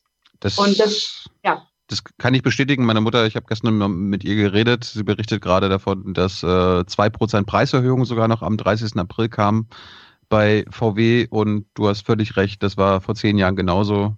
Abwrackprämie wurde mitgenommen und danach wurde das Jahr später äh, weniger gekauft. Aber warum machen die das denn? Also warum, warum, erstens, warum fordern sie das, wenn das vor zehn Jahren schon doch nicht so nützlich war? Und warum denken sie sich nicht andere Wege aus? Ich meine, klar haben sie jetzt Aufholbedarf in Sachen Elektroautos. Warum gehen sie da nicht voran und sagen, okay, gibt uns 15.000 Euro Kaufprämien oder so weiter, damit die E-Autos billiger sind als die Benziner? Wollen sie jetzt einfach nur die Benziner und Diesel vom Hof loswerden? Ja, das äh, kann man vermuten. Also was ich beobachte, ist auch ganz stark ähm, alte Muster. Also ich glaube tatsächlich, dass ähm, v, der VDA, also der Verband der deutschen Autoindustrie, sich da auch ein Stück weit verrannt hat tatsächlich. Ja, also man darf einfach nicht vergessen, ähm, dass es da einen riesigen Vertrauensverlust durch den Dieselskandal gab. So, das, das, das haben wir nicht vergessen. Und äh, man kann nicht so tun, als ob äh, die Industrie jetzt genau dasselbe Standing wie vor 2015 hätte. Ähm, das hat einen riesen äh, Imagewandel dadurch gegeben und das ist ja auch alles noch nicht beendet. Es gibt ja immer noch Vorwürfe zu Betrugsdieseln, mhm. Ähm, die noch nicht geklärt sind. Ne? Also es sind alles noch offene Fässer plus ähm, jetzt Lobbyversuche gegen CO2-Regulierung auf äh, EU-Ebene. Das ist alles nicht sehr fortschrittlich, sondern zurückgewandt. Und ähm, man kann also einmal beobachten. Warum? Genau, also ich glaube, es ist wirklich einerseits dieses, dieses alte Muster. So, wir sind wichtig, wir haben was zu sagen und jetzt merkt man aber, die Politik reagiert nicht mehr so wie vorher darauf und ähm, fehlender Mut, ehrlich gesagt. Also ja, gibt's auch Angst? Äh, sicherlich. meine ja Beobachtung ist so, äh, ja, also die sind so in diesem Muster drin. 2009 hat es ja schon mal funktioniert, und jetzt sagst du, aber 2015 ist ja schon so eine Zäsur. Und mein Eindruck ist, es gibt auch in der Politik so sehr viele, die echt sauer auf die Autoindustrie sind, dass die einfachen Muster nicht mehr funktionieren, dass man jetzt wirklich drüber nachdenken muss und dass man wirklich Angst davor hat, dass diese Industrie abschmiert. Und man sieht jetzt schon wieder so einen billigen Move der Autoindustrie, die schon wieder ihren sauren Diesel da noch durchkloppen will. Und irgendwie kriegen dann doch auch die oh, Letzten mit, dass dieses Muster einfach nicht mehr zu vermitteln ist und dass man dann nicht genau weiß, was man jetzt macht mit diesem drei, vier Millionen Erwerbspersonenpotenzial, das dann eben in diesen Wertschöpfungsketten nicht mehr drin hängt. Ja, und was machst du mit den Autos, die jetzt äh, rumstehen? Ähm, ich ja. sag mal so, Fahrradhändler boomen gerade, ne? Also die, die schlafen nicht mehr, weil die Leute einfach Fahrräder brauchen. Und äh, da stellt sich für mich auch immer wieder die Frage, was ist denn wirklich systemrelevant? Also natürlich ist die Autoindustrie ein wichtiger Bestandteil der Wirtschaft, aber das, was sie gerade macht, ist, sie schafft sich selber ab. So, und wer möchte, dass ähm, wir noch eine Chance haben, weltweit ähm, mitzufahren bei dem Rennen, der muss diese Chance jetzt nutzen und auch echt mutig voranschreiten. Marion, wenn du beim, beim Gipfel heute da wärst und man würde dir zehn Minuten Redezeit äh, einräumen, was wären deine Thesen, deine Forderungen gegenüber dem, was A, die Automobilindustrie fordert und B, was du auf Seiten der Politik an Bereitschaft und Willen oder auch Unfähigkeit erkennst. Mit, mit welcher These oder Thesen würdest du da reingehen? Würde ich vor allen sprechen oder nur für Merkel? ähm, nein, nein, du, du wärst, ja. Du ja, gib beide Antworten. Vor... Eins zu eins mit Merkel ja, und dann vor okay. der Runde. Genau, sehr gut. Okay, ich fange mal groß an, ja. Ähm, und ich also würde wahrscheinlich ähm, in zehn Minuten erstmal ähm, Hallo sagen, hoffe, dass alle gesund sind. Ich meine, so eine VC oder also Videokonferenz mit äh, Scheuer, Altmaier, Scholz, Merkel und den großen CEOs, das würde mich schon ein bisschen freuen, mal mit denen zu sprechen, fände ich gut. Ähm, und ich würde sagen, dass ich verstehen kann, dass man Hilfe braucht in dieser Situation als große Industrie, ähm, gerade auch was die Arbeitsplätze angeht, äh, dass, wie gesagt, da Schicksale dranhängen. Ähm, dass es aber nicht sein kann, dass jetzt Milliarden an Steuergeldern in die Hand genommen werden, um alte Fehler zu wiederholen aus der Vergangenheit. Sprich, das Geld, was jetzt in die Hand genommen wird, ähm, bei der Autoindustrie darf wirklich nur ein Teil von so einem Gesamtpaket sein, weil wir brauchen eine Mobilitätsprämie, ja? also etwas, was allen Menschen was bringt, nicht nur den Menschen, die ein Auto kaufen können, ähm, dazu kann ich ja später nochmal mehr sagen. Aber wenn man dann Geld in die Autoindustrie stecken will, dann halt auf keinen Fall in Auslauftechnologien wie den Verbrennungsmotor, Diesel und Benziner. Auch nicht in Hybride, weil Hybride nicht klimafreundlich sind. Das wird jetzt gerade von Söder so als innovativ geframed ah, von dies auch. versucht. Aber Ja. Hybride werden ganz häufig, wenn sie geleast werden, mit so original verpackten Ladekabel im Kofferraum zurückgegeben, weil die einfach ganz häufig nicht elektrisch gefahren werden. Ja. So, das ist, manche nennen es Mogelpackung. Ich finde das den Begriff zu soft, ehrlich gesagt, weil er wird als klimafreundlich geframed, aber ist es einfach nicht. Ja? Es ist ein ähm, klimazerstörendes Auto, wenn es so gefahren wird, wie derzeit passiert. Deswegen, äh, also kein Geld in, ins Gestern, kein Geld in den Verbrennungsmotor, wenn überhaupt Geld, dann in Digitalisierung, Sharing-Modelle, also dass die Autoindustrie ihr Geschäftsmodell ändert, weil sie verkauft einfach viel zu viele Autos. Das muss man Oh, einfach oh. mal sagen. Ähm, und wenn überhaupt, dann in E-Autos. Also kleine, leichte E-Autos, die sich halt auch Leute leisten können, die jetzt nicht so die Tesla-Käufer Und was und was wäre das? Genau, das, das Vier-Augen- und Vier-Ohren-Gespräch von Frau zu Frau. Da würde ich, glaube ich, eher lieber Fragen stellen, als ihr was zu erzählen, weil ich unglaublich neugierig wäre, was sie so äh, von den ganzen Gesprächen, also von dem heutigen Gespräch äh, berichten würde, ähm, was die Rolle der Autoindustrie in Deutschland generell angeht, was die Beziehung jetzt zur Politik bedeutet, wie sie ähm, generell unsere Wirtschaft, Zukunft, Klimaschutz bewertet. Und also ja, ich glaube, ich hätte sehr, sehr viele Fragen. Hm. Wenn, Würdest du äh, sie auch also- nach ihrem Verhalten fragen, wie sie so unterwegs ist, wenn sie nicht gefahren wird, ob sie viel Fahrrad fährt und sowas? Nee, das würde ich dir, glaube ich, gar nicht fragen. Ja, mein Eindruck ist so, Peter Altmaier sieht man jetzt immer auf dem Fahrrad und es wäre der Letzte, den ich auf dem Fahrrad vermutet hätte, wenn er die BBK verlässt. Es gibt jedenfalls die eine Aufnahme, wo er so Einmal. wackelig um so eine, Einmal, Stefan. Ja, aber diese, nein, nein. Altmaier ist schon, Entschuldigung, als er noch Umweltminister war, ist Mhm. ja auch schon ein paar Jahre her, da kam er schon immer äh, auf dem Fahrrad darum gefahren. Das ist bei ihm äh, kein neuer Gag, sondern das macht er seit vielen Jahren, Mhm. muss man dann auch sagen. Okay, vielleicht würde ich ein Foto von ihr auf einem Fahrrad machen. Selbst gesammelt. nee, mein wir, können ja Eindruck, mal über, ja, ja. wir können ja gleich mal über Fahrradprämien und Fahrradwege reden, aber ähm, bist du denn der Meinung, dass die Politik äh, der Autoindustrie jetzt Grenzen aufzeigen wird? Es gibt ja seit gestern die Meldung, dass äh, Bayern, Niedersachsen und Baden-Württemberg äh, explizit sagen 3000 Euro Prämie für Verbrennerautos, Umstieg 1000 Euro von, also eine Recyclingprämie, finde ich auch geil, äh, von Euro 3 auf Euro 6. Ähm, da scheint die Politik ja dann doch schon in Fahrt zu sein. Also das sind eben die drei autoherstellenden Länder, das darf man eben nicht vergessen. Was natürlich extrem peinlich ist, ist, dass Kretschmann sich darauf eingelassen hat, 3000 Euro für den Verbrennungsmotor zu fordern. Mhm. Ähm, da müssen die Grünen sich schon fragen, was ihr Kurs ist. Grundsätzlich ähm, hatte Scholz ja am Sonntag auch eine Art Abfuhr äh, gegeben, also gegenüber Frau Müller vom äh, Mhm. Verband der deutschen Autoindustrie und gesagt, es kann nicht sein, dass ihr Dividenden auszahlen wollt, Boni auszahlen wollt und trotzdem Staatshilfen in Milliardenhöhe fordert. Da hätte er noch ein paar Fragen. Ähm, insofern schauen wir mal, was ähm, die Sozialdemokraten machen. Ähm, ich schätze, dass es am Ende, ähm, da ist ja auch mehrheitlich, also in Umfragen von CIVE äh, zum Beispiel, ähm, gab es ja eine Mehrheit gegen eine reine Autokaufprämie. Also es wird extrem schwer für die Politik, das zu verkaufen, wenn es eine Abwrackprämie, wenn es eine Kaufprämie für Verbrenner geben wird. Ich befürchte jedoch, ähm, dass die Nähe zwischen Politik und Industrie dann doch wieder zu eng ist ähm, und dann doch wieder darauf gesetzt wird, ähm, das Auto vorrangig zu fördern und eben nicht Mobilität im Blick zu haben, sondern immer wieder das Auto. Das sind halt diese alten Muster. Äh, ja, deswegen arbeiten Leute für die Verkehrswende. Hm. Bräuchte es denn, braucht es denn eine Fahrradprämie oder äh, verkaufen die sich auch schon so gut genug jetzt? Wo, also wo, wo muss, wo muss das Geld reingesteckt werden, was jetzt in die Abwrackprämie oder in die Autoprämie reingesteckt werden wird? Was viele Verbände ja fordern, ist eine sogenannte Mobilitätsprämie für alle. Sprich, äh, Auto, eine Autoprämie würde ja wirklich nur wenige Menschen äh, bevorzugen, weil viele Leute gar nicht das Geld haben, sich ein Auto zu kaufen. Beispielsweise gucken wir uns ähm, Großstädte an, da haben circa 42 Prozent der Haushalte gar kein Auto. Und äh, das heißt, diesen Menschen ist nicht geholfen mit einer reinen Autoprämie.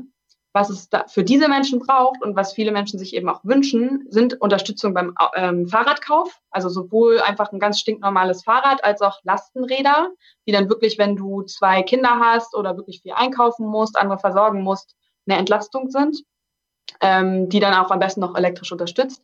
Aber genauso gut auch Bahn- und Bustickets. Also alles, was du so an Jahrestickets bezahlst äh, für Bus und Bahn. Alles, was eine Bahncard bedeutet. Alles, was für Städte auch die Beschaffung von E-Bussen bedeutet. Also wir hatten ja diese ganze Debatte um Fahrverbote.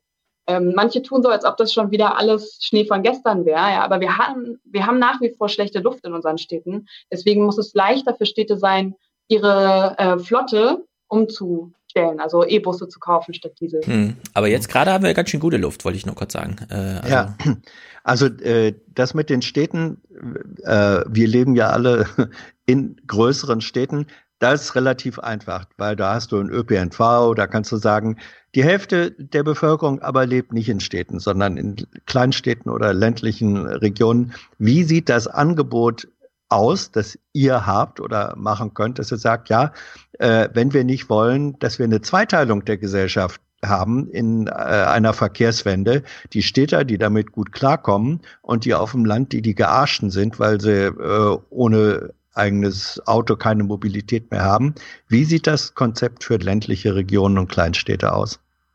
Sehr gute Frage, weil äh, das ist tatsächlich immer ein Argument, was kommt. Also tatsächlich fühlen sich, glaube ich, auch viele ähm, abgehängt oder zurückgelassen, wenn es ums Thema autofrei in Städten beispielsweise geht. Ähm, auf dem Land ist völlig klar, dass Autos noch lange gebraucht werden. Also länger, viel länger als in der Stadt. Wichtig fürs Klima ist, dass diese nach Möglichkeit eben wenig gefahren werden. Wenn es also geht, aufs ähm, Lastenrad umzusteigen oder aufs Fahrrad, mit dem Fahrrad zu pendeln. Ich meine, damit kann man mit Pedelecs, also diesen E-Bikes, äh, ja mittlerweile auch zehn Kilometer pendeln, wenn es gute Wege gibt. Dafür braucht es eben auch sichere Radwege auf dem Land. Keiner hat Lust, auf einer vielbefahrenen Landstraße Fahrrad zu fahren, wenn du da irgendwie mit 80, äh, 20 Zentimeter geschnitten wirst. Das ist total verständlich. Aber es braucht auf jeden Fall Ausbau von Bus und Bahn. Also das ist ganz, ganz klar. Eben nicht nur in der Stadt, sondern eben erst recht im Land bei den Zubringern, damit Pendeln weniger stressig wird, damit es entspannter wird. Ich glaube, viel wird sich auch ändern durch Homeoffice, durch das, was wir jetzt gerade erleben. Viele Arbeitgeber und Geberinnen haben ja gesagt äh, vor Corona, ähm, die Leute arbeiten nicht, wenn sie zu Hause sind. Ähm, jetzt ist bewiesen, dass das totaler Schwachsinn ist und dass Leute generell nicht mehr so präsent sein müssten auf der Arbeit. Das geht nicht bei allen Berufen, das ist mir klar. Ähm, wenn ich am Fließband arbeite, dann bringt mir Homeoffice nichts. Aber das geht bei vielen Berufen. Dadurch kann man schon mal viel von den Pendlerströmen, viel von den Wegen einsparen. Grundsätzlich aber nochmal zum Auto. Wichtig ist beim Auto, dass es eben in Zukunft elektrisch ist. Also wenn ich auf dem Land fahre, das wird auch, das hat Frau Müller auch bei Anne Will gesagt, äh, E-Autos seien nichts fürs Land. Das ist leider keine ähm, wichtige Information, weil der Durchschnitt, ähm, also das Thema Reichweitenangst ist da immer wieder ein Argument, was mir begegnet.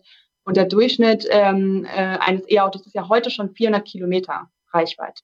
Und durchschnittliche Wegelängen auf dem Land sind eben 40 Kilometer. Sprich, das ist so eine irrationale Angst, wahrscheinlich Aber auch. Marion, Marion, wenn meine Mutter sich spontan entscheidet, äh, nicht, nicht nur zur Arbeit zu fahren, sondern gleich zu den Verwandten nach Thüringen, dann kann sie nicht hin und zurück fahren. Genau, und da kann sie sich immer noch ein Auto mieten. Mm. Und meinetwegen dann, also in unserer, sage ich mal, äh, klimaneutralen Verkehrs- in dem Szenario spielen da dann auch für Langstrecke bei Pkw auch wirklich ähm, spielt die Brennstoffzelle eine Rolle. So bei kurzen Strecken nicht, aber bei den Langstrecken eben ganz, ganz viel. Was ist denn mit Wenn dem Güterverkehr? Der wird immer so ein bisschen übersehen, aber ich meine, es sind ja vor allem die schweren LKWs, die nun wirklich entweder tonnenschwere Akkus oder sehr viel Benzin mitschleppen pro Kilometer. Wie Das sieht das stimmt. Also- Konzept denn da aus? Das Problem in der Vergangenheit war ja, dass Schiene zurückgebaut wurde und Hm. Straßen ausgebaut wurden. Das müssen wir umdrehen. Wir brauchen mehr Schiene, mehr Güter auf der Schiene. Und ähm, da, wo es sie dann noch braucht, okay, LKWs, aber meinetwegen mit Oberleitungen, da wo es nicht geht, dass man sie auf die Bahn, äh, auf die Schiene setzt. Aber das muss halt alles elektrisch laufen. Und das Ja. muss vor allen Dingen, ähm, also wenn wir jetzt auch noch mal weiterdenken, 90 Prozent der deutschen CO2-Emissionen im Verkehr kommen ja wirklich vom Straßenverkehr. Ich werde immer gefragt, warum nicht mehr Flugverkehr, Marion? Warum haust du immer Mhm. auf die Autoindustrie? Aber wenn man sich wirklich die innerdeutschen, äh, den CO2-Ausstoß anschaut, dann ist nun mal das Gros von der Straße. Ja. Und äh, da hast du total recht, da muss ein großer Teil auf die Schiene. Ähm, und was die Antriebe angeht, ähm, da redet die Autoindustrie ja immer gerne von synthetischen Treibstoffen, also den künstlich hergestellten Treibstoffen, ähm, mit denen die gerne auch den Verbrennungsmotor verlängern würden, also länger am Leben halten würden. Mhm. Äh, wir sehen es so, dass äh, alleine der Wirkungsgrad, also die Energie, die du reinsteckst und die am Ende rauskommt, da beim Auto gar keinen Sinn mehr macht, weil das ist einfach viel zu viel Strom, die du dafür, den du dafür brauchst. Aber bei Flugverkehr und Schiffen macht es Sinn, weil da kannst du einfach nicht so leicht elektrifizieren. Ich will trotzdem nochmal der Schiene-Überlegung widersprechen. Also sehr viele deutsche Logistiker sagen ja, ich brauche diese Flexibilität, denn da nimmt ja auch eher so das graduelle Organisieren zu, als einfach große Lasten von A nach B und immer die gleichen Strecken und so weiter. Und da hat ja die Kämpfer zum Beispiel äh, gesagt vor einem halben Jahr, als sie diese Auswertung auch gemacht hat für Schulze, ja, also wenn wir jetzt über CO2-Preise mit Lenkungswirkung nachdenken, dann sind wir beim Verkehr bei 180, 250 Euro, bevor überhaupt mal ein Logistiker anfängt, darüber nachzudenken, na, jetzt nehme ich kein Benzin mehr. Ja, also da ist ja noch sehr viel äh, einfach drin, den man da rausdrücken muss an Druck, an Kostendruck und so weiter. Ähm, wie sieht denn so ein Konzept aus? Wir haben ja in Frankfurt zum Beispiel diese A5, die läuft ja fünf Kilometer lang mit Oberleitung. Da fährt also ein LKW mit relativ zahmer Geschwindigkeit auf die Autobahn und powert aber dann ohne einen Akku mitschleppen zu müssen und ohne Benzin zu verbrauchen, holt sich einfach den Strom von der Oberleitung. Warum gibt es solche Konzepte so wenig? Ich verspreche mir da ehrlich gesagt, also rein prinzipiell beim drüber nachdenken, so viel davon. Äh, Es gibt noch ein paar mehr auf jeden Fall davon. Ähm, aber ich denke, das liegt ganz, ganz stark auch an der Prioritätensetzung des Verkehrsministeriums. Ähm, du hast völlig recht. Also was, ähm, wir können jetzt auch über die Maut reden, aber ich, we don't go there, würde ich sagen. Ähm, aber grundsätzlich müssen natürlich die Schäden, die verursacht werden, auch integriert werden in diese betriebswirtschaftlichen Kosten. Ähm, und auch ganz grundsätzlich gefragt, muss man sich auch nochmal fragen, ob wir wirklich so viel Güter immer von A nach B bringen müssen oder ob es auch mit weniger geht. Und grundsätzlich ist da eben eine andere Prioritätensetzung, ähm, die von Herrn Scheuer ausgeht, ähm, wo die Güter denn transportiert werden sollen. Und wenn die Schiene mal die Aufmerksamkeit kriegen würde wie die Straße, dann wäre Deutschland einfach viel, viel klimafreundlicher im Verkehr. Mich würde zum Schluss nochmal interessieren, wie du die Entwicklung des Ölpreises einschätzt. Ist das irgendwie gut für äh, den Autoverkehr, weil es billiger wird zu tanken? Oder ist es dann langfristig doch schädlich? Und seid ihr eigentlich als Greenpeace für äh, das Verbot von innerdeutschen Flügen? Ähm, letzte Frage, ja. Also wir haben jetzt zu Lufthansa ähm, eine Forderung aufgestellt, dass, also wir haben gefordert, dass Gelder immer an Bedingungen geknüpft werden. Also bei der Autoindustrie ist es eine Elektroautoquote, die äh, gefordert werden müsste vom Staat an die Industrie. Und bei der Luftfahrtindustrie ist es eben auch das Streichen von Kurzstreckenflügen. Wie du die dann genau definierst, ob das jetzt 1000 Kilometer sind oder ob du es in Zeiten definierst, Inlandsflüge müssen auf jeden Fall ersetzt werden durch ein attraktives Angebot von Bus und Bahn. Das ist völlig klar. Ähm, zum Ölpreis und generell nochmal ähm, dem Corona-Effekt. Ähm, man beobachtet halt jetzt in China schon, dass nach Corona oder nach den Ausgangsbeschränkungen etwa doppelt so viele Menschen wieder ins Privatauto steigen und nur noch halb so viele Menschen öffentlichen Personennahverkehr nehmen. Und wenn man das jetzt als Anlass nimmt, ich glaube, Los Angeles hatte auch schon so ähnliche Hinweise, dann heißt das, dass wir vor einem riesigen Verkehrskollaps stehen, weil sehr, sehr viele Leute verständlicherweise Bus und Bahn meiden werden, weil ihnen davon abgeraten wurde. Verstehe ich absolut. Die Frage ist aber, ob insbesondere Städte wirklich noch mehr Autos vertragen. Wir haben jetzt ja schon 47 Millionen Pkw. Das sind viel zu viele, einmal was Platz angeht, aber eben auch was Klima angeht. Der Ölpreis macht das jetzt alles noch schlimmer, weil tanken billiger wird. Die Frage ist ja, wie lange das äh, so sein wird.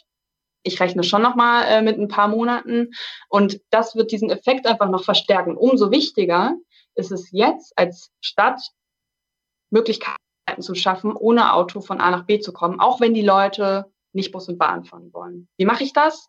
Indem ich sichere Radwege baue. Da geht Berlin gerade vor mit diesen temporären Radwegen. Da geht Bogota, New York, weltweit über 20, 30 Städte, die gerade eine Verkehrsrevolution anzetteln. Also Paris, Brüssel, Mailand, die haben alle gesagt, okay Leute, wir nutzen jetzt die Chance und wir reduzieren die Anzahl von Autos nach Corona. Das machen wir mit folgenden Maßnahmen. Wir bauen sichere Radwege, geben den Fußgängern mehr Platz und äh, machen Autofahren teurer und unattraktiver. Und genau das muss eben jetzt passieren, damit dieser Verkehrskollaps nicht kommt. Ich habe eine letzte Frage. Ähm, wenn du bei der Schalte dabei wärst in der großen Runde und Herr Dies sagt, äh, oder einer von den anderen, sehr schön, was Sie da sagen. Äh, Elektroautos erfordern nur noch ein Drittel ähm, sozusagen der menschlichen Arbeitskraft und damit Arbeitsplätze wie Verbrenner. Sagen Sie mir doch mal bitte, was ich mit meinen zwei Dritteln Arbeitnehmern, das sind ein paar hunderttausend, äh, bei VW machen soll. Ähm, zum einen würde ich ähm, sagen, dass er das als Manager des weltweit größten Autokonzerns hoffentlich weiß, was er mit diesen Menschen macht, weil er, er weiß ja, es nicht. Er weiß es okay, nicht. Deswegen, aber deswegen fragt er. Er ja hat dich. ja die Verantwortung für die Menschen, aber ich kann gerne unsere Sichtweise teilen. Und zwar ähm, bräuchte man jetzt, also so früh wie möglich, eben ähm, Umschulungsprogramme, sprich Leute, die jetzt noch mit dem Verbrenner zu tun haben. Man hat ja viel, viel weniger Teile bei einem E-Auto und auch weniger Reparatur für die Kfz-Werkstätten. Darüber reden wir noch gar nicht. Aber man bräuchte jetzt ganz, ganz, ganz groß aufgesetzte Umschulungsprogramme. Man muss wirklich out of the box denken, weil das eine riesen Herausforderung ist. Das heißt, Leute, die vorher mit dem Verbrenner zu tun hatten, umschulen auf Digitalisierung. Das gibt es teilweise auch bei VW schon, diese Umschulungsprogramme. Die bilden selber ITler aus, weil es einen riesen Mangel gibt. Es wird aber auch Leute geben, die älter sind, die keine Lust auf Umschulungen haben und sich sagen, hey, ich stehe kurz vor der Rente, was, was willst du? Und da muss man eben Lösungen schaffen, ähm, diese Menschen aufzufangen, also den Strukturwandel erfolgreich zu absolvieren. Und das geht wahrscheinlich, meiner Meinung nach, muss man da viel stärker an äh, bedingungslose Grundeinkommen denken, damit diese Leute eben nicht auf der Straße landen, muss wirklich out of the box denken und vor allen Dingen auch ähm, dafür sorgen, dass jetzt Leute geschult werden, um ähm, die Antriebswende voranzubringen. Ein Modell könnte auch sein, dass man nicht für seinen normalen bisherigen Beruf bezahlt wird, sondern für sein Ehrenamt. Weil ganz viele Menschen sind ja auch ehrenamtlich aktiv nebenbei. Ähm, ich glaube, da ist auch noch ganz, ganz viel Musik. Und könnte man sich vorstellen, dass man als Greenpeace sich auch traut zu sagen, sorry, aber wir sind keine politische Partei, wir sind vor allem keine Volksorganisation, sondern wir geben uns einen Zweck und wir sind für solche Fragen dann auch nicht zuständig? Das könnten wir machen. Ähm, Habe ich auch äh, häufig in letzter Zeit, weil mh, selbst wenn ich sowas sage, Greenpeace hat ja nicht die Kompetenz wie von, ja, sage ich mal, wie eine Organisation, die sich mit der Arbeitswelt detailliert auseinandergesetzt hat und beschäftigt hat. Das ist einfach, Klima ist unser Thema, ja, also Naturschutz mhm. ist unser Thema. Ähm, nichtsdestotrotz glaube ich ganz, ganz stark daran, dass man niemals den Menschen außen vor lassen kann. Weil dann würde ich selber mein Ziel auch gar nicht erreichen, wenn ich diese Lebensrealität von fast einer Million Menschen nicht wahrnehmen würde und auch nicht Angebote schaffen würde, Antworten schaffen würde. Hm. Was ich jetzt immer wieder sagen kann, ist, dass dieser Wandel eh kommt. Und je früher man sich darauf einstellt, desto besser. Je länger man wartet, desto mehr Verantwortung hat man als CEO auch für die Leute, die dann am Ende wirklich auf der Straße landen. Ja, ich Deswegen meine, ich, ganz ja. wichtig jetzt ich finde es so interessant, weil ähm, die Gewerkschaften in Deutschland, die ja nun enger angebunden sind an Unternehmen, denen ist es ja ausdrücklich verboten, Managemententscheidungen zu kritisieren, sondern sie sollen sich für die Arbeitnehmer einsetzen. Und ich finde, wenn Greenpeace den Vorwurf bekommt, ja, dann machen Sie uns doch mal einen tollen Managementvorschlag, dann muss man sagen können, und zwar legitimerweise wie die Gewerkschaften auch, das dürfen wir gar nicht so im den Sinne, ja. Also, dass man nicht jetzt in diese Rolle gedrängt wird, zu sagen, dann erklären Sie uns doch mal, wie wir jetzt die Welt retten. Nee, also wenn das Management von VW über zehn Jahre grundsätzlich eine Entwicklung verschläft und dann nochmal fünf Jahre so ein Skandal so durchpowert wie jetzt, finde ich, ist jeder Vorwurf hinsichtlich, dann lösen Sie doch mal unser Problem.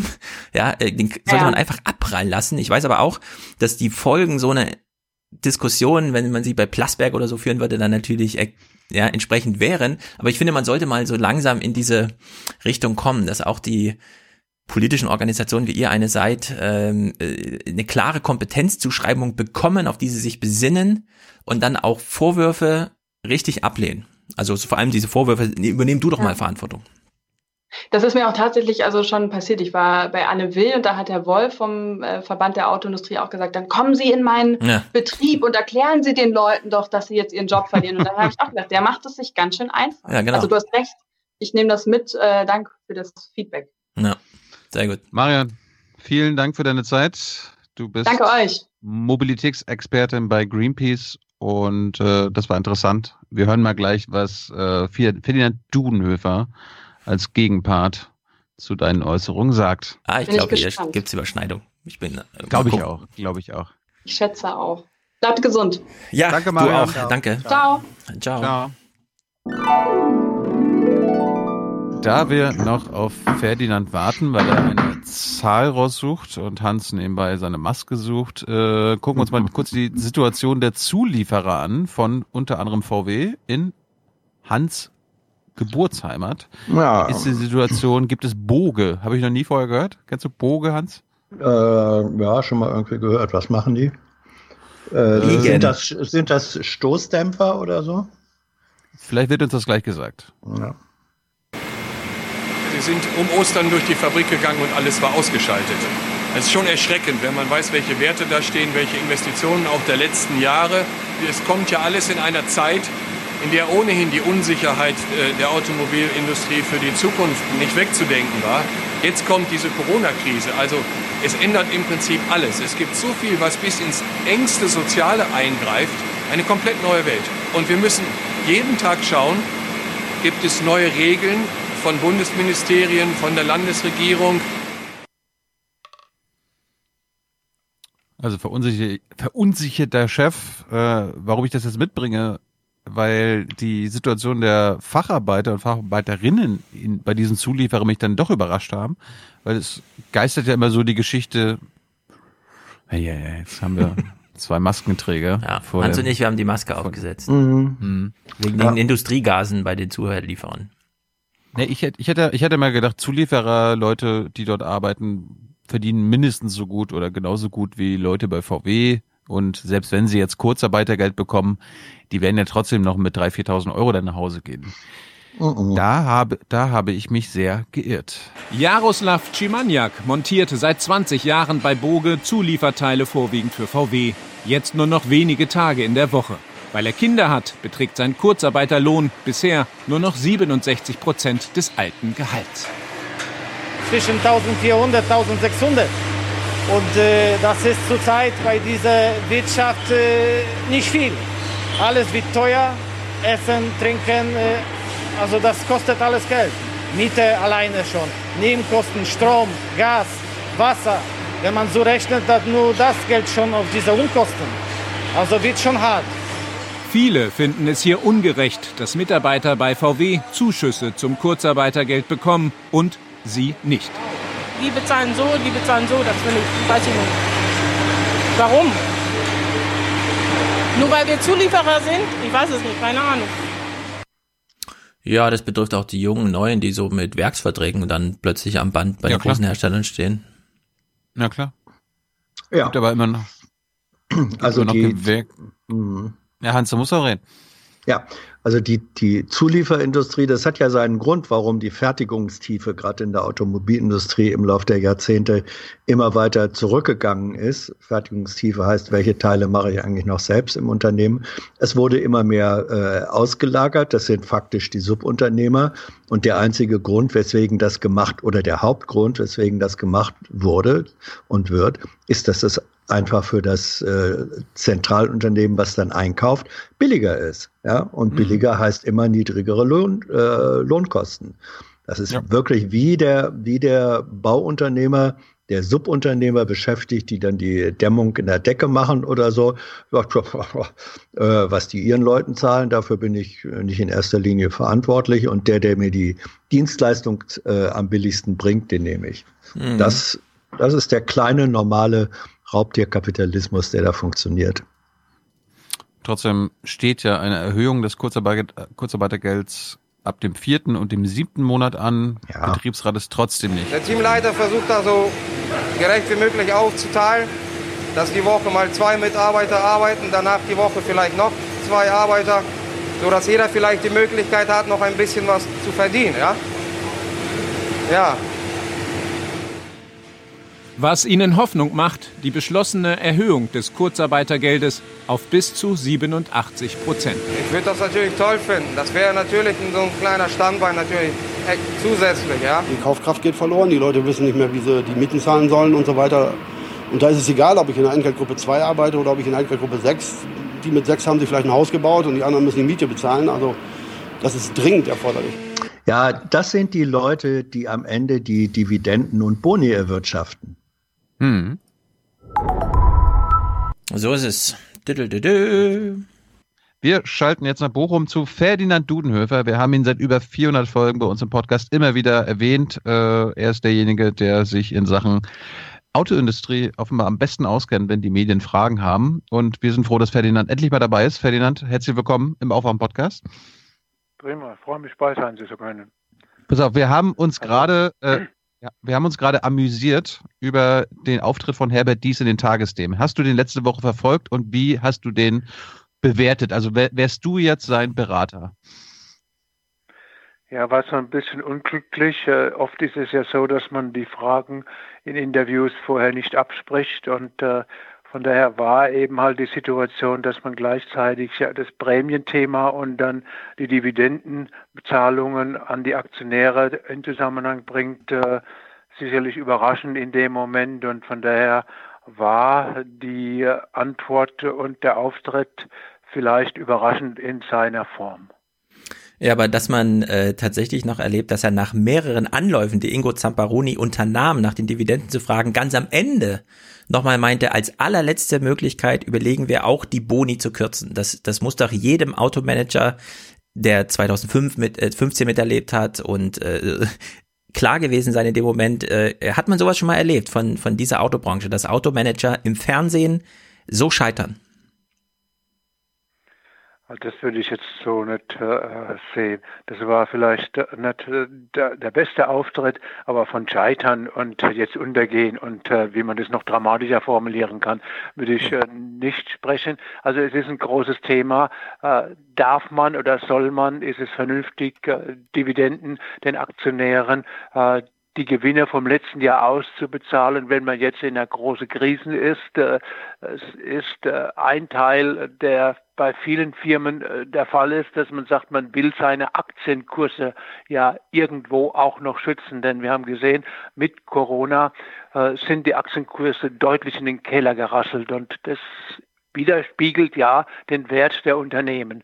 Ähm, und äh, Unternehmen, bei denen die Aktienkurse dramatisch nach unten in den Keller rasseln, die gehen eine große Gefahr ein, dass sie von Private Equities und von anderen Spekulanten mit übernommen werden und dann äh, vielleicht doch nicht mehr die Strategie durchsetzen können und fahren können, die sie langfristig gemacht haben und die oft äh, gut für die Unternehmen sind. Also es ist ein Risiko, ähm, mit Aktienkursen Roulette zu spielen. Und äh, dieses Risiko besteht darin, dass man äh, Gewinne nicht ausbezahlt. Äh, es gibt sogar Unternehmen, was nicht richtig ist, die Gewinne nicht machen, die Verluste machen, aber trotzdem Dividende bezahlen, um eben äh, diese Kurssicherung zu betreiben. Das ist ein Argument und das muss man dies schon zugute halten, dass er dieses äh, Argument äh, sehr ernst nimmt, diesen Kurs zu stabilisieren. Das andere Argument lautet selbstverständlich, wir haben die größte Krise seit dem Zweiten Weltkrieg in der Welt in der Weltwirtschaft durch Corona in Amerika, in China, in Europa. Und ich denke, jedem Aktionär, kann man äh, erzählen oder klar machen oder deutlich machen, dass es in dieser Situation vernünftig ist, Gewinne eben nicht auszuschütten, sondern man nennt es in die Rücklagen einzuführen, weil äh, das Jahr 2020 ein sehr schwieriges Jahr wird, um dann das Unternehmen äh, bei Verlusten zu stabilisieren, weil eben mehr Geld, mehr Eigenkapital dann in der Kasse ist. Das ist ein sehr wichtiges Argument. Dieses Argument muss man bringen. Dieses Argument hätte gebracht werden sollen. Schade, dass es in dieser Situation dann nicht äh, verwendet worden ist. Also nach meiner Einschätzung ist es richtig, keine Dividende auszubezahlen, äh, weil man die Aktionäre davon überzeugen kann, dass es im Sinn und äh, für den Vorteil des Aktionärs ist, wenn das Unternehmen stabilisiert ist in so einer schwierigen Lage, in der wir uns derzeit befinden. Ferdinand, 2019 war die Lage für VW ja ziemlich rosig. Wir haben von ihm gehört, 20 Milliarden Gewinn nach Sonderzahlungen für diverse Dieselskandale und so weiter waren es noch 17. BMW hat letztes Jahr 5 Milliarden Gewinn gemacht, Daimler fast 3 Milliarden. Äh, wo ist denn das Problem jetzt? Warum können die sich davon jetzt nicht ernähren? Ähm, weil kein Mensch weiß, wie lange äh, Corona hält und weil kein Mensch weiß, wie lange diese Shutdowns sind und weil kein Mensch weiß, wie tief äh, die Nachfrage anschließend äh, in den Keller geht. Und wenn die Nachfrage in den Keller geht und die Kunden fehlen, hilft auch nichts, wenn die Fabriken dann weiter produzieren. Das heißt, unter Umständen muss man da Kapazitäten rausnehmen, auf gut Deutsch Leute mit abbauen. Das ist ein Szenario, äh, mit dem wir, müssen wir uns beschäftigen und äh, wir können das durchaus vergleichen, äh, ansatzweise mit einer Krise, die wir 2009 hatten, als Lehman geplatzt ist und damit die amerikanische Wirtschaft und das Weltfinanzsystem erheblich erschüttert worden ist.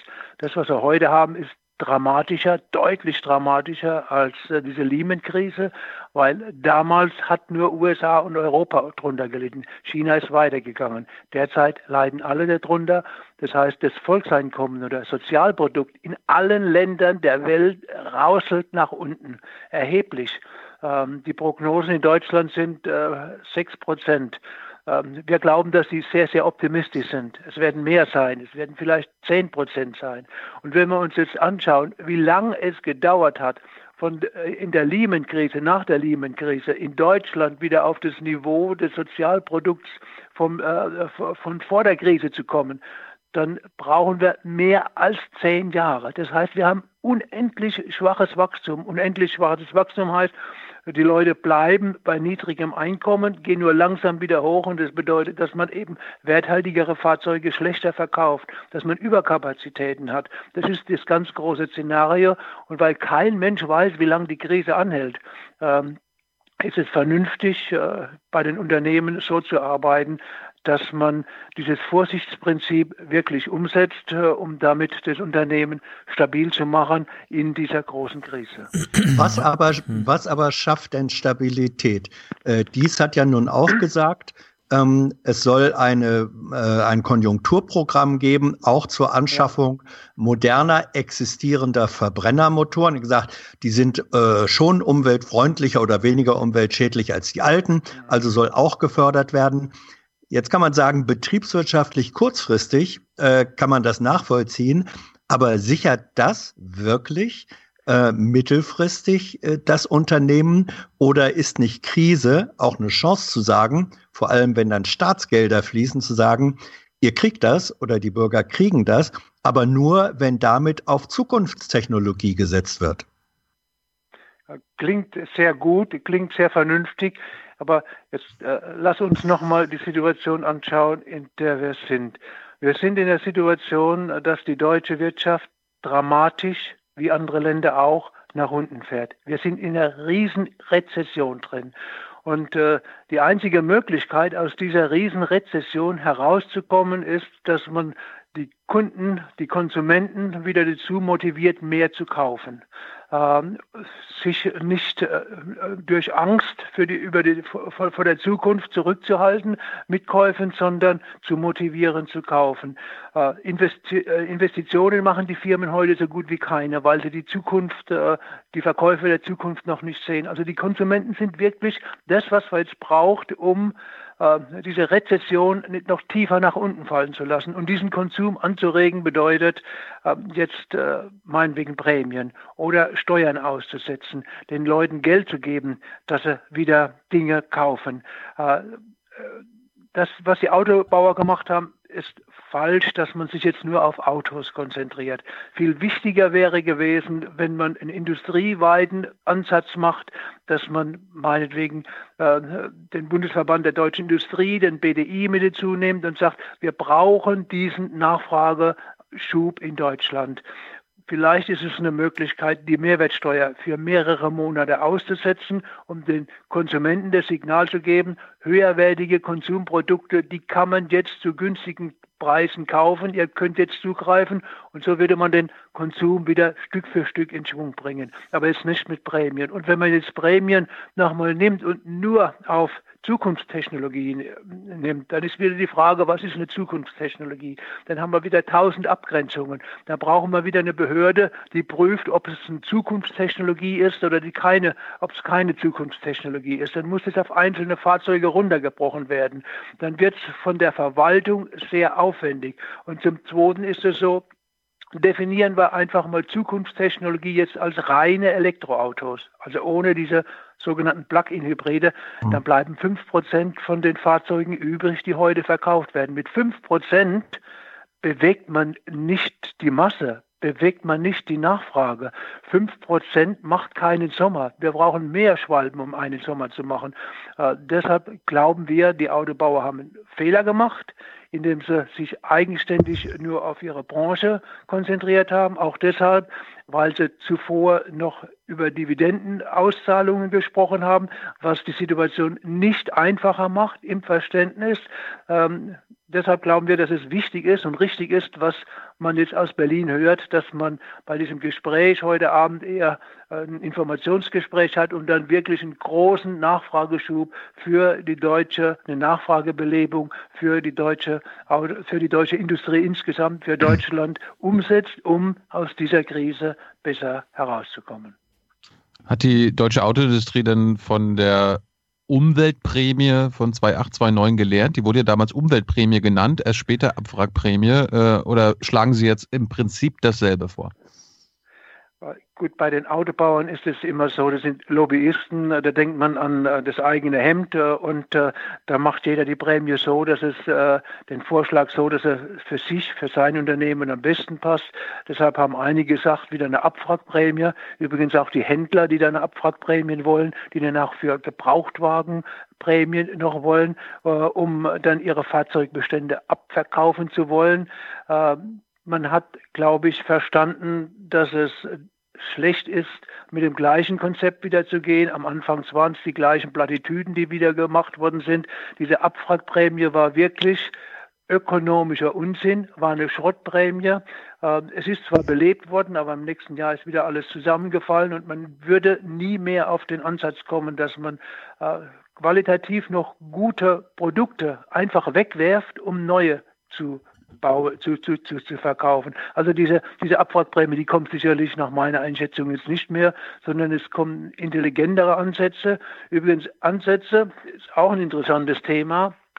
Äh, man muss äh, in so Zusammenhänge auch äh, so diese Neiddebatte so ein bisschen mal zur Seite schieben.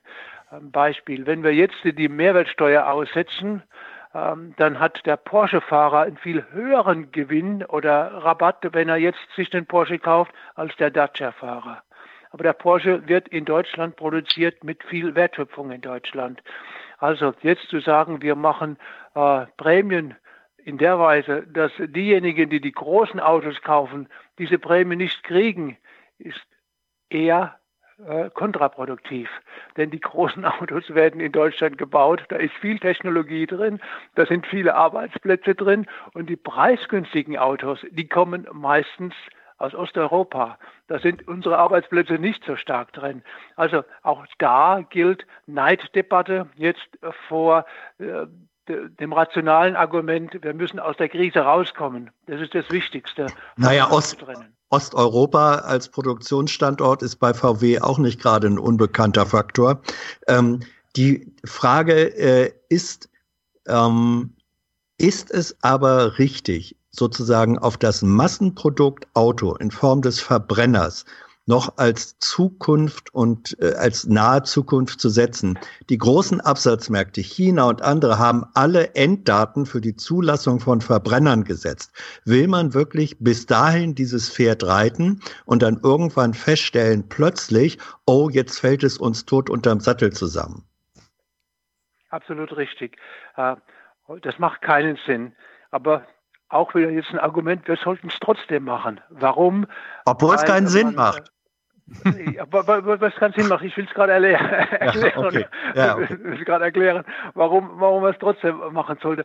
Weil äh, in, in der Ökonomie äh, verfährt man immer so, also in, in, in, in der Betriebs- oder Volkswirtschaft, dass man sagt, man hat ein Ziel und dieses Ziel will man mit einer Maßnahme erreichen.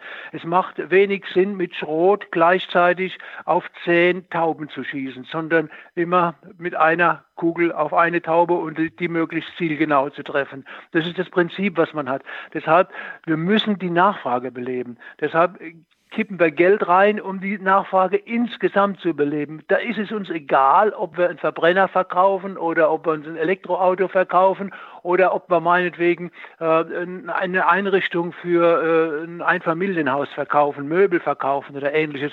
Wichtig ist, dass wir verkaufen. Und die zweite, die zweite Kugel, die heben wir uns für, auf für die Umwelt. Und für die Umwelt haben wir diese Kugel, die da heißt, äh, in Europa dürfen alle Neuwagen nur noch 95 Gramm CO2 auf äh, einen Kilometer verbrauchen. Äh, damit regelt diese äh, Grundlage, diese Regulierung, die wir von der EU haben, dass die Autobauer gar nicht zu viele Verbrennungsmotoren verkaufen können, sonst müssen sie hohe Strafzahlungen machen. Deshalb ist es nicht richtig, was manchmal gefordert wird, diese Regulierungen jetzt auszusetzen. Wir könnten noch was anderes machen. Wir könnten, heute ist Benzin und Diesel unendlich billig, weil wir auch heute noch keinen Preis auf die Tonne CO2 haben. Nächstes Jahr soll die 21 oder 22 Euro kosten und bis zum Jahr 2025 soll es auf 55 Euro pro Tonne hochgehen. 55 Euro würde bedeuten 20 Cent mehr Steuern auf den Diesel auf den Liter Diesel. Also bei den Preisen, die wir heute haben, wäre es vernünftig zu sagen, lass uns direkt diese äh, CO2-Steuer umsetzen, vorziehen, damit an den Tankstellen die Preise wieder hoch werden für Benzin und Diesel und die Leute mit gutem Gewissen dann beim Elektroauto zugreifen können. Gleichzeitig könnten wir einen Großteil von den Kosten, die wir jetzt haben werden, weil wir die Nachfrage beleben wollen, damit wieder einspielen. Also wir haben immer mehrere Instrumente, um mehrere Ziele zu erreichen. Wir sollten uns konzentrieren auf der einen Seite auf diese Nachfragebelebung, die ganz wichtig ist, aber die nicht vermischen mit anderen Zielen, weil sonst die Wirkung äh, kleiner wäre. Wenn wir nur Elektroautos verkaufen wollen, tun wir eben 95 Prozent vom Markt ignorieren und das können wir uns in der jetzigen Zeit nicht leisten. Hm, dazu hätte ich mal eine prinzipielle Frage, denn äh, sehr viele Argumente, die du jetzt bringst oder so, so Versuche, die gemacht werden, ja. da spielt ja der Staat eine sehr wichtige Rolle. Also Aussetzung ja. von Mehrwertsteuer, ja. äh, Anpassung der Benzinpreise an der Tankstelle, die Übernahme von Kurzarbeitergeld zum Beispiel. Hm, jetzt ist ja die Verquickung von Staat und Autohersteller in Deutschland sehr eng, in Niedersachsen besonders eng. Welche Rolle fändest du denn noch denkbar für den Staat, nicht nur über Marktregulierung sozusagen irritierend auf das Unternehmen einzuwirken, sondern tatsächlich ins Management reinzuwirken? Durch besondere Auftragsvergaben, durch, äh, keine Ahnung, äh, wirklich strenge Verbote, was die ein oder anderen Modelle angeht oder irgendwie so. Welche Rolle des Staates ist denn noch nicht ausgeschöpft, aber denkbar? Also nach meiner Einschätzung sollte man Staat und Unternehmen trennen. Äh, sonst geht man in Richtungen rein, äh, die eher ökonomisch und im Wettbewerbsumfeld nicht so gut sind. Alles, was äh, in, in osteuropäischen Ländern früher der Fall war, in äh, kommunistischen Ländern der Fall war, in der DDR der Fall war. Da hat man die Unternehmen gelenkt durch den Staat und hat gesehen, dass diese Unternehmen eben international wenig wettbewerbsfähig waren. Ja, diese Beziehung in Deutschland zwischen Automobilindustrie und Politik ist sehr eng, ist äh, insbesondere sehr eng in Niedersachsen. Auch deshalb, weil es ein VW-Gesetz gibt. Nach meiner Einschätzung gehört dieses VW-Gesetz abgeschafft. Äh, es ist nicht richtig, dass das Land Niedersachsen so einen großen Einfluss auf ein Wirtschaftsunternehmen hat, nach meiner Einschätzung. Wenn wir die IG Metall nehmen, die ja die Betriebsräte stellt, und das Land Niedersachsen, dann hat man dort die Mehrheit im Aufsichtsrat. Das ist ungewöhnlich für ein Wirtschaftsunternehmen, das nicht nur um den Kirchturm in Wolfsburg gebaut werden soll, sondern weltweit aufgebaut werden soll und da Vorteile haben soll. Also nach meiner Einschätzung eher versuchen zu trennen und dann die Trennung so zu machen, dass man diese Unternehmen sehr streng beobachtet und klare Regeln vorgibt, aber bitte nicht vermischen. Ja, aber wir haben ja bei VW ähm, eine ganz, äh, vergleichbare Lage vielleicht mit der Lufthansa. Die, das sehen wir jetzt in Frankfurt hier immer, da stehen die Flugzeuge einfach auf dem Rollfeld und wir haben so eine Art Monopol, was die Mobilität in der Luft in Deutschland über die Lufthansa organisiert angeht und so weiter.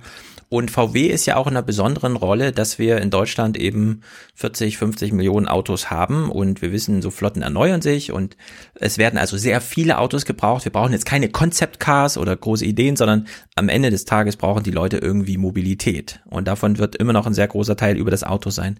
Und ich frage mich wirklich, ob die nächsten zehn Jahre nicht einfach äh, also so wie die Bahn ja auch sehr eng ans Verkehrsministerium gegliedert ist, ob man nicht einfach so diese Autounternehmen, also gerade welche die den Massenmarkt bedienen wie VW, nicht einfach mal richtig reinholen kann in die politische Programmplanung, wo man dann auch, auch wenn du jetzt den osteuropäisch vergangenen Fünfjahresplan Erfahrungsbereich hier markiert hast, aber ob da nicht doch noch so ein paar Potenziale drin sind, grundsätzlich um Deutschland mobil zu halten damit VW eben nicht irgendwann mal von irgendeiner Heuschrecke, wie das jetzt bei Mercedes immer so in Gefahr steht, dann einfach weg ist vom Markt, sondern da einfach Zugriff behalten und sagen, es ist eine politische Aufgabe, Deutschland mobil zu halten. VW hat das jetzt sehr lange gemacht und jetzt ändern wir so ein bisschen den Modus.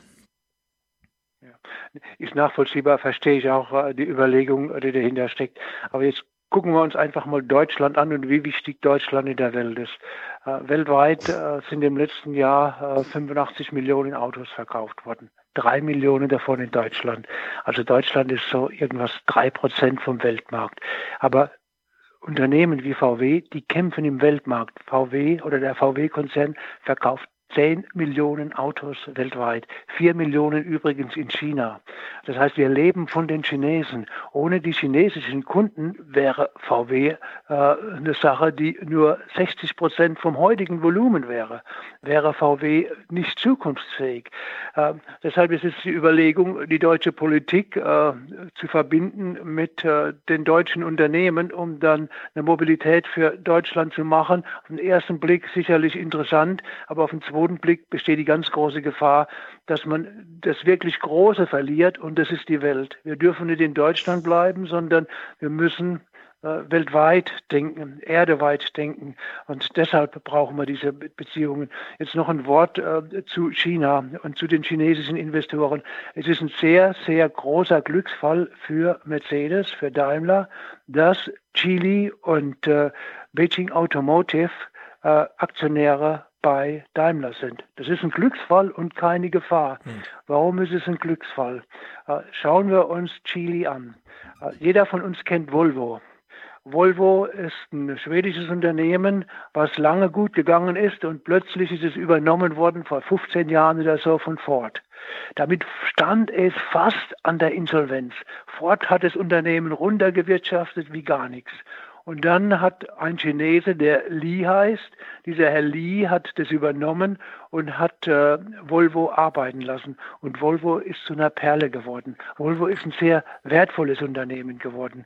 Das heißt, die Chinesen haben kein Interesse, jetzt Deutschland oder deutsche Unternehmen zu versklaven, genauso wenig wie sie jetzt das mit Volvo gemacht haben, sondern Volvo exportiert, wenn sie so oder wenn du so willst, seine äh, seine Technologie nach mhm. China und äh, die Chilis in äh, China, die basieren auf der Volvo-Technologie. Das gleiche würde mit Daimler stattfinden und das zweite ist dieses Beijing Automotive, das ist äh, das Werk, das der Stadtverwaltung oder dem, der, dem Bezirk Peking, der größten Stadt ja dort oder der, der, der Hauptstadt dort gehört. Äh, dort betreibt Daimler sein größtes Werk weltweit. Das heißt, der größte Markt, der Weltmarkt insgesamt in der Zukunft ist China. Das heißt, die Arbeitsplätze dort hängen von China ab. Und je besser wir mit China zusammenarbeiten, nicht mit Trump, mit Amerika ist die Zukunft eher dunkel. Die Zukunft in China, obwohl das wenige Leute hören wollen, ist so, dass man dort gemeinsam viel gewinnen kann. Das gilt übrigens auch für diese chinesischen Eisenbahn, also für diese mhm. neue Seidenstraße, die immer wieder negativ gemacht wird. Die hat viele Aspekte. Wenn man sich Afrika anguckt, Afrika ist nie entwickelt worden. Die Amerikaner haben immer nur Rohstoffe rausgesaugt und haben den Waffen verkauft, dass sie sich gegenseitig totschießen und die Amerikaner haben den Waffen Schweinegeld verdient. Das war das Modell. Oder man hat Öl an, von den Arabern gekauft. Und die Chinesen bauen jetzt eine, eine Infrastruktur durch, damit die Industrialisierung dort zustande kommt. China war vor 30 Jahren ein Entwicklungsland. China ist heute ein hochmodernes Land. Alles, was politisch gemacht wird, können wir so nicht unterschreiben. Das ist richtig. Aber so, wie sich die Menschen in ihrem äh, Wohlstand und ihrem Lebensstil verbessern konnte, ist es wirklich beispielhaft. Also keine Angst vor Chinesen, sondern äh, mit offenem Visier den Chinesen entgegentreten, denen sagen, dass sie Probleme haben mit ihren Menschenrechten.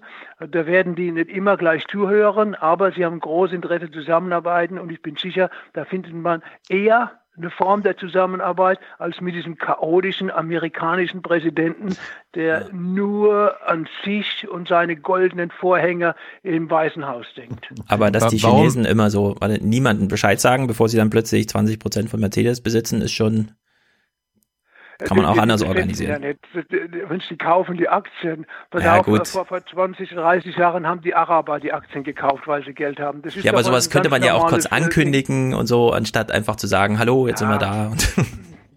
Ja, das äh, gut kann man machen, dann steigen die Aktien und das wird man gut, eher ja, weniger stimmt. machen, weil man dann halt irgendwas teurer kauft. Ne? Ist äh, menschlich. Äh, Ferdinand, wo wir gerade bei China sind, ich erinnere mich auch an Herbert Dies. Letztes Jahr, da hat er sich nicht vor der Kamera getraut, über die chinesische Menschenrechte zu reden und über die eingesperrten Uiguren. Warum, warum macht er das nicht? Äh, weil, das ist eine sehr gute Frage, eine wichtige Frage, weil China eben nicht hundertprozentig oder nicht Deutschland ist, äh, sondern weil China schon so eine Art Staatskapitalismus hat und die Regierung dann schon klar Ziele verfolgt, die natürlich auch in ihrem Interesse liegen. Und das Interesse äh, bei der chinesischen Regierung ist sicherlich, äh, das Land weiterzuentwickeln, aber das mit möglichst wenig Gegenwehr. Und ähm, da macht man eben halt ein Eigentor. Ähm, man würde den Menschenrechten helfen, man würde der Darstellung helfen, aber man würde vielleicht dem Unternehmen wenig helfen. Das übrigens das Gleiche gab es, als die deutschen Wirtschaftsführer äh, Joe Käser von Siemens und wie die alle hießen, mit Donald Trump zusammen waren.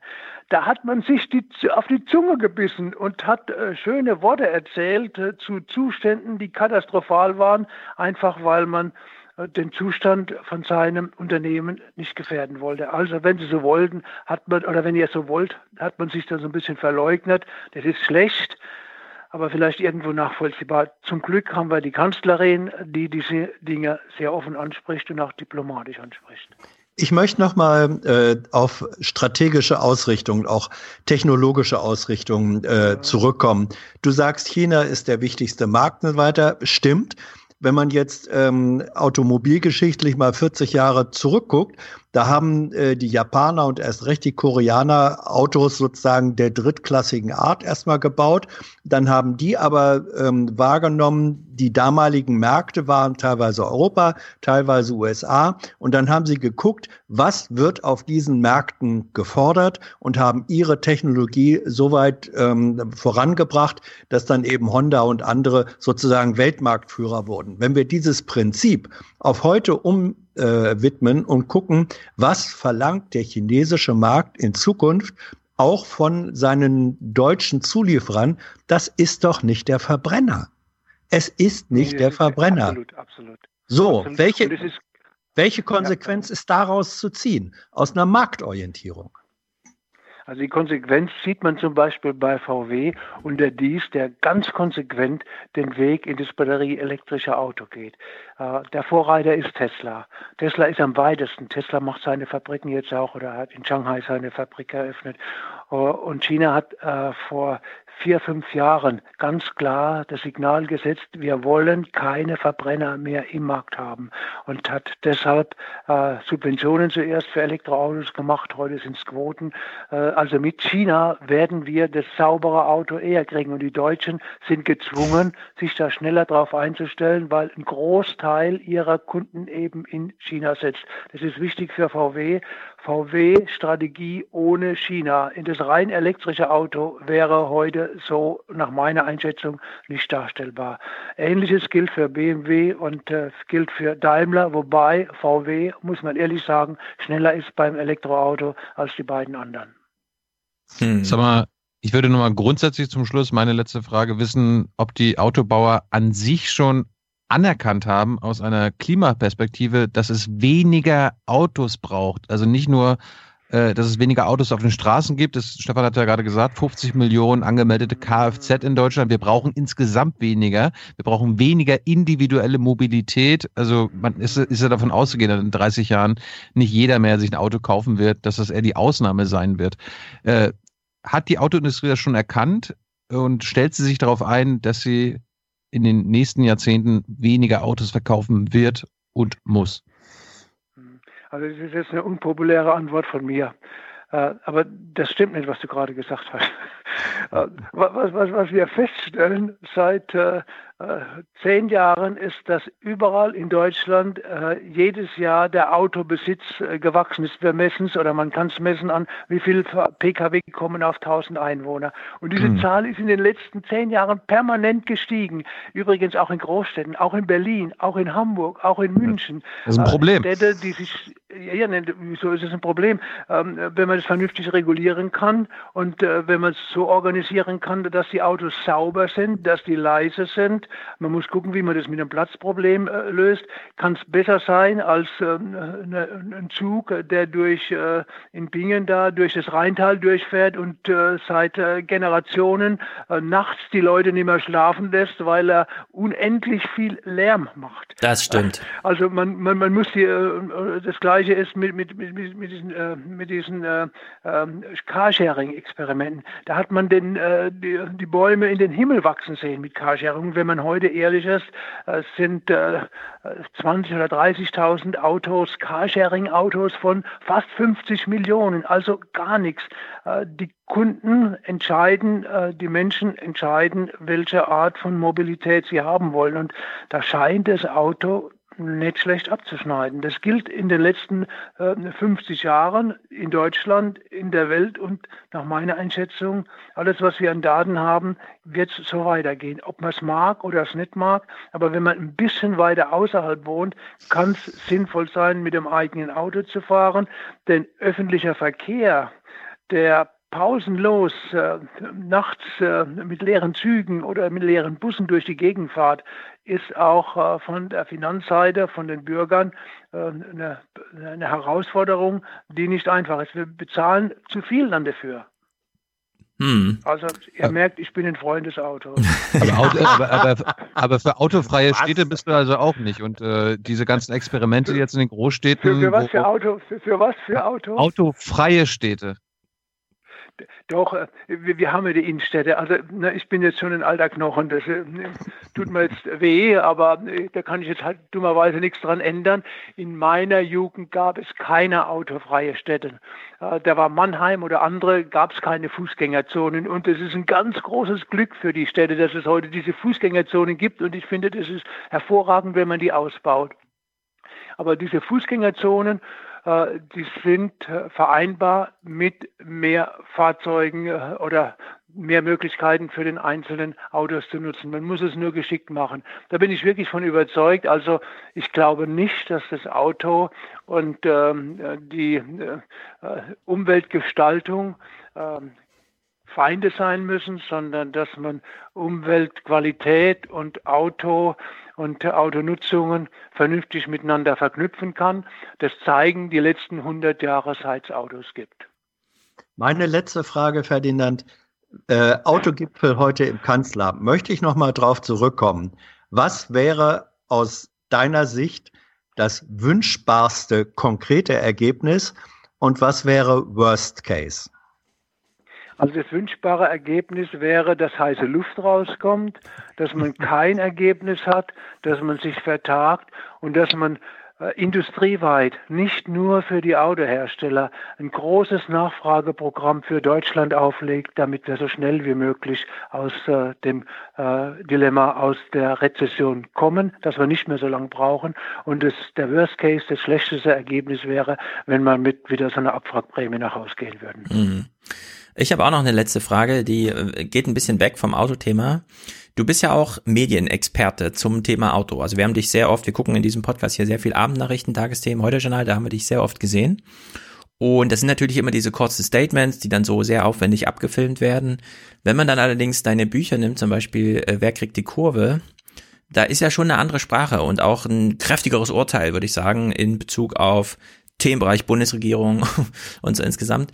Was macht dir denn publizistisch mehr Spaß? Diese kurzen Dinger im Fernsehen, weil die viel Aufmerksamkeit und Reichweite haben oder dann doch mal so ein bisschen äh, am Schreibtisch sitzen und im Text so richtig zu lang? Ähm, also wie, wie überall im Leben, wenn man jeden Tag nur Sekt trinkt oder Champagner trinkt, wird er lang, langsam fade. Also ihr braucht die Mischung und deshalb finde ich auch dieses Gespräch mit euch jetzt sehr erfreulich, denn das ist so eine Mischung zwischen dem Buch und zwischen den kurzen Statements. Das war schön mit euch so ein bisschen ausführlicher reden zu können, ohne immer nur zu sagen, ist gut und es ist schlecht. Aber vielleicht hat man bei einer anderen Möglichkeit, äh, äh, vielleicht gibt es eine andere Möglichkeit, ein bisschen länger darüber nachzudenken und das machen wir, indem wir so kleine Studien machen. Aber die Studien ohne Leute, die sich für interessieren, sind auch wieder langweilig. Also man braucht den Mix. Mhm, sehr gut. Na, das ist ja ein sehr versöhnliches ähm, äh, auch zurückblicken auf so eine recht lange äh, mediale Geschichte, die du da hast. Wie, wie, äh, ich habe die Frage jetzt akustisch. Nee, ich, ich wollte nur äh, feststellen, dass das ja doch ein sehr versöhnliches Zurückblicken auf eine sehr längere oh, ähm, mediale Publizistik ja. auf allen Ebenen. Das ist, sieht man ja selten, dass man so auf allen Ebenen irgendwie präsent ist. Sowohl in den Fährst kurzen Snippets als auch in den ja. langen Büchern. Das, Fähr, war das jetzt Kompliment oder Kritik oder beides? Oder? das weiß ich auch nicht. Das suchen wir uns alle aus und die Hörer auch. Okay, ich habe okay, hab ne, ich hab eine indiskrete, allerle ich hab eine indiskrete ja, allerletzte komm, Frage. Äh, fährst du persönlich privat ein deutsches Auto? Wir haben zwei Autos bei uns, obwohl wir ja ein zwei äh, Personenhaushalt sind, meine Frau und ich, und wir haben beide zwei jeweils deutsche Autos. Okay. Also Von der gleichen BMW, Marke? Das andere ist ein VW. Oh. Okay, du hast es schon, hast schon beantwortet. Sehr gut. Ja. Ferdinand, vielen, vielen Dank für deine Zeit. Äh, wenn dir das gefallen hat, lass uns das gerne nochmal machen. Ich habe auch gesehen, dass du schon Skype kannst. Dann machen wir das nächste Mal bei Skype. Gerne, gerne. Aber immer die Voraussetzung, dass es die Leute, denen ihr das präsentiert, auch interessiert, nicht, dass es für die langweilig ist. Ah. Das, äh, ich, ich glaube zu wissen, dass sie das interessiert, okay, nachdem ja. sie okay. über fünf das Jahre. Lass uns weitermachen. ja. Ferdinand, okay. viel, bleib gesund und danke. Danke, ciao. Okay, danke, ja, mach's gut, ne? Tschüss. Jo. Tschüss. Ich bin ja sehr froh, dass wir endlich mal Ferdinand Dudenhöfer in den Podcast bekommen mhm. haben. Und war doch auch ganz unterhaltsam. Ich hoffe auch für unsere HörerInnen. Mhm. Ja, sehr gut. Guter Mann. Wollen wir auf die, wollen wir auf die Tribüne? Ja, wir gehen mal auf die Tribüne und dann verabschieden wir uns hier auch so langsam. Oh, ich habe noch eine Menge. Und du hast noch eine Menge? Ja, ja. Okay, erstmal Tribüne. Ye ja. are many, they are few.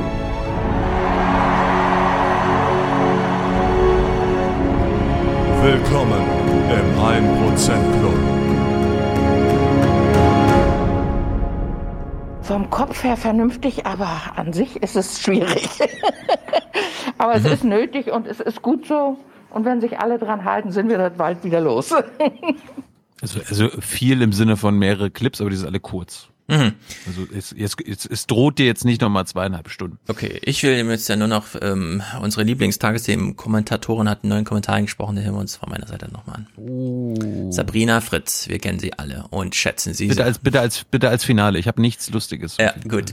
Peter und Judith schreiben siehe Mail und sie haben 432 Euro geschickt. Das ist natürlich eine, Ra also eine Sensation, weil damit sind sie quasi, das, also ähm, wie nennt man das nochmal? Folgen. Mega-Präsentator, weil es die Folgennummer Super gewesen, präsentiert. also jetzt schon 33, aber genau. Sie schreiben in dieser Mail: Hallo, werte Podcaster. Sehr gute Anrede.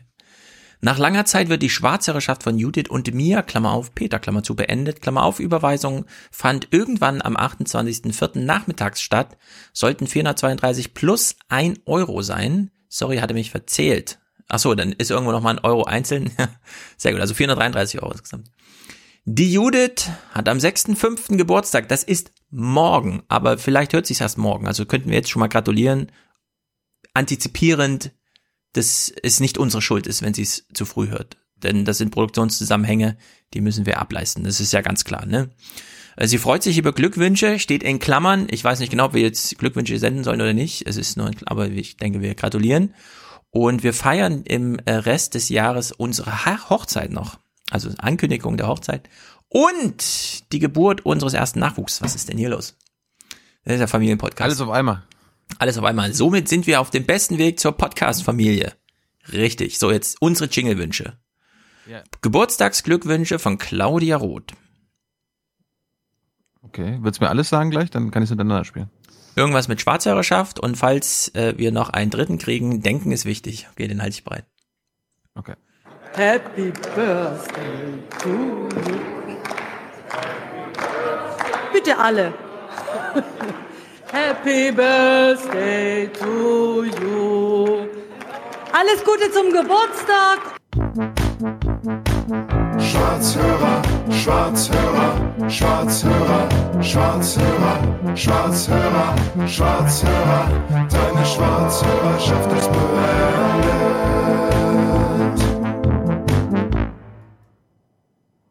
Man muss immer nachdenken, immer denken. Denken hilft ungeheuer. Lesen ist auch gut, aber denken ist noch viel wichtiger als lesen. Ja. Und Alles, alles Gute.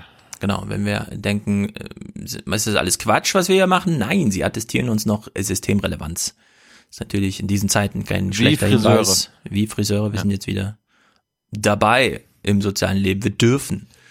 Äh, Peter und Judith grüßen an der Stelle. Also sehr gut, Wir, ihr wir, beiden. wir frisieren, wir frisieren eure inneren Köpfe. Ja, lauter tolle Nachrichten hier von Peter und Judith. Sehr gut. Mhm. Christoph bleibt bei 430 äh, und ohne Kommentar. Ist für einen Aufwärm-Podcast, sagt er. Was soll man sagen? Außer Danke und Wenn ich mir für unser Land eins wünschen darf, dann mehr davon. Also mehr Präsentatoren. Ja. Und Danke. mehr Kinder natürlich und mehr Geburtstagspartys. Es kommt jetzt die Zeit, ja, es geht jetzt los. Ähm, jeden Tag haben in Deutschland sehr viele Leute Geburtstag, 100.000 oder was? Wollen wir mal kurz Du durchrechnen. auch gerade. 300.000, 880 Millionen durch und so weiter. Da kommt irgendeine Zahl raus. Ich bin ja kein Epidemiologe, der sowas toll rechnen kann, sondern und so. Aber ihr wisst, äh, viele haben jetzt Geburtstag und äh, die Challenge steht, ne? Wer durch seine Filzmaske die Kerze ausgepustet bekommt, sagt Bescheid. Eine Million Euro von Stefan. Eine Fritz. Million Euro gibt's dann. Nicht von mir, von Stefan. Ich wollte mal hier noch äh, Kevin nachtragen, bevor wir die Liste durchgehen, denn er beschwert sich natürlich zu Recht auf Twitter, indem er schreibt, du hast unsere Nachricht verstümmelt. Stichwort Oh ja. Baumhochzeit. Smiley mit Träne. Etwas Wichtiges fehlt und deswegen lese ich den ganzen Hinweis dankenswerterweise per Screenshot nochmal zugesandt vor. Achtung. Also, er schrieb, die Bäume haben am Tag des Baumes Ja gesagt. Wir haben es also hier mit Hochzeit zu tun. Eine echte Corona-Hochzeit inklusive Mundschutz. Extra für Stefan, denn wir wissen, das ist der Preis unserer Freiheit, sich zu lieben. Bei der Hochzeit allen nicht nur Kameras in die Hand zu geben, damit sie Selfies machen, sondern vorher noch die Gesichter zu verhüllen, damit die Selfies auch in 30 Jahren noch schön aussehen.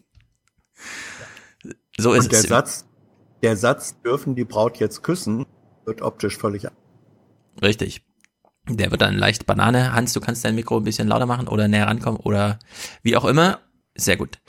Äh, Wir danken, also schreibt Kevin weiter, wir denken, wir danken äh, Hanna und Alex für ihre guten Wünsche von Herzen. Danke auch an Mr. Show für die Entwirrung der Nachricht trotz Baumschulen und Blaumeisen. Du hast also das letzte Mal schon Versuche gemacht, die abgehackte Nachricht zu ergänzen äh, der unendlichen Fähigkeit zur objektiven Hermeneutik. Es ist uns natürlich nicht gänzlich gelungen, aber heute nachgetragen. Man nennt es Redundanz. Richtig. So. Übung. Ich würde sagen, es nennt man Übung. Sloterdijk sagt, du musst dein Leben ändern und wie? Na, durch Übung, Übung, Übung. Jan schickt 100. Bonusanteil für euch, dass die Furche weitergezogen werden kann. Für die E-Roller-Ziege. Äh, aber er meinte den hier, ne? Wir sind nach wie vor das Land, äh, das äh, den europäischen Wirtschaftsmotor zieht. Man muss dann auch die Kraft haben, es einfach zu ignorieren und die Furche weiterzuziehen. Achso, Hm. sorry, der. Ja, genau so ist es. Klaus, nachträgliche Geburtstagsgrüße von Genscher an den Ja, Hundemark in München. Der Hundemarkt. Herzlichen. Glückwunsch und herzlichen Dank dafür, dass du immer wieder vielen Menschen Freude bereitest. Was wäre das deutsche Showgeschäft ohne dich? Bleib wie du bist. Alles Gute. Hundemark an der Stelle. Grüße.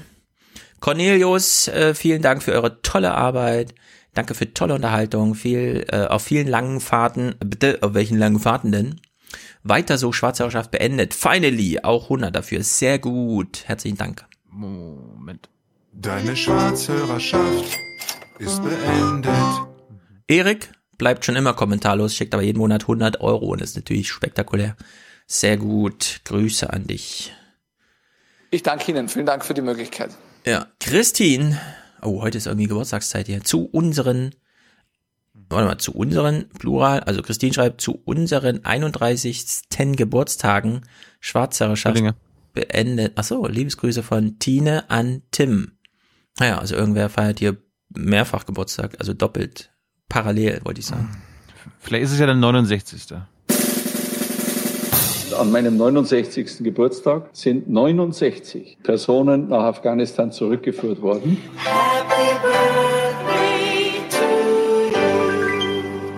das können wir aber, glaube ich, ausschließen, weil im knappen Text dann doch steht der 31. Klappt dann auch nicht bei Zwillingen aufsummiert, dann wäre es nur der 62. Jörg? Warte mal, warte, mal, ich habe hier irgendwas mit Geburtstag, Corona. Also meine Geburtstagsgäste haben teilweise abgesagt, aber es haben Ah. auch welche zugesagt. Wieder die eigentlich äh, in Urlaub fahren wollten und nun nicht können. Ah. Mhm. Also das, wenn man das mal so sieht, Also da hält sich die Waage sozusagen. das hält sich die Waage. Das Problem ist bloß, hoffentlich macht die Gaststätte nicht zu. Hm, Im Mai. Söder hat es angekündigt, soll es in Bayern wieder losgehen. Ähm, äh, es gibt hier noch ein Indiz von Christine, äh, denn sie schickt ja 62 Euro und wenn 31 Geburtstage gefeiert werden und sind 62 Euro, dann könnte man ja mal eins und eins zusammenzählen und sagen, Zwillinge, Hut ab, wir haben, wir hätten aus jedem Escape Room rausflüchten können mit dieser geilen Logik, die wir hier haben. Wir können zumindest besser als die Bundesregierung eine Zahl ausrechnen, nämlich der aktuellen Infizierten. Wir würden uns da nicht um ein Drittel verschätzen und von 50.000 sprechen, wo es nur 32.000 waren, oder? Das habt ihr mitbekommen, war das BBK-Thema, dass diese, Ja. während alle Kinder, Schulkinder zu Hause sitzen und die Eltern mit denen zu 99,9 Prozent kompliziertere Mathematik als diese kleine Division. ist wirklich unglaublich, was da stattfand. Subtraktion natürlich. Naja, es das ist. Hat, das hat es ja, ist. schon, hat ja schon angefangen. Spahn hat einen Gastbeitrag für die FAZ geschrieben, wo er die Zahl schon falsch reingeschrieben Oh, hat. Und dann wurde sie in nicht. der PK von Spahn Ja. und Merkel nochmal wiederholt. Es wird grandiose Fehlleistung. Es ist unglaublich. Jörg schickt 52 endlich, end- endlich Ende meiner Schwarzhörerschaft und speziellen Dank an Professor Jessen, Okay. der gerade wunderbar beleuchtet ist. danken dir für die große Spende. Du hast gezeigt, wie es geht. Kein Schwarzhörer zu sein. Professor Jessen erläutert. Professor Jessen. Professor Jessen erläutert. Markus heute auch endlich mal wieder im, im Outro-Musikstück von Matthias zu hören. Es geht wirklich Schlag auf Schlag hier. Hört mal hin. Katriona. Zum 40. Geburtstag beenden wir Jans Schwarzhörerschaft Happy Birthday, sagen Igor und Katriona. Toller Name. Jawohl. Ja, herzlichen Glückwunsch und natürlich auch Gratulation von meiner Seite. Spende jetzt und hör auf, Schwarzhörer zu sein. 50 auch von Nathalie, ihr macht das richtig gut derzeit. Highly addicted pod consumer ist sie. Aha. Gerne mehr Äh. konkrete Gestaltungsideen für System-Change-Ansätze. Ja, für die ist ja Tilo zuständig. Ich wollte seine Oma schon immer mal fragen. Der Tilo redet immer von System-Change. Redet er mit dir darüber? Kannst du uns mal sagen, was er meint? Und dann soll uns deine Oma mal ein System-Change formulieren. Big time. Ich glaube, das steht noch aus, dieser Programmpunkt. Patrick schickt auch 50, beendet damit seine Schwarzhörerschaft. Bitte Rammstein-mäßig. Ja, wir haben alle Gut, Sehnsucht. hab ich. Du zahlst nichts, nein, du bist ein Schwarzhörer, du willst nicht so sein. Spende jetzt, sprich mir nach. Ich will kein Schwarzhörer mehr sein. Nein. Das kann nicht sein so. Das Wollte ich schon mal kombinieren. Ja, ja, sehr gut. Stefan und Franziska sind hier aufgetaucht, sehr gut. Anna, beenden der Schwarzhörerschaft mit der zehnten Folge. Erster des Monats, ein Prozent des Monatsgeldes aufgerundet. Vielen Dank für den guten Inhalt. Diese Leerzeichen, die die Banken mir mal mitschicken, ähm, da sollte sich auch mal Lauterbach drum kümmern. Nicht nur müssen die zu Hause digitalisiert werden, sondern die Digitalisierung der Texte, die man schon digital in seinen Computer eingetragen hat, damit sie digital übertragen werden, sollten mal nicht digital verändert werden, sodass lauter Leerzeichen an meinem digitalen Ende rauskommen, ja? Kann sich da mal jemand bitte auf Twitter drüber aufregen? Ich drücke jetzt auch mal was Digitales. Du bist keine Schwarzhörerin mehr, wir sagen Danke. Spende jetzt und hör auf, Schwarzhörerin zu sein. Ja. Christoph schickt auch 50 und schreibt, so, denn mal etwas für weniger Schwarzsehen tun und guten Journalismus unterstützen, das muss so sein. Macht weiter so und diskutiert so schön kontrovers wie in den vergangenen Folgen. Ich konnte ich heute hoffentlich wieder ordentlich anstoßen. Schwarzhörer, Schwarzhörer, spende auch du, denn nix ist for free. Stefan, wenn du schon, Ja? nee, nee, nee, warte mal eben. Wenn du schon solche Andeutungen machst, dann gib doch endlich zu, dass unsere ganzen Kontroversen vorher sorgfältig geskript Ja, und äh, wieder mal hat sich Tilo nicht ans Skript gehalten. Ja, ja Das er ist- ist, der wirkliche, er ist der wirkliche Anarchist. Ist ein richtiger Systemling. ja. wir, wir halten uns an Ja, unsere wirklich. verabredeten Kontroversen. Tilo tut Ich habe ich hab doch gestern gerade auf die Mail geantwortet. Forderungen sind abgelehnt, abgelehnt, abgelehnt. Stefan, scheiße. Mh, Stefan schickt 40 für jedes Kind ein Zehner im Monat. Also das ist hier sehr gute, dauerhafte All-in-Familien-Podcast-Unterstützung. Er wünscht sich äh, die Panikziege. Wen sonst? Mhm. Okay, if we could keep that down a little bit. Hm. Okay, thanks. Nevin unterstützt uns, genau wie Marie und Frank und Matthias und Uta. Die Mhm. sagt nämlich, ich hornig mehr Schwatz, Dank an euch. Mhm. Wir hatten wir ja schon, ne? Ja. Die Podcast-Landschaft wird von zwei ungleichen Gruppen repräsentiert. Circa ein Prozent der Zuhörer unterstützen Podcasts finanziell. Die anderen 99 Prozent sind Schwarzhörer. Dies sind ihre Geschichten. Ja. Ulrike, Daniel und Inga unterstützen uns hier mit monatlicher Wertschätzung. René, der sagt, Nix ist für free. und damit hat er recht. Danke, sagt auch Ramona, genau wie Yannick. Einfach der Wahnsinn. Äh, oh Gott, das war Laschet, ne? Ja, ja. Das ist ja Wahnsinn. Einfach nur Wahnsinn. Das ist doch alles Wahnsinn. Die sind doch verrückt geworden. Mhm. Thomas, Mirko, Andreas, grüßt das Rudel, Charlotte unterstützt uns, genau wie Marcel und Steve mit seiner Jennifer oder die Jennifer mit ihrem Steve, wie auch immer. Björn, Maren, Paul, Matthias, der sagt, für Deutschland, Sebastian schiebt nach, für Ostdeutschland. Hm, kann ich nicht mit allem dienen, aber mit Seibert. Für Deutschland. Für Deutschland und für Europa. Für Deutschland! Das war ein Ossi. Für wen sonst? Thorsten hat einen Dauerauftrag für die Zukunft unseres Landes. Äh, diese, die unterstützen wir. Ich glaube nicht, dass wir das verhindern können. Die Entwicklung. Die Zukunft muss man unterstützen. Ne? Hm. Axel Unterstützt beendet. auch, Hans? Ja, Hans nickt. Axel unterstützt, äh, beendet seine Schwarzherrschaft mit Punk-Rock-Grüßen aus Köln. Er wünscht sich Riesenrad und Poffertjes. Er sagt Mhm. ziemlich.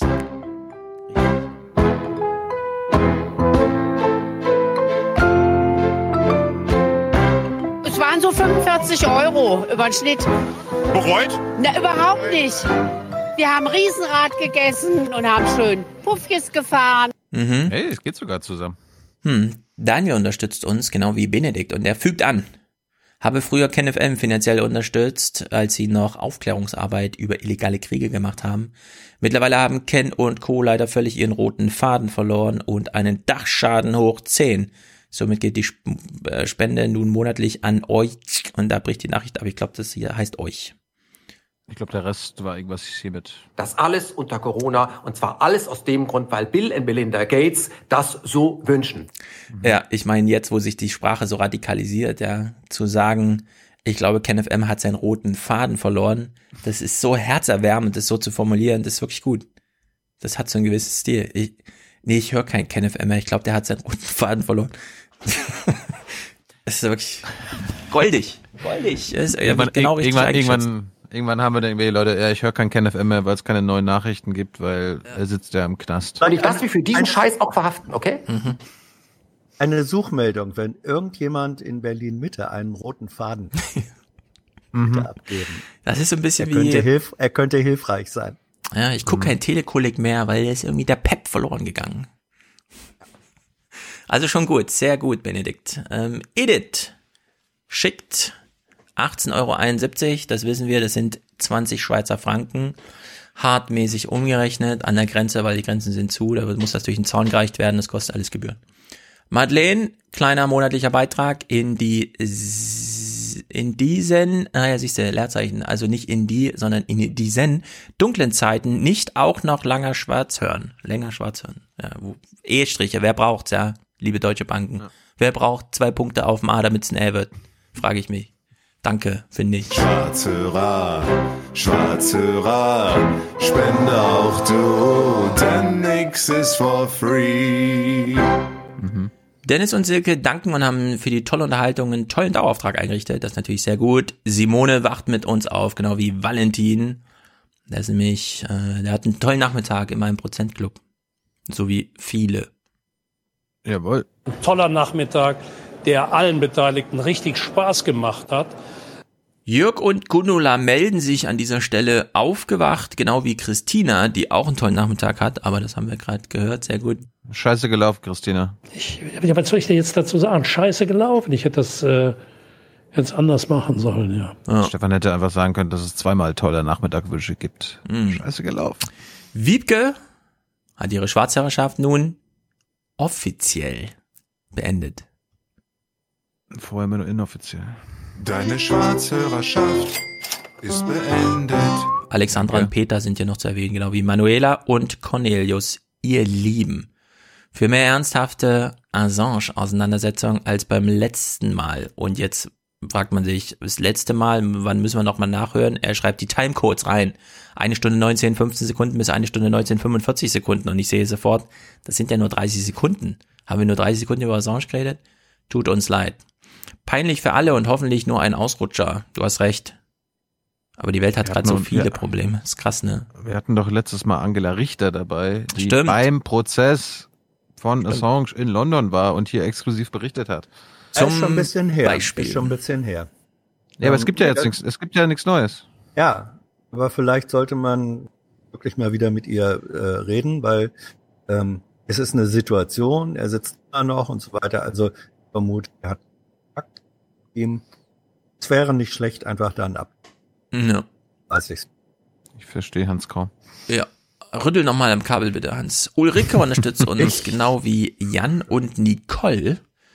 Die Ja. unterstützen uns ja jeden Monat. Ulrike und Paolo, noch ein Pärchen.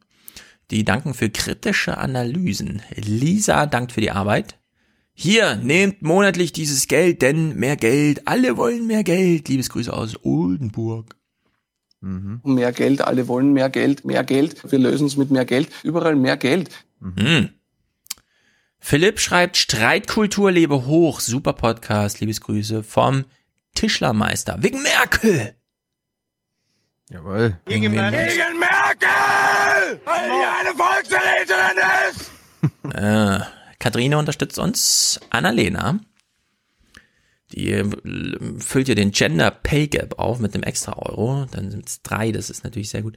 Katharina Jawohl. unterstützt uns monatlich mit einem Muntermacher. Iris und Michael. Äh, die Arbeit, sie, sie ist für gu- gut, äh, für, für, ich lese mal original vor, hier steht, ja. Danke. Kleines F, großes A, Punkt, R.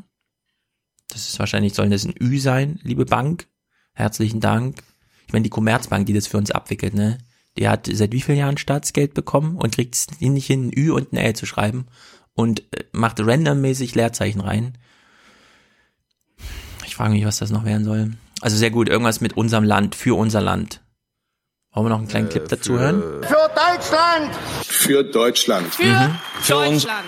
Für unsere schöne Heimat. Susanne sei hier erwähnt, Lisa. Sie beendet symbolisch ihre Schwarzhörerschaft, denn wir sind mehr wert, aber sie bleibt total broke. Und mit liebsten Grüßen, sie hat nur zwei Euro, aber das ist natürlich sensationell, denn hier gilt ja, wie nennt man das nochmal, Schwarmlogik oder sowas. Ich wurde letztens auch gefragt auf Instagram, ab wie viel Euro kann ich dann meine Schwarzhörerschaft beenden? Ab dem ersten Euro, Leute. Ja, das Tolle bei Deine unserem Modell, Schwarzhörerschaft ist beendet. wenn man auf das Konto überweist, geht nichts verloren, keine Gebühren, kein nichts, äh, irgendwas. Also es ist erstmal eins zu eins, deswegen lohnt sich auch einen Cent zu übertragen. Auch wenn ich nicht genau weiß, wie man den Cent nochmal Also in bei PayPal. Einkommenssteuer aufplippelt. Bei PayPal kostet es natürlich Gebühren sowas. Peter und Judith. Ach so, das ist dieser extra Euro noch. Sehr gut. Ja, der steht natürlich jetzt hier in der Liste. Ja, haben wir ja von ergänzt. Sehr gut. Äh, äh, äh, ähm, wie immer gilt natürlich allen ungenannten Kerlen an dieser Stelle auch der große Dank. For the many. For the many, not, not the few. The few.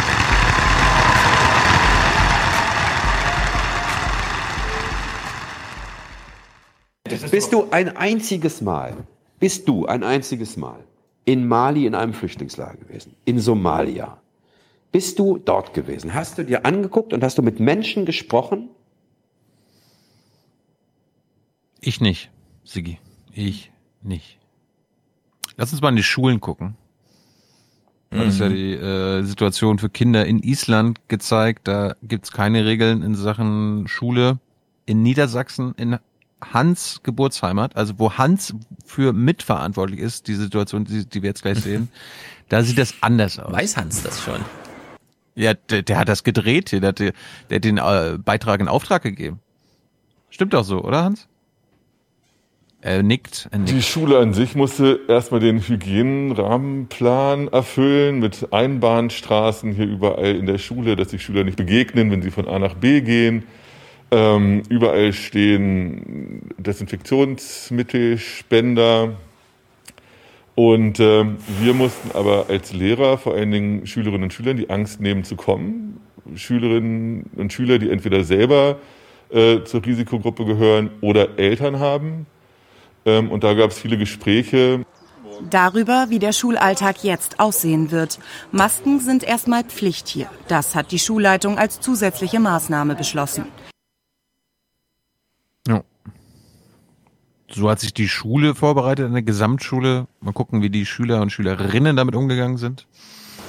Emilia, Jessica und ihre Klassenkameraden haben in den letzten sechs Wochen zu Hause gelernt. Die Rückkehr ins Klassenzimmer sorgt für gemischte Gefühle.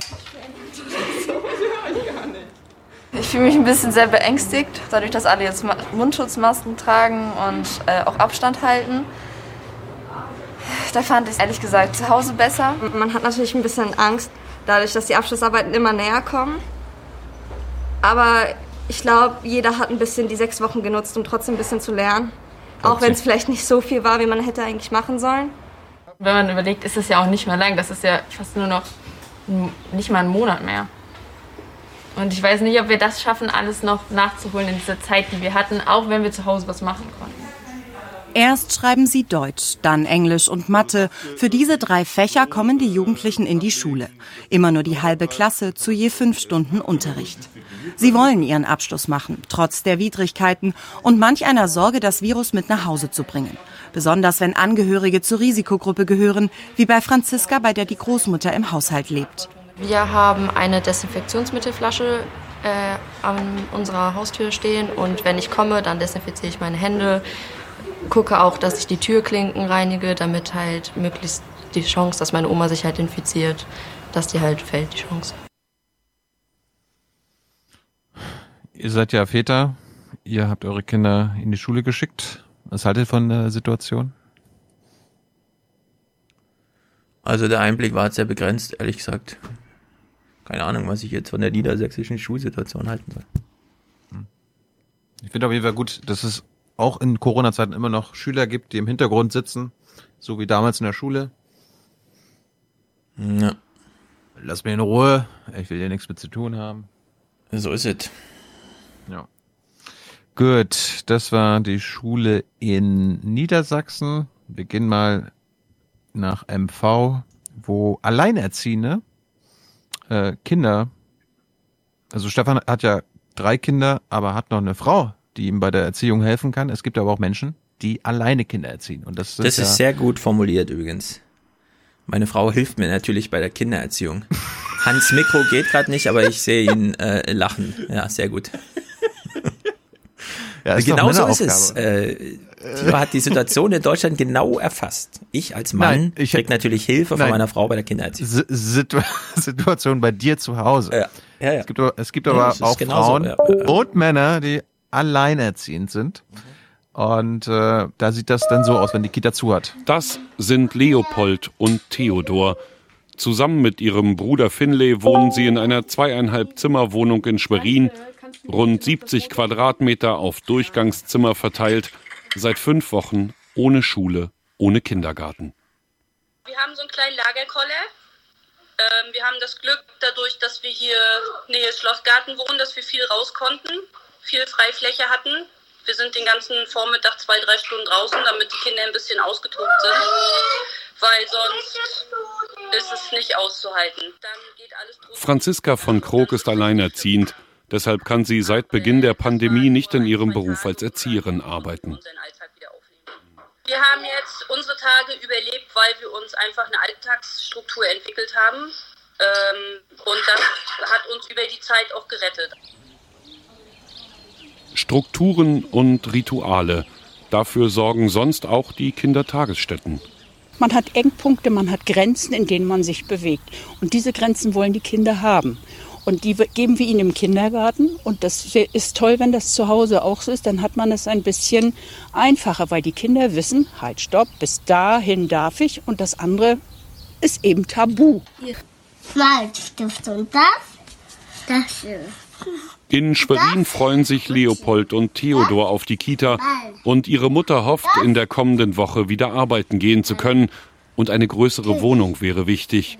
Zu allem Überfluss wird vor ihrem Haus derzeit auch noch gebaut.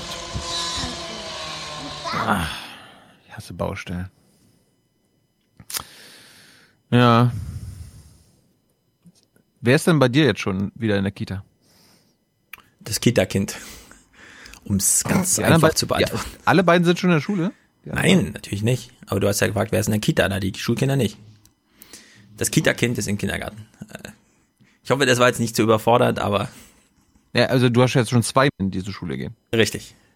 Okay, ich wusste. Ich war immer noch auf dem Stand von dem ein. Okay, ist schon alt genug. Who knew? Ähm, wir gehen mal nach Hessen. Da gibt's lobende Worte von mir äh, für Marburg. Ich weiß nicht, wie weit Marburg von dir entfernt ist und der Marburger Kreis. Ja, kann ich mit dem Fahrrad hinfahren, würde ich sagen. Du kannst da mit dem Fahrrad hinfahren und dir vielleicht ein iPad ausleihen, falls du nicht genug für deine Kinder hast und im Marburg oder im Marburger Kreis lebst, weil da wird was gemacht, was die Bundesregierung und Landesregierung nicht hinbekommen. Es wird einfach den iPads gegeben, die eins brauchen. Also es war halt die heftigste Hürde schon mal, bis morgens alle Kinder ihre Hausaufgaben hatten. Dadurch, dass wir ja nur den einen Laptop zur Verfügung hatten, hat das halt alles länger gedauert. Dann hat hier was nicht funktioniert und da was nicht funktioniert. Dann hatten wir teilweise Schwierigkeiten mit dem Internet. Ähm, dann wollte der eine gerne schon anfangen, dann waren wir aber gerade noch dabei, die Hausaufgaben für den nächsten zu gucken. Und jetzt, wenn jeder ein eigenes hat, ist es schon eine Erleichterung und man kann auch viel besser zusammenarbeiten. Es gibt nicht so oft Streit. Ein Problem bei vielen Familien. Deswegen können ab sofort iPads in den Medienzentren von Marburg und dem Kreis Marburg-Biedenkopf ausgeliehen werden. Voraussetzung, Lehrer oder Eltern müssen dafür einen Antrag stellen. Und das haben schon viele gemacht. Das finde ich eine ganz tolle Idee, weil das Kind hat natürlich keinen Computer und die ganzen Aufgaben laufen über Computer, über die Moodle-Plattform und da kann sie dann auch das selbstständiger machen. Sonst kommt sie immer zu uns und muss an unseren Computer gehen. Über 300 Geräte aus den Schulen stehen zur Verfügung und werden kostenlos ausgeliehen, ausgestattet mit Apps für das digitale Klassenzimmer. Niemand dürfe vom Lernen ausgeschlossen sein, sagt Schuldezernentin Kirsten Dinnebier. Gerade wenn wir an Bildungsgerechtigkeit denken, wissen wir, dass viele Familien nicht über die entsprechende Hardware verfügen. Und somit war es für uns überhaupt keine Frage, dass wir hier schnell eingreifen. Und nachdem jetzt klar war, dass die Schulschließungen länger andauern, dass wir hier auch sofort präpariert waren. Also ja. Hm? Ja, es ist so eine tolle Sache, ist auf jeden Fall hilfreicher als die 150 Euro, die jetzt die Bundesregierung ausgeben will, womit man sich ja jetzt nichts direkt leisten kann. Nee, da muss ich Aber die Kommunen, die Kommunen müssen sich das doch leisten können. Ne? anschließen an die Lauterbach-Diskussion von, klar, da werden jetzt 300 iPads, hat sie genannt, ne? Warum kriegt das die Bundesregierung nicht hin? Na, weil es nicht um 300 geht, sondern um Millionen. Das ist wie mit den Masken. Klar gibt's das Community-Projekt. Ja, die Bundesregierung kriegt's nicht hin, mir eine Maske zu schicken, also nähe ich mir selber eine. Also habe ich eine und kann dann sagen, das hat die Bundesregierung nicht hingekriegt. Nur das Projekt der Bundesregierung heißt nicht, mir eine Maske zu geben, sondern Deutschland 10 Milliarden Masken zu organisieren. Ja, also nicht äh, da einfach die Dimensionen einfach außen vor lassen, nur weil ein paar Kinder jetzt und das ist auch ein Problem bei iPads, da sind schon erst dann richtig gute funktionale äh, Geräte, wenn man sie wirklich personalisiert hat auf sich. Ansonsten ist das halt wirklich nur ein Webbrowser und so. Und klar, da kann man dann so ein paar Projekte und Arbeit machen, aber da gehört so viel mehr dazu. Ich wollte jetzt noch nicht sagen, Bundesregierung soll jeden, jedem armen Kind äh, ein iPad besorgen, aber man könnte ja auch sagen, nicht 150 Euro Förderung, sondern 500 Euro Förderung oder äh, komplette Förderung, wa- was immer das kostet. Könnte Ja. man machen, wenn man wollte. Wenn man nicht so viel den Ähm, Autoliebhabern geben würde, ja. Das ist, guck mal, ich meine jetzt mal Das ganz kalt. Das kühl durchgerechnet. Ne? Wenn wir auf Texel sind, habe ich da immer so ein Fahrrad. Das kostet mich 300 Euro, das für zwei Wochen auszuleihen. Es lohnt sich trotzdem. Also es kostet genauso viel wie das Fahrrad, was ich zu Hause einfach habe. Ja, ohne Gangschaltung, ohne alles, weil ich es gern simpel mag. Das Fahrrad, was ich mir im Urlaub ausleihe, kostet 300 Euro für zwei Wochen. So, das ist ein sehr großes Fahrrad. Die äh, Stange, die das Fahrrad zusammenhält, die ist so dick, dass ich mit meiner Hand nicht drum rumgreifen kann. Da ist vorne eine Kiste, da ist ein Motor drin, das Licht funktioniert, die Bremsen sind geil. Ja, so. Und wenn ich jetzt höre, dass ein Porsche-Fahrer 4000 Euro bekommt, ja, dann gehe ich in meinen Fahrradkatalog und guck, was mein Fahrrad, was ich mir da immer ausleihe für 300 Euro kostet. Und es ist weniger als diese 4000 Euro. Und das würde bei den Familien, die es brauchen, so viel ausmachen, weil damit kannst du einen Großeinkauf machen, da kannst du zwei Kinder 50 Kilometer durch die Kante fahren, ohne dass dir schwach wird, ja, weil du selbst den Berg hoch noch mit 400 extra Watt fährst und so weiter und so fort. Und da fehlt es einfach an allen Überlegungen, überhaupt mal an Familien auch nur im Mindestmaß zu denken. Ich komme mir jetzt schon so richtig vor, als hätte ich gerade wieder so eine fantastische Idee, ja, so ein völlig wahnsinniges Denken hier vorgestellt, indem ich sage, 4000 Euro Fahrradpauschale für jede Familie ab dem zweiten Kind. Ja, warum nicht? Warum wird das nicht finanziert? Wo, wo, wo ist die Diskussion zu sowas? Stattdessen Porsche, ja. Naja. So, ich hoffe, Tilo ist dann bald zurück, denn mein Monolog endete hier. Ich, manchmal rettet mich Hans ja noch. Tja. Echt, geht, mein, geht mein Mikro inzwischen wieder? Ja, Ja, ja, hört sich gut an. Hört man mich, dann ist okay. Hört sich gut an. Äh, andere Schicksale, Solo-Selbstständige, zumindest in Brandenburg, haben Probleme. Ich weiß nicht, ob Jenny darüber schon berichtet hat. Ähm, es hat ja angefangen damit, dass Solo-Selbstständige sich auch an dem an die diversen Paketen beziehungsweise Töpfen bedienen könnten in ihrem Bundesland. Und das zählt dann auch für Solo-Selbstständige, die jetzt keine eigenen laufenden Kosten haben. Und das haben sie jetzt geändert und das führt dann zu solchen Schicksalen. Der gebürtige Australier Jamie Heinrich Stewart arbeitet in Marlow als selbstständiger Hundetrainer seit über einem Monat ohne Einkünfte. Schon im März hat er einen Antrag auf Soforthilfe gestellt, der wurde nun abgelehnt. Die Richtlinien hätten sich geändert, es würden nur Betriebskosten bezuschusst. Für seinen Lebensunterhalt müsse er Grundsicherung, also Hartz IV, beantragen. Was uns gesprochen wurde, ist einfach nicht passiert. Ist sogar umgeendet, um das schwieriger für uns zu machen. Und das sehe ich nicht ein. Auch die Linksfraktion im Landtag sieht das nicht ein. Sie fürchtet einen massiven Vertrauensverlust bei den Bürgern. Zusammen mit den Freien Wählern fordert sie, dass die Soforthilfe auch für private Lebenshaltungskosten genutzt werden darf. Ja, äh, wird das noch dramatisiert, weil das, die Ansage ist ja tatsächlich, ja, du musst jetzt erstmal eine kleine Wohnung umziehen, dann alle Konten leer räumen und dann Nee. und so. Das ja, so, ist so ist es ja, so ist, ja, aber so ist es ja aktuell nicht bei Hartz IV. Es werden keine Vermögensprüfungen gemacht und auch nicht äh, Ah, das stimmt. gesagt, Die sind ja deine, deine. Miete ist zu hoch. Ah, gut. Also das, das ist schon so, aber es geht ja allgemein darum, warum müssen die jetzt Hartz IV Mhm. als Selbstständige beantragen, aber ja, die Vermögensprüfung ist auch nur Brandenburg- bis September erstmal datiert Das ausgesetzt, stimmt. oder?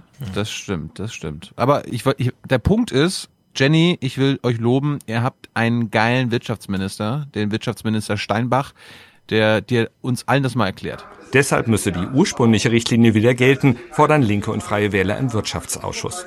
Den Solo-Selbstständigen sollte der Gang zum Jobcenter erspart bleiben. Wirtschaftsminister Steinbach kontert, die Soforthilfe sei nie für den Lebensunterhalt gedacht gewesen und die Grundsicherung im Übrigen doch gar nicht so schlecht. Es gibt reihenweise Länder, die uns um das grundsätzliche Prinzip der Grundsicherung beneiden, weil sie es nicht kennen und weil sie es nicht haben. Und ich finde es absolut fatal, wenn hier Äußerungen gemacht werden, die genau das bedienen, was ich vorhin angesprochen habe, sozusagen, das ist ein negativer Makel an der Stelle, wenn ich Grundsicherung in Anspruch nehmen muss. 432 Euro Regelsatz plus Miete. Davon werden Jamie Heinrich Stewart und viele weitere Selbstständige bis auf weiteres leben müssen, wenn die Landesregierung ihre Haltung nicht ändert. Ja. Negativer Makel, Hartz IV. Bei dem ist es so, falls wir den mal in einem Interview haben und wir fragen ihn, dürfen wir Sie duzen? Dann sagt er, nein, ich bin Professor Dr. Ing, Minister MWAE. so steht sie auch auf für seinem mehr. Ja, ich bin für mehr positive Makel. Was heißt das hier? richtig. Minister MWAE. Na, pff, Wirtschaft, Ähm, Wirtschaft, Arbeit Außen, und Ausland, Energie und Nee, vermutlich. Module. Ausland, ja, Ausland. Ich weiß es. Das Ausland. ist modular zusammengesetzt, nämlich Wasserkraft, Ausland und Energie. So ist es. Eisen. hätte ich. Eisen, richtig. Ich bin Minister für Eisen. Professor Dr. Eisen. Leider nichts mit K, sonst hätte man die Kohle da reinbringen können. Na, ist auf Wo jeden Fall der kompetenteste. Nein, nein, nein, nein. Wie, wie Hm? war das? Ähm, äh, WAE? WAE?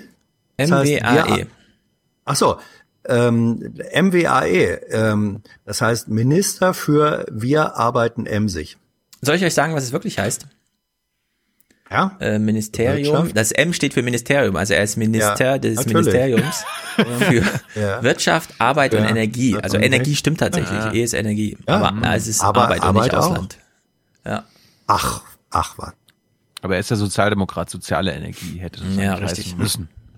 Äh, wir kommen mal zur sozialen Energie und unserer systemrelevanten Berufe. Wir machen hier mal, das war mir wichtig heute noch, ein kleines Quiz. Ihr müsst nämlich raten. Ihr wechselt euch ab. Hans, du fängst mal an. Was glaubst du, ist der Durchschnittslohn von einer Erzieherin oder einem Erzieher in Brandenburg? Nicht der Tariflohn, der Durchschnittslohn. Brutto oder netto? Jetzt beginnt Netto. wieder die Aufwachen-Quizshow. Heute mit Teilnehmer Hans Jessen. Ja, äh, netto, sagtest du? Ja. 1600. Mal gucken. Deshalb wird Ihre Arbeit gerade jetzt sehr wertgeschätzt. Helfen Sie doch Ärzten oder Feuerwehrleuten, ihre Arbeit zu machen. Auf dem Konto macht sich das aber nicht unbedingt bemerkbar. 2100 Euro verdienen Erzieherinnen durchschnittlich in Brandenburg brutto. Der Tariflohn Brutto, ist weiter rüber. Er liegt nach fünf Jahren Arbeit bei 3592 Euro. Entschuldigung, brutto. 2100 brutto. Ja, dann, das hätte ich auch gesagt. Gut, dann muss Stefan jetzt einen Altenpfleger oder eine Altenpflegerin schätzen. Was verdient jemand im Durchschnitt brutto? 2100 Euro? Was stand da gerade? 2100? 2000, Ja, das- 2000, du meinst, dass ein Alt- ich weiß eine Altpflegerin genau. verdient mehr als eine Erzieherin? In Brandenburg.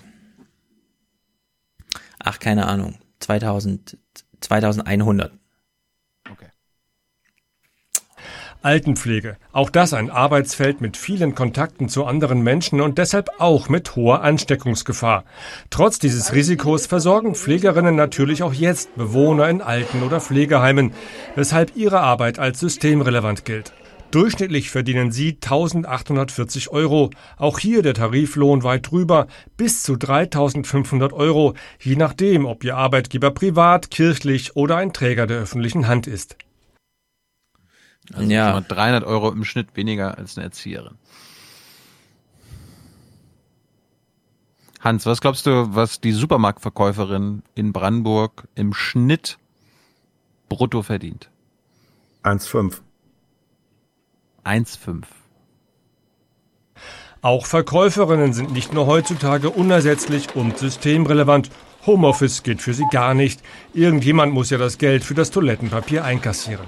Immerhin bekommen sie derzeit mehr Dankbarkeit als sonst. Mehr Geld allerdings nicht. Ihr Verdienst liegt laut verschiedener Internetvergleichsportale in Brandenburg bei durchschnittlich rund 1500 Euro. Der Tariflohn je nach Berufsjahren bis zu 2616 Euro. Ist das zu wenig? Was ist denn mit der Natürlich. Tarifbindung da im Osten? Einmal abgesehen Ja. von dieser sehr Tilo-artigen Frage. Ja, ist das zu wenig? Was ist ja, mit der wir, Tarif? hören wir Hm, 30 Prozent in Brandenburg. Mhm. Nur 30 Prozent der Supermarktangestellten. Ist das eigentlich zu wenig, Tilo? Ja. Okay. Und jetzt Hans, äh, nee, Stefan muss noch Mhm. mal raten, was verdient denn eine Reinigungskraft im Schnitt in Brandenburg? Ah, Also Reinigungskräfte verdienen natürlich sehr wenig, weil sie erstens unsichtbar sind, sie kommen erst nach Feierabend, sie sind überproportional diesem Arbeitskampf ausgeliefert, sind nirgendwo ist der Anteil alleinerziehender Frauen höher als in diesen äh, äh, Gebäudepflegeberufen. Ich würde sagen, wir sind hier schon wir sind hier schon im dreistelligen Bereich. Hm, Nee. Hans, was sagst du? 1200. 1200. Ne? Stefan 1000? Ja, ich sag mal 980, keine Ahnung, es ist Und Reinigungspersonal, diese Menschen sieht man selten und sind doch fast jede Nacht im Büro, im Krankenhaus oder im Supermarkt. Mit Staubsaugern und Desinfektionsmitteln bewaffnet kämpfen auch sie unermüdlich gegen das Coronavirus.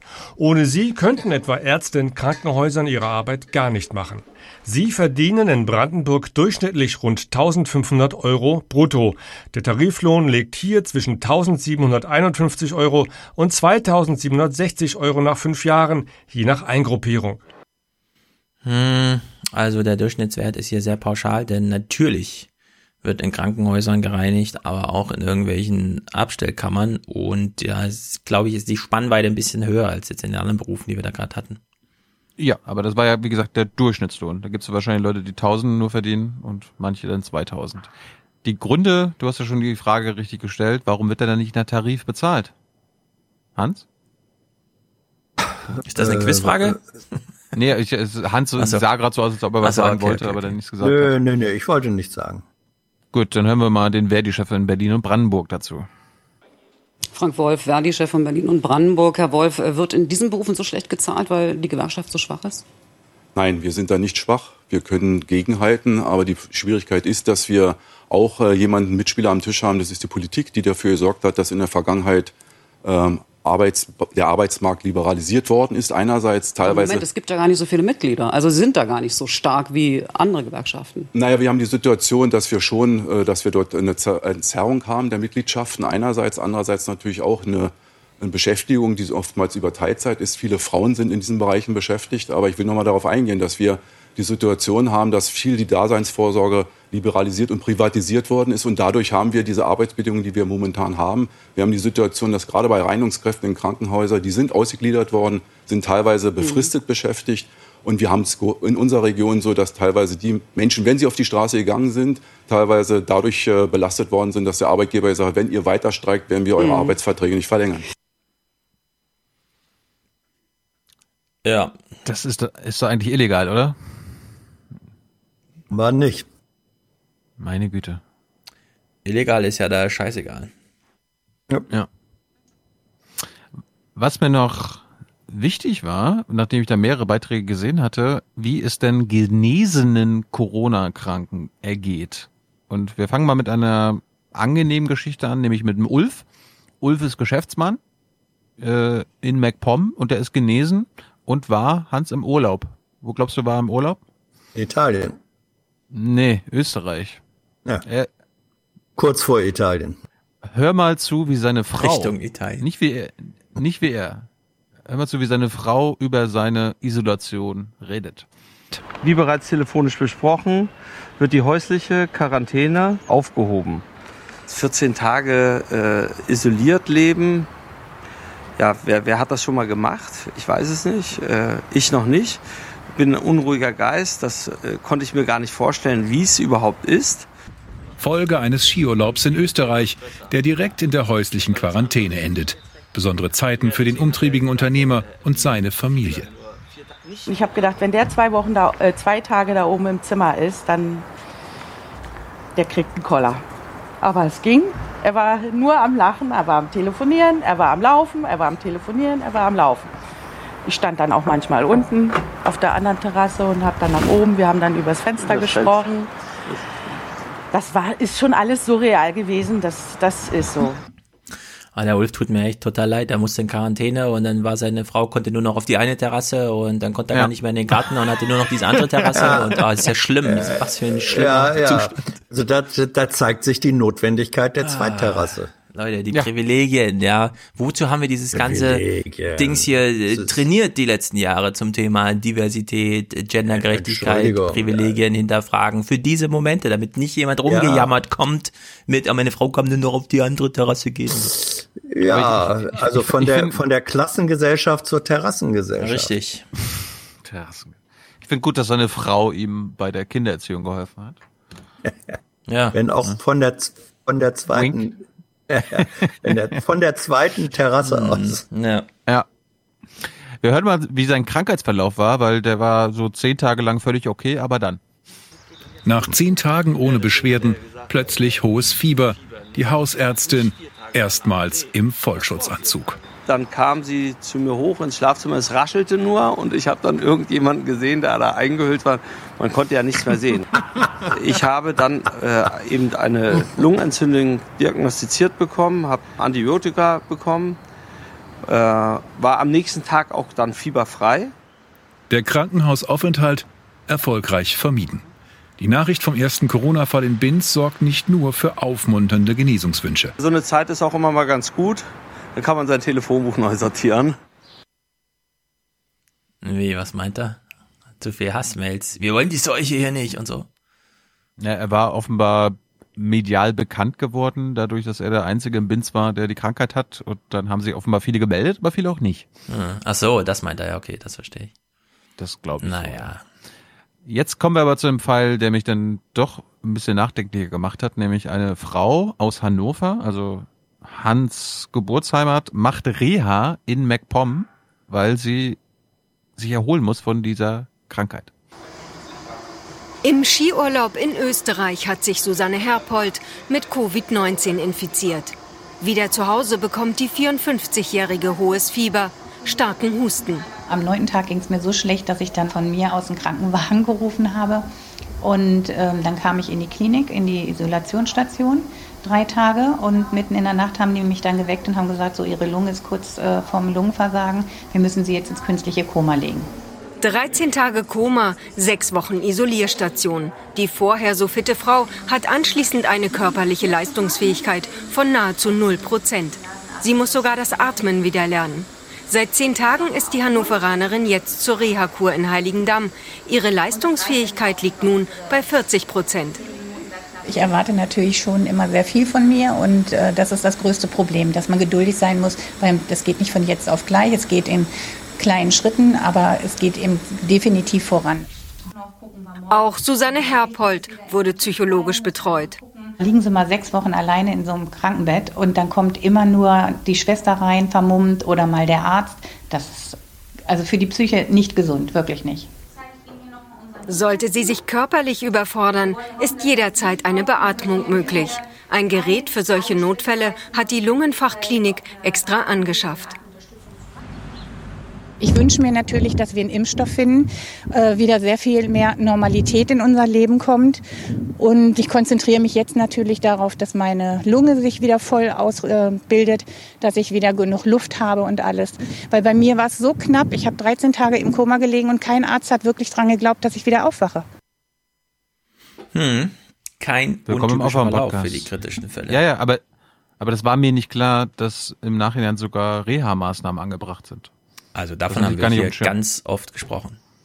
Ja, aber so konkret hatte Wenn ich du das durch jetzt die Beatmung durch musst, ist danach Schwerbehinderten sein. Gerade bei diesen Fällen, die, Ja, ja. wie Ja. wir in Deutschland wissen, 80 und älter und so weiter. Du kommst nicht wieder zurück ins normale Leben. Ja, aber das, das war eine Frau, die Ende 30 war. Naja. Anfang 40. Ja. Ich meine, wenn einmal Beatmung ansteht, zwei Wochen Ja, ja. Beatmung, die Lunge ist hinüber, du musst alles neu lernen. Also mit 0% Leistungsfähigkeit, das war hier nicht gerundet oder so, das war einfach, das, du beginnst von völlig neuen. Ach ja, wie bei jeder normalen Grippe. Genau. Was haben die denn da alle? Hans wieder, ey. Das alles bestimmt Bill und Melinda Gates. Ja? Was ich, was ich nicht gewusst habe, es läuft eine Sammelklage. Gemeinsam mit 5000 Betroffenen weltweit hat sie Sammelanklage gegen die Verantwortlichen in Ischgl eingereicht. Sie ist sich sicher, hätte man dort früher reagiert, wäre viel Leid erspart geblieben. Aber wer wird da verklagt, Hans? Die Stadt? Der Hotelbetreiber? Ähm, ich vermute, ja, äh, es gab die Diskussion in Ischgl ähm, auch, weil äh, es gab ja Hinweise, da war ja diese eine äh, Disco oder Bar, wo also der Bartender, die, die, äh, der Mhm. Superspreader war. Und es gab dann Vorwürfe gegen die Ortsverwaltung von Ischgl, dass sie da nicht früh genug eingeschritten sind. Also eigentlich kann sich die Lage dann nur gegen die äh, Gemeindeverwaltung und ich habe da Ja. neulich einen Bericht drüber äh, gesehen, wo die gesagt, wo die sich mit, äh, die, der Bürgermeister oder so gesagt hat, nee, nee, nee, haben uns hier strikt äh, an alle äh, Vorschriften des Landes äh, äh, gehalten und so. Aber wenn Klage, dann wohl die Verwaltung. Ist aber eher symbolischer Natur. Ja, natürlich. Trump will jetzt ja Amer äh, China verklagen, ne? Finde ich gut. Auf Entschädigung. Trump will jetzt Entschädigung. Ja. ja. Aber China er wird ja, China wird von Professor Dudenhöfer verteidigt. das wird schon klar gehen. Muss man verstehen. Ähm, weil wir gerade in Natur sind, noch zwei kurze Naturthemen. Waldbrandüberwachung droht jetzt ja trotzdem an, an sich, angesichts der Dürre könnten wieder Waldbrände entstehen. Äh, was ich nicht gewusst habe, in MV gibt es eine Waldbrand, Waldbrandüberwachungszentrale. Dicht gedrängt auf kleinstem Raum. Die Waldbrandüberwachungszentrale im Forstamt Miro. Spezialisten analysieren hier Livebilder aus ganz Mecklenburg-Vorpommern. Staub oder Brandwolke, das wird im Team beraten. Die körperliche Nähe durch Plexiglas ist das seit kurzem wieder möglich. Vorher wurde trotz höchster Warnstufe nur mit halber Kraft gearbeitet. 22 Kameras liefern hochauflösende Aufnahmen. In Sekundenschnelle wird die GPS-Position eines Brandherds berechnet. Eine Datenbank liefert gleichzeitig Informationen zu möglicher Munitionsbelastung. Das ist die bessere Möglichkeit einer Waldbrandüberwachung, da man, wenn man mit der Streife unterwegs ist oder alleine nur fährt, nur punktuell und nur zeitlich begrenzt etwas sieht. Aha. Munitionsgebiet wird immer gleich ausgewiesen. Hm. Äh, Ich was meine, ich, ja. mit, halber, mit halber Kraft gearbeitet, ist das nicht synonym für Behörde? Nein, daran ist Corona schuld. Das müssen wir Ach so. alle verstehen. Bill Gates schuld, Hans, weißt du. Ja, ja. Ähm, es hat ja letzte Woche zumindest in Berlin einen Tag mal geregnet. Ich weiß nicht, wie es in Frankfurt war. Oh, in der gestern MV. spektakulärer Regen, ist unglaublich. Man Aber konnte es letzte gar Woche? nicht glauben. Aber letz, letzte Woche auch? Äh, weiß nicht mehr. Aber gestern war richtig krasser Regen. Äh, da wird ja dann quasi pro Quadratmeter die Millimeterhöhe des Regens gemessen. Mir war nicht so ganz klar, wie dann die Waldbrandstufen abgemildert werden. Das erklären wir jetzt. Der örtliche Regen der letzten Stunden sorgt in einigen Regionen für leichte Entspannung. Die Warnstufen wurden behutsam heruntergeschraubt. Hier haben wir 10 Millimeter Niederschlag innerhalb von 24 Stunden auf einem Gebiet an einer Ort und Stelle. Dann können wir erstmal alle Waldbrandwarnstufen absetzen. Haben wir 5 Millimeter Niederschlag, dann können wir halbieren. Gut, bei 5 ist es ganz kompliziert. Da muss man sich entscheiden, gehen wir auf 2 oder gehen wir auf die 3. Und das ist prüfungsrelevant. Wer das in seinem Leben jemals wieder vergisst, äh, soll sich zum Teufel scheren. Bei der nächsten Aufwachen-Live-Sendung mit Publikum Ja, werden wir das ist abfragen. In 15 Und Jahren. ich distanziere mich natürlich von diesem üblen Scherz, den ich da gemacht habe. Wiederhole ihn Ähm, so nochmal, ich habe ihn nicht mitbekommen. ähm, so viele, so viele Behördenmitarbeiter so, ja, ja, ja. arbeiten mit voller Kraft. Ähm, und, äh, das, die sollen nicht diskreditiert werden. Nein. Hans, kannst du, kannst du dir erklären, warum jetzt gleich ein Förster uns erzählen wird, dass trotz extremer Trockenheit auch in diesem Jahr die Waldbrandgefahr sinkt? Ja, natürlich, äh, weil weniger Menschen in den Wäldern unterwegs sind und weniger Kippen wegschmeißen. Du Zum Beispiel. Gut. Seit heute Morgen gilt Warnstufe 4. Das Revier hat 3000 Hektar Wald. 80 Kilometer sind es von einer Ecke zur anderen. Revierförster Jens Weden ist täglich auf Streife. Seit Wochen ist eine Trockenheit, wie wir sie vorher gar nicht gekannt haben. Sie sehen das ja selber hier. Alles ist trocken in diesen Beständen. Wenn man hier durchgeht, das knickt und knackt überall. Ein idealer Nährboden für Feuer. 90 Prozent der Waldbrände werden von Menschen verursacht. Wegen des Corona-bedingten Einreiseverbots für Touristen sind Mecklenburg-Vorpommerns Wälder ziemlich leer. Das ist spürbar, dass wir weniger Leute haben, eigentlich gar keine mehr. Sie sehen ja selber kaum Menschen unterwegs, auch im Wald kaum Menschen, wenn dann nur einzeln gehend. Und das ist ja ein großer Unterschied zu den Jahren davor. Es ist also ein bisschen Glück im Unglück, auch wenn das hier so kaum jemand sagen will. So ist es aber. 90 Prozent der Waldbrände werden durch Menschen verursacht. Und wenn keine Menschen mehr im Wald sind, ja. gibt es hoffentlich 90 Prozent weniger Waldbrände dieses Jahr. Ja, wobei man bei Waldbrandgefahr immer sagen muss, äh, solange Waldbrandgefahr herrscht, geht es dem Wald nicht gut, weil er trocken ist. Ob ihn dann noch jemand Richtig. anzündet oder nicht, ist dann auch so eine punktuell entscheidende, wichtige Sache für Du die lokalen Behörden, die äh, Hans auch gerade gelobt hat, nochmal, zu Recht. Aber es, die Waldbrandgefahr ist grundsätzlich schon mal nicht gut für die Natur. Also merkt euch, wenn ihr wie Stefan durch den Wald fahrt, nicht die Kippe im Wald. Nee, Während der Fahrt. Fahrrad sportlich, ja, nicht die Kippe, die er dann dabei noch raucht. Sehr guter Hinweis. Ich sehe immer, ja, ohne Scheiß, ich sehe immer wieder in Berlin Radfahrer, die einfach nebenbei rauchen. Das finde ich dann einfach nur. Es gibt Menschen, die rauchen beim Podcast. Das, Mm, das habe ich auch schon mal das, gehört. Das ist, das ist ekelhaft. Das, wird ja dann auf YouTube immer ordentlich durchthematisiert. Mhm, mhm. Zimmerbrandgefahr ist das. Ne? genau. Übrigens, wer es nicht wusste, 90 Prozent aller Zimmer werden von den Rauchern angezündet. Eine Herzenssache noch. Vor allem in trockenen Sommern. Ich bin ja als DDR-Kind auf dem Campingplatz groß geworden. Und die Jetzt Campingplatz kommen die Geschichten nach fünf Stunden Podcast. und Dauer und Dauercamper hatten ja bisher ein schweres Schicksal während der Corona-Phase. Sie durften nicht auf den Campingplatz. Beziehungsweise wenn sie auf den Campingplatz gefahren sind, durften sie nur kurz das Zelt herrichten, aber nicht über Nacht bleiben. Sie durften quasi auf dem Stellplatz sich bewegen, kurz Mhm. Hallo sagen, die Blumen gießen, aber das war's. Jetzt seht ihr eine Szene, wo ihr euch einfach nur hineinversetzen müsst in meine Oma oder meine Mutter, die wahrscheinlich genauso reagieren würde. Und Stefan, ich bitte dich, öffne dein Herz. Mhm. Normalerweise tummeln sich auf dem Campingplatz Ecktann in Warenmüritz um diese Zeit etwa 500 Menschen. In der Hauptsaison sind es doppelt so viele. Jetzt gähnende Leere auf dem 17 Hektar großen Gelände. Familie Krüger gehört zu den ersten, die ihr kleines Wochenenddomizil wieder beziehen. Die Dauercamper kommen jedes Jahr zu ihrem Stellplatz. Wir durften hier einfach nicht her. Und das ist das Stimme gewesen. Ne? Wir durften zwar gucken fahren, aber nicht übernachten. Und nun wohnen unsere Kinder auch noch hier in, in Waren. Beide, die Tochter und der Sohn. Und das ist sehr schwer gewesen. Eben, ne? Aber auf diesen Tag haben wir hingefiebert. Ne? Das geht auch ans Herz. Ja. Bitte was? Wobei, äh, wobei gefiebert. Ich lag zu Hause bei 40 Grad. Ich wollte um. Also ich meine, ganz ehrlich, als Dauercamper, wer im April schon unbedingt auf den Zeltplatz will, also. Hat kein schönes Zuhause. Nee, für uns Kinder war immer so, sobald wir baden können, können wir auch auf den Zeltplatz.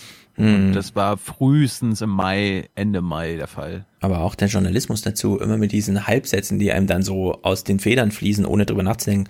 Auf diesem Campingplatz tummeln sich ansonsten 500 Leute, ja. Und du fragst, was machst du Ja. denn? Die fahren wieder tummeln.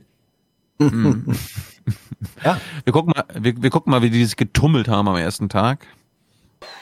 Jetzt wird erst einmal alles geputzt und auf Vordermann gebracht. Erstmal entspannen heute. Es ist ja Arbeiten verboten. Und dann machen wir morgen weiter. Ein bisschen putzen, dann alles für den Sommer fein machen. Noch sind die Krügers so ziemlich allein auf dem Platz. Wenn die Freunde ringsherum auch noch kommen dürfen nachher, dann ist das noch besser. Weil bis jetzt ist ja nur Mecklenburg-Vorpommern. Und das ist ein bisschen schade. Man hat ja auch Freunde woanders, ne? Und die auch hier überall stehen, ne? Herzlich willkommen. Seid ihr gut gelandet? Ja. Corona-Partys, endlich Mhm. wieder auf dem Zeltplatz. Ja. Daran mangelt's. Gut, eine Sache noch. Äh, ich habe leider keinen Wolf heute dabei. Kommt bald wieder, bin mir sicher. Es gibt leider zu wenige Berichte, außer mal hier und da ein gerissenes Schaf in Brandenburg oder in Sachsen-Anhalt. Das langweilt Stefan und Hans ja mittlerweile. Aber Stefan ist ja Vater und geht gerne wahrscheinlich mit seinen Kindern auch in den Zoo. Das Aufwachenbild wurde auch im Zoo, also dieses Bild, was ihr immer seht Mhm. hier von unserem Logo, wurde auch im Berliner Zoo aufgenommen. Mhm. Jetzt Hans, jetzt musst du mal als alter ARD-Reporter mal eine Einschätzung geben. Ich kenn, ich kann mir vorstellen, was Stefan gleich sagt. Aber du als alter ARD-Reporter hast jetzt die Aufgabe zu bewerten, ob man so über eingesperrte Tiere Nein, auf gar kann. keinen Fall. Nee, never. Das ist schlimm, was wir immer im Niemals. Fernsehen sehen. Das sage ich, das sage ich dir schon mal Unglaublich. vorab. Wenn du, Unglaublich. wenn du, nein, das ist unglaublich. Da distanziere ich mich vorab komplett. Ich halte es jetzt schon nicht aus, ehrlich gesagt. Hast du, habt ihr gewusst, habt ihr gewusst, dass nicht die Menschen sich freuen, in den Zoo, Zoo zu gehen, sondern die Tiere sich freuen über die ja, Menschen? natürlich, Stimmung natürlich. bei den Eisbären. Endlich wieder was los im Rostocker Zoo. Ab heute dürfen die Petze Besucher begrüßen und ihr Pfleger schmeißt eine Lage Hühnerkeulen zur Feier des Tages. Wie Sie sehen, freuen die sich auch wieder, dass Besucher im Zoo sind, weil die äh, interagieren auch ein bisschen mit den Besuchern. Sie äh, finden interessant, wenn hier Kinder stehen, verschiedene Kleidung an oder manchmal haben sie auch so eine Luftballons oder Spielzeuge in der Hand und die interessieren sich ja auch für Besucher. Die Besucher sind einfach da, die sind ja schon alleine damit die Tiere die sehen, sind die schon eine Abwechslung für die Tiere im Alltag und die, dann kommen die mit den Pellets, die wir kaufen können, unten am Eingang und füttern die. Das bekommen die dann sehr viel und das vermissen die. Haben sie vermisst, denn jetzt gibt's die geliebten Naschis wieder frisch aus Menschenhand. Endlich wieder Kino für alle. Was für ein Spaß. Zurück im größten Zoo des Landes. Die Seelöwen bestaunen ihre Gäste. Endlich können sie ihre Show wieder vor Publikum abziehen. Jawohl. So nah wie möglich rankommen wollen auch die Ziegen. Nichts haben sie so sehr vermisst wie ihre Streicheleinheiten und ihren Ball. Und vor Zuschauern macht's auch wieder richtig Laune. Hans, meinst du, dass die Reporterin bei der Ziege nachgefragt hat, ob sie tatsächlich die Bälle und die Zuschauer vermisst hat oder ob sie das jetzt? Ja, selbstverständlich. Ähm, Also äh, sie, sie, sie kann ziegisch denken. Äh, Ich, also ich finde, die, die Erzählperspektive wäre keine schlechte gewesen, wenn man das tatsächlich auch optisch umgesetzt hätte. Eine subjektive Kamera aus Tiersicht. Ja. Sozusagen das Spektakel aus Tiersicht, äh, dass die Menschen da hinter den Gittern aufführen, zeigt, das hätte eine schöne, ironische Geschichte werden können. Aber ist träumig verschenkt worden. Ja. Glaubt ihr nicht, dass sich die Tiere langweilen, so ohne Zuschauer? Ich kann das irgendwie nachvollziehen. Das, ja, man kennt das doch von Flipper. Also äh, Hm. Flipper, Flipper, Lassie, ähm, Fury, die, äh, denen ging es doch, für die waren doch ähm, das wirkliche Unterhaltungsprogramm waren die Hm. Menschen. Zu ihnen kamen. Richtig, genau. Menschenaffen sind ja relativ intelligente Mhm. Wesen, die untereinander kommunizieren. Und ich kann Ja. mir vorstellen, dass am Abend so eines Zoobesuchstages Affen untereinander äh, sich gegenseitig lustige Geschichte erzählen über die Hirnis, nachts die ist wieder auf der anderen Seite. Ja, Nee, die erleben auch gar keine Geschichten mehr, die Affen. Ich frage mich ehrlichweise, in Frankfurt macht der Zoo jetzt auch wieder auf und es dürfen aber nur mal 250 Leute rein. Und das sind schon mehr als keine. Ich frage mich aber, was haben eigentlich diese Affen im Affenhaus die letzten acht Wochen gemacht? Haben die sich selber angepinkelt, da keine Menschen da waren? Playstation gespielt. Üblicherweise hängen die immer oben so am Zaun und sprühen dann so ein die bisschen Affen, rum. Die Affen haben die Menschen nachgemacht und haben den Robben beim Spielen zugeguckt. kann damit die sein. Robben Genau, die haben Rollenspiele gemacht. die Affen durften raus und haben vor den und, und haben die Robben, haben die Robben mit Heringen den Ziegen, gefüttert. und mit den Ziegen Ball gespielt. Ja, ihr lacht, aber äh, ich habe mit meinen Kindern hier so einen Bericht gesehen, da hieß es, man ist mit den Pinguinen durch den Zoo gegangen. Also sind die Pinguine einfach mal, da ist der Pfleger mit den Pinguinen durch den Zoo Ja. gegangen. Ja, wir, wir hören mal, wir hören mal, warum, warum Eltern wie Stefan überhaupt ihre Kinder mit in den Zoo schleppen. Es war einfach die perfekte Gelegenheit, äh, jetzt loszuziehen und die Zeit hier im Zoo zu genießen, das Wetter zu genießen. Es ist jetzt einfach mal was anderes, weil die Decke fällt einem ja auch auf den Kopf. Man sieht äh, in, in seiner eigenen Umgebung immer denselben Baum. weil unsere Kinder einfach mehr Action brauchen. Also Fiete freut sich, mein Sohn Fiete freut sich einfach total, wenn er endlich mal wieder raus kann. Die Spielplätze haben zu, die Kita hat zu. Wenn er einfach mal wieder was anderes sieht als den kleinen Radius bei uns ums Haus drumherum. Hm. Mehr Action. Es gibt einen sehr guten Tweet, den hat Sascha Lobo mal in seiner Republika Kino da immer äh, von ähm, wieso fällt mir der Name jetzt eigentlich nicht ein? Also der Tweet ging jedenfalls so, Bratwurst im Zoo, so sind Menschen. Also man geht in den Zoo und isst dort tote Tiere, ne? Mhm. Gleichzeitig sagen die, also eingesperrt zu sein ist schon scheiße. Komm, wir gehen mal in den Zoo. Ja, genau, anderen Lebens, Lebensformen. Vegane, das im Zoo gibt's nur vegane Bratwürste. Eigentlich, eigentlich hätte man den Zoo öffnen müssen für die Tiere und die Tiere besuchen Mhm. uns Menschen beim Lockdown zu Hause. Was meinst du, wie gut der Lockdown funktionieren würde, wenn der Tiger einfach mal durch die Straße läuft? Ja, Welle 2, lauter, das werde ich Lauterbach empfehlen. Ja. ja. Zoos auf. Lass den Tiger aus dem Zoo. Dann ist mir noch aufgefallen, NDR hat ja nicht nur Nordmagazin, Schleswig-Holstein-Magazin, Hallo Niedersachsen und so weiter, sondern auch NDR. Hallo Info. Niedersachsen. Und Hans, jetzt ist die Frage, bist du auch so ein Reporter wie den, den wir jetzt gleich hören? Erstens, Nein, nein. Würdest du, würdest Nein. du eine Niemals. Live-Schalte, würdest du eine. Live-Schalte in den Rostocker Zoo machen?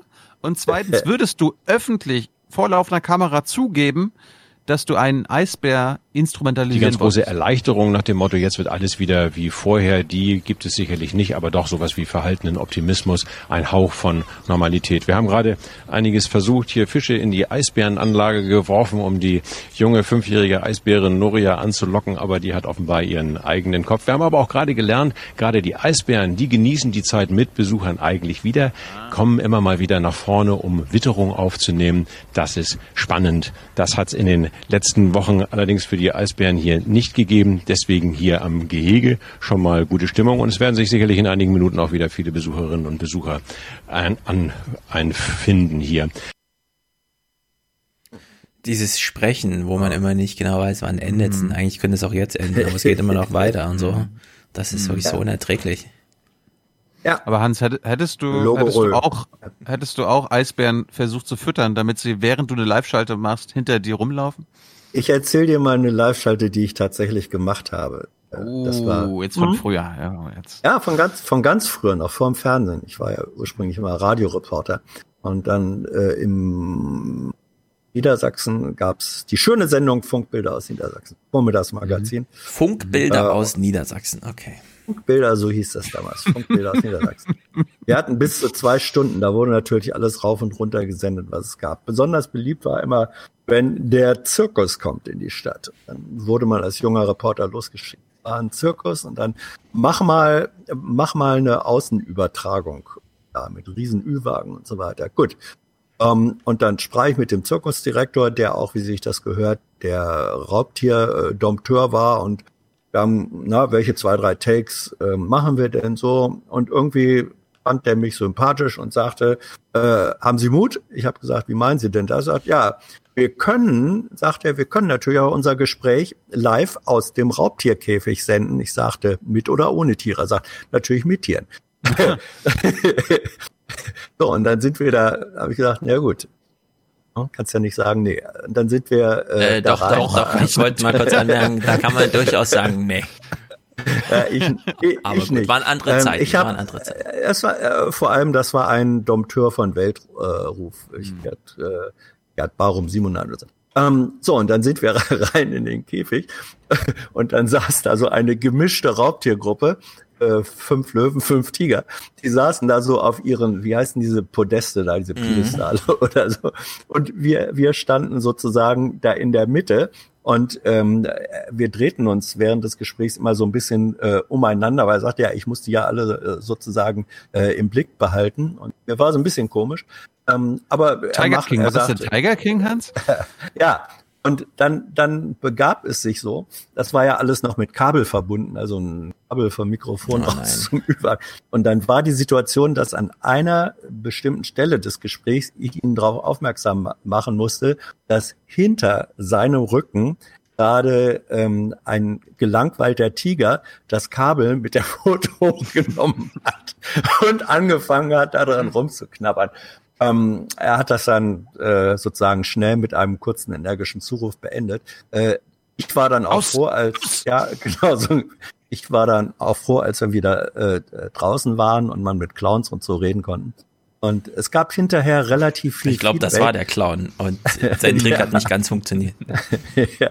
Es gab hinterher relativ viel Feedback und äh, es war ziemlich viel dabei, gesagt haben, ähm, das war doch komplett gefaked. Du wirst doch nicht ernsthaft behaupten, du warst mit diesen Viechern in einem Käfig und dann hat auch noch einer am Kabel geknabbert. Doch, das war so. Gibt es Funkbilder davon, Hans? Es gibt ein Foto davon, ja. Ich würde sowas nie machen, nie. Mhm. Und ah. Wolfgang hat mir jetzt auch Tiger King vorgestellt. Ich kannte das ja nicht. Ich habe dann mal reingeguckt sei, sei froh, und wenn man sich anschaut in der ersten Folge da, was für Leute dort mit diesem Tiger King zusammen Tigerarbeit gemacht haben, es ist wirklich gruselig. Die Serie handelt von Menschen, von richtig schlechten Menschen. Die sind allesamt keine guten Menschen und die einen sind halt weniger schlimm als die anderen. Und es geht ja am Ende noch nicht mal mehr um Tiger oder Tierhaltung oder äh, wilde Tiere in Amerika, sondern einfach nur um das Ergötzen an Oh, ich habe es nicht weitergeguckt. Schlecht. Ich wollte nicht. Ja, da sind ja immer so, so Schnittbilder, wie so ein Tiger dann doch mal so zulangt oder so. Und ich kann es nicht ja. mal sehen. Ja, das ist einfach, ich will das nicht sehen. Hast du die Szene ja. gesehen, wo, wo ihr der Arm abgerissen wurde? Nee. Siegfried und Roy. Ich sage ja, sowas ist gruselig. Hm.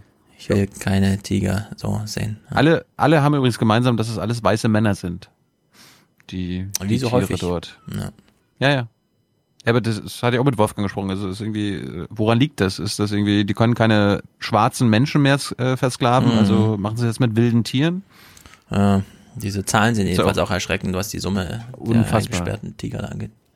Unfassbar. Gut, können wir noch gut, ein bisschen Sabrina Fritz und dann raus? Okay, ja. sehr gut. Ja, ja.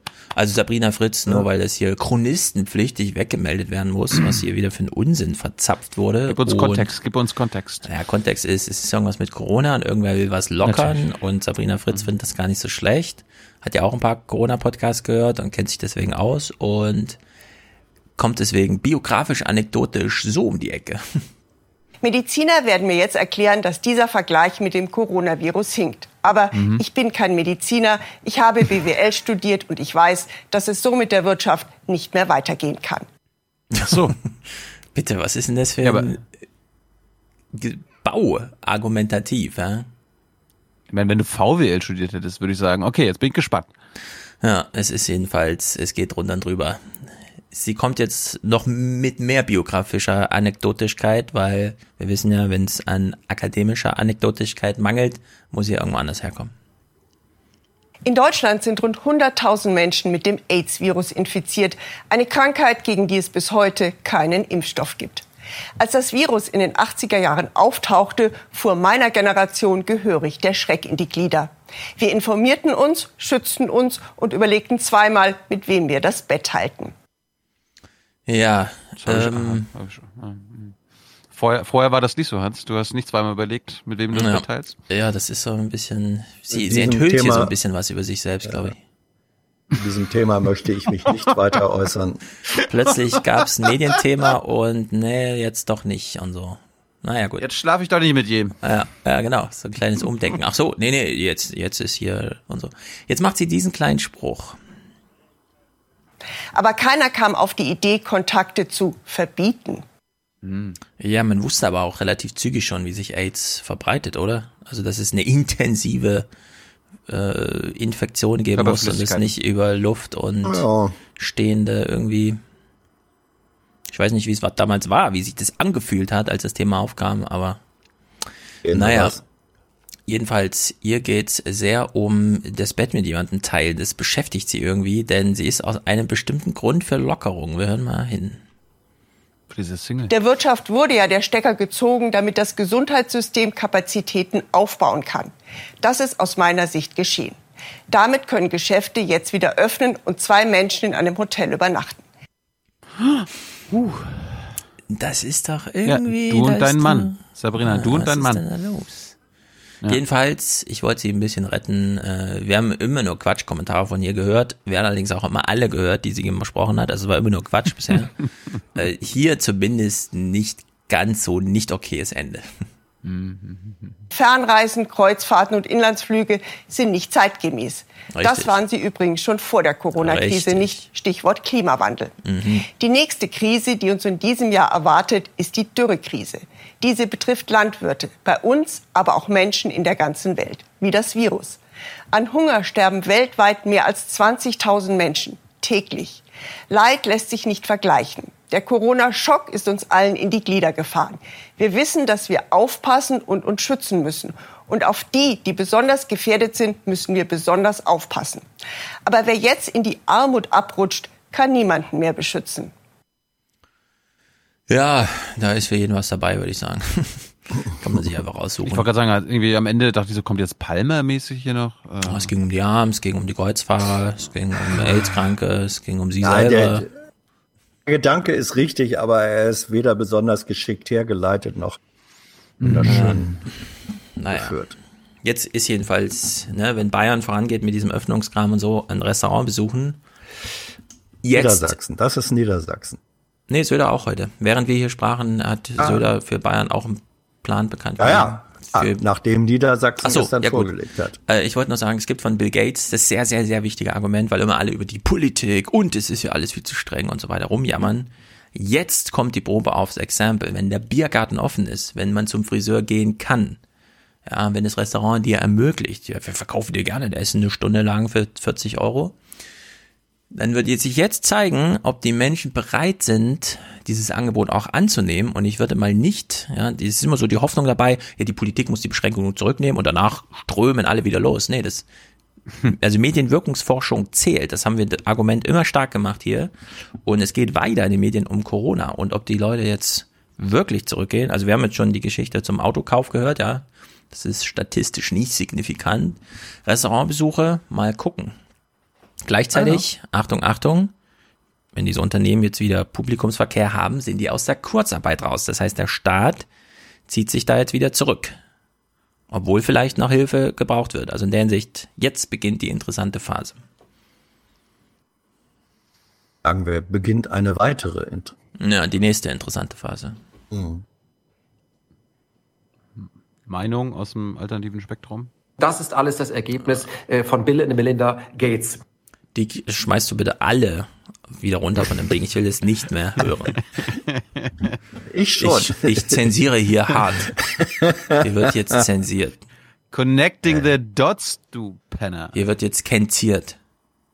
Ja, sehr gut. Finde ich. Ähm, naja, der hat ja einen eigenen Staat in den USA, ne? Kentucky, oder was? Aha. Er hat auch eine Freundin, die heißt Barbie.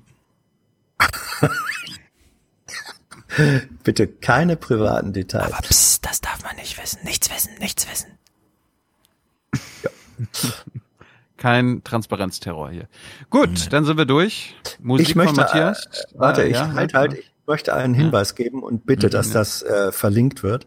Nein. Am Freitag, ähm, am Freitag ist 8. Mai. Mhm. Äh, die einen sagen Kapitulation, die anderen sagen zu Recht Befreiung vom Buddhismus. Ähm, Albrecht von Lucke hat einen, finde ich, sehr, sehr guten Ja. Artikel geschrieben äh, in, den, in der neuen Ausgabe der Blätter, wo er äh, das, was nach dem 8. Mai passierte, an Wiederaufbau äh, und gesellschaftlicher Solidarität in Beziehung setzt zu dem, was Corona bedeutet und was da nötig ist. Das sind acht, wie ich finde, ziemlich gute Seiten, die keine deutsche Bauchnabelschau sind, sondern die deutsch, europäisch, global sind, historisch. Ich finde das einen schönen Artikel und würde mich freuen, wenn der mehr Leser findet. Ich habe es noch nicht gelesen. Seine Mail an uns allerdings schon. Und ich würde sagen, wir können ihn sowieso nächste Woche mal einplanen. Oder? Spricht da was dagegen? Schönes, kleines Telefonat mit Albrecht. Äh, Ich habe ein bisschen Sehnsucht auch nach ordentlich, Horse Race? ähm, wie soll man sagen, nee, nee, nicht nach Horse Race, sondern nach Maschinengewehr-Input. Ja, aber, aber verlinkt den, verlinkt den Artikel. Ja, den Das verlinken wir als Vorbereitung. Das ist natürlich Das Hausaufgabe. ist eine, das ist eine gute Lektüre für den, für den Hausaufgabe, ja. Ich hatte, ich hatte ihn letzte Woche neun Minuten im Deutschlandfunk gehört und war erstmal wieder für einen Monat versorgt. Nö, ich habe ihn nicht in Nur- Deutschland also- gehört. Ich bin unter, unterversorgt und Ja, aber er war ja bei Jenny, dann hört Jenny. du lädst ihn jetzt Ja, aus hier oder was? Nein. Nein. Ich, ich, ich wünsche mir auch mal wieder einen Gast. Albrecht nächste Woche. Ich schreibe ihm nachher gleich an. Ich versuche nur die Frauenquote hier stabil zu halten. Ja, für Frauenquote bist du zuständig. Nee, wir alle. Ja. Oder? Na Ja. klar. Gut. Ah, du kannst dann ja zusätzlich zwei Frauen. Oh, Genau. Noch mehr. Dann geht die Podcast wieder so. Nee, aber dann geht die Podcast wieder so lang. Wir haben heute auch schon wieder zwei Gäste gehabt. Ja, heute Ist noch schön. Musik, keine Audiokommentare mehr, sonst äh, fliegt das immer hinten so alles auseinander. Das ist nicht schön, so eine sechs Stunden Datei irgendwie zu handeln. Mm. Na gut. Dann brauchen wir für Folge 434 nächste Woche eine Unterstützung. Ab dem ersten Euro kommt ihr auf die Tribüne und beendet eure Schwarzhörerschaft, falls ihr noch Schwarzhörer seid. Äh, Produzenten, Produzentinnen könnt ihr ab 42 Euro werden und ab 250 Euro werdet ihr Präsentator oder Präsentatorin. Äh, noch ein Hinweis, Sonntag gab's Jung und Naiv mit Konstanze Kurz. Ah, dazu wollte ich noch was sagen. Darf ich noch was sagen Ja, sag dazu? doch was. Ja, sag Ich habe mich sehr gewundert, dass sie, dass sie äh, am Anfang meinte, äh, die zentrale Version wäre ja informationstechnisch sehr viel einfacher als die dezentrale und dann ist sie bei dieser These geblieben, obwohl es natürlich genau andersrum richtig ist. Die dezentrale App ist ja natürlich sehr, sehr, sehr viel einfacher zu machen für alle Beteiligten. Weil die sendet dann einfach nur Zufallszahlen aus und die empfängt dann auch einfach nur Zufallszahlen und es passiert genau nichts weiter damit.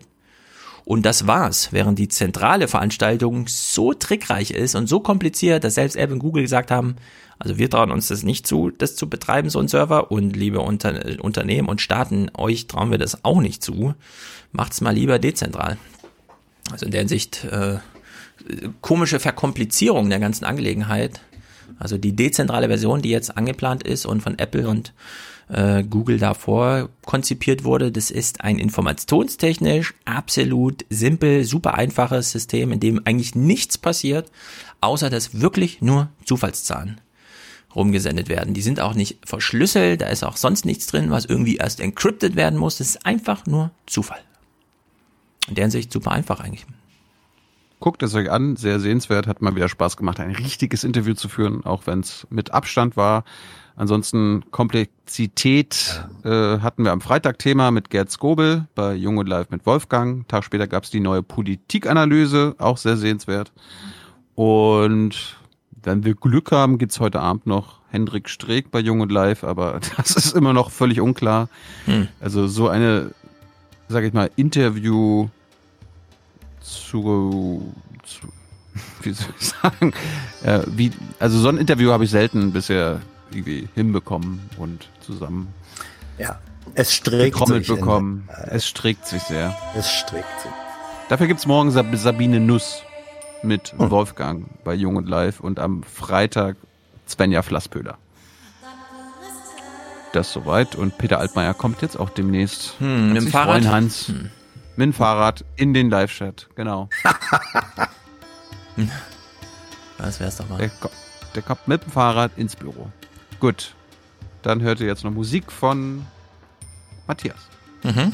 Meinst du nicht noch einen anderen, einen anderen, anderen Musiker? Achso, mit Markus. Mit Markus. Der gute Struppel Peter ist natürlich uns in Frankfurt hier sehr verbunden.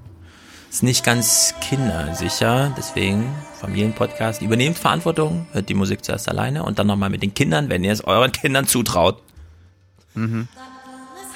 Gut. Ja. Hans, bleib gesund. Try my very best. Bye bye. Herzlichen Dank und Ihnen und Ihren Zuschauerinnen und Zuschauern einen schönen Abend. Herzlichen Dank und äh, Deutschland alles Gute. So viel heute von uns. Ihnen noch einen schönen Abend bei uns im Ersten. Selbstverständlich werden Sie die Tagesschau und die Tagesthemen auf dem Laufenden halten. Machen Sie es gut. Ähm, erst der Podcast, dann das Land, dann die Partei und dann man selbst. Für mich muss der Wolf hier nicht existieren. Der soll dahin gehen, wo er hergekommen ist, von früher her. Because if you really understood the situation and still kept on failing to act, then you would be evil, and that I refuse to believe. Das ist Merkel Deutschland. Das ist ja Wahnsinn, einfach nur Wahnsinn. Das ist doch alles Wahnsinn. Die sind doch verrückt geworden. Vom Kopf her vernünftig, aber an sich ist es schwierig. aber es ist nötig und es ist gut so. Und wenn sich alle dran halten, sind wir dann bald wieder los. ich wohne am Alex, ich sage nein. So ist es. Sollte jeder zu Hause bleiben und dann ist es gut. Bis es überstanden ist. The State. Ups. Tschüss zusammen. Tschüss. Wiedersehen. Schönen Abend. Ciao, vielen Dank.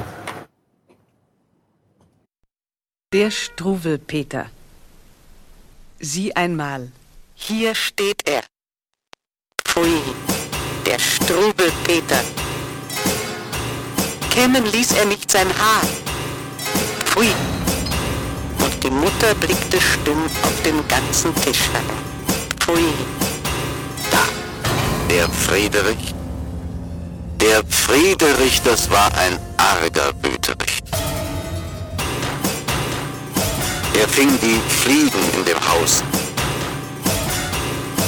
und riss ihnen die Flügel aus. Er schlug die Stühle und Vögel tot. Die Katzen litten große Not. Höre nur, wie bös er war. Er peitschte seine Gretchen gar.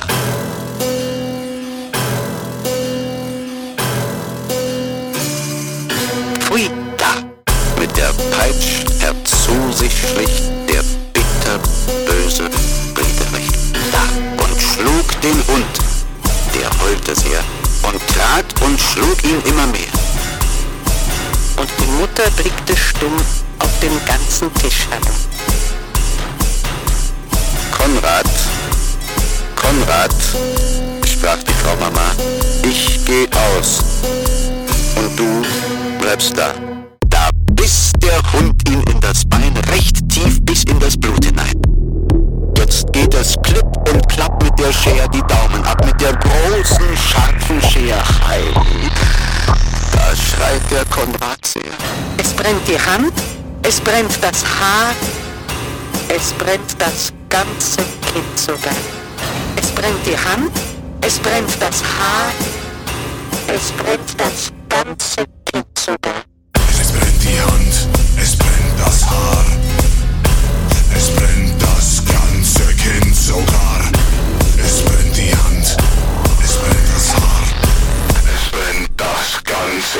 sogar. Miau, der Vater. Miau, die Mutter. Miau, miau, lass stehen, sonst brennst du Lichterloh. Die Mutter. Es brennt die Hand, es brennt das Haar, es brennt das ganze Kind sogar. Ein Häuflein Asche bleibt allein und beide Schuhe so hübsch und fein. Und ihre Tränen fließen wie Bächlein auf den Wiesen. Und die Mutter... Es brennt die Hand, es brennt das Haar, es brennt das ganze Kind sogar. Es brennt die Hand, es brennt das Haar, es brennt das ganze Kind sogar. Der Vater hat's verboten. Der Hund an Friedrichs Tischchen saß, wo er den großen Kuchen aß, aß auch die gute Leberwurst und trank den Wein für seinen Durst. Die Peitsche hat er mitgebracht und nimmt sie sorglich sehr in Acht.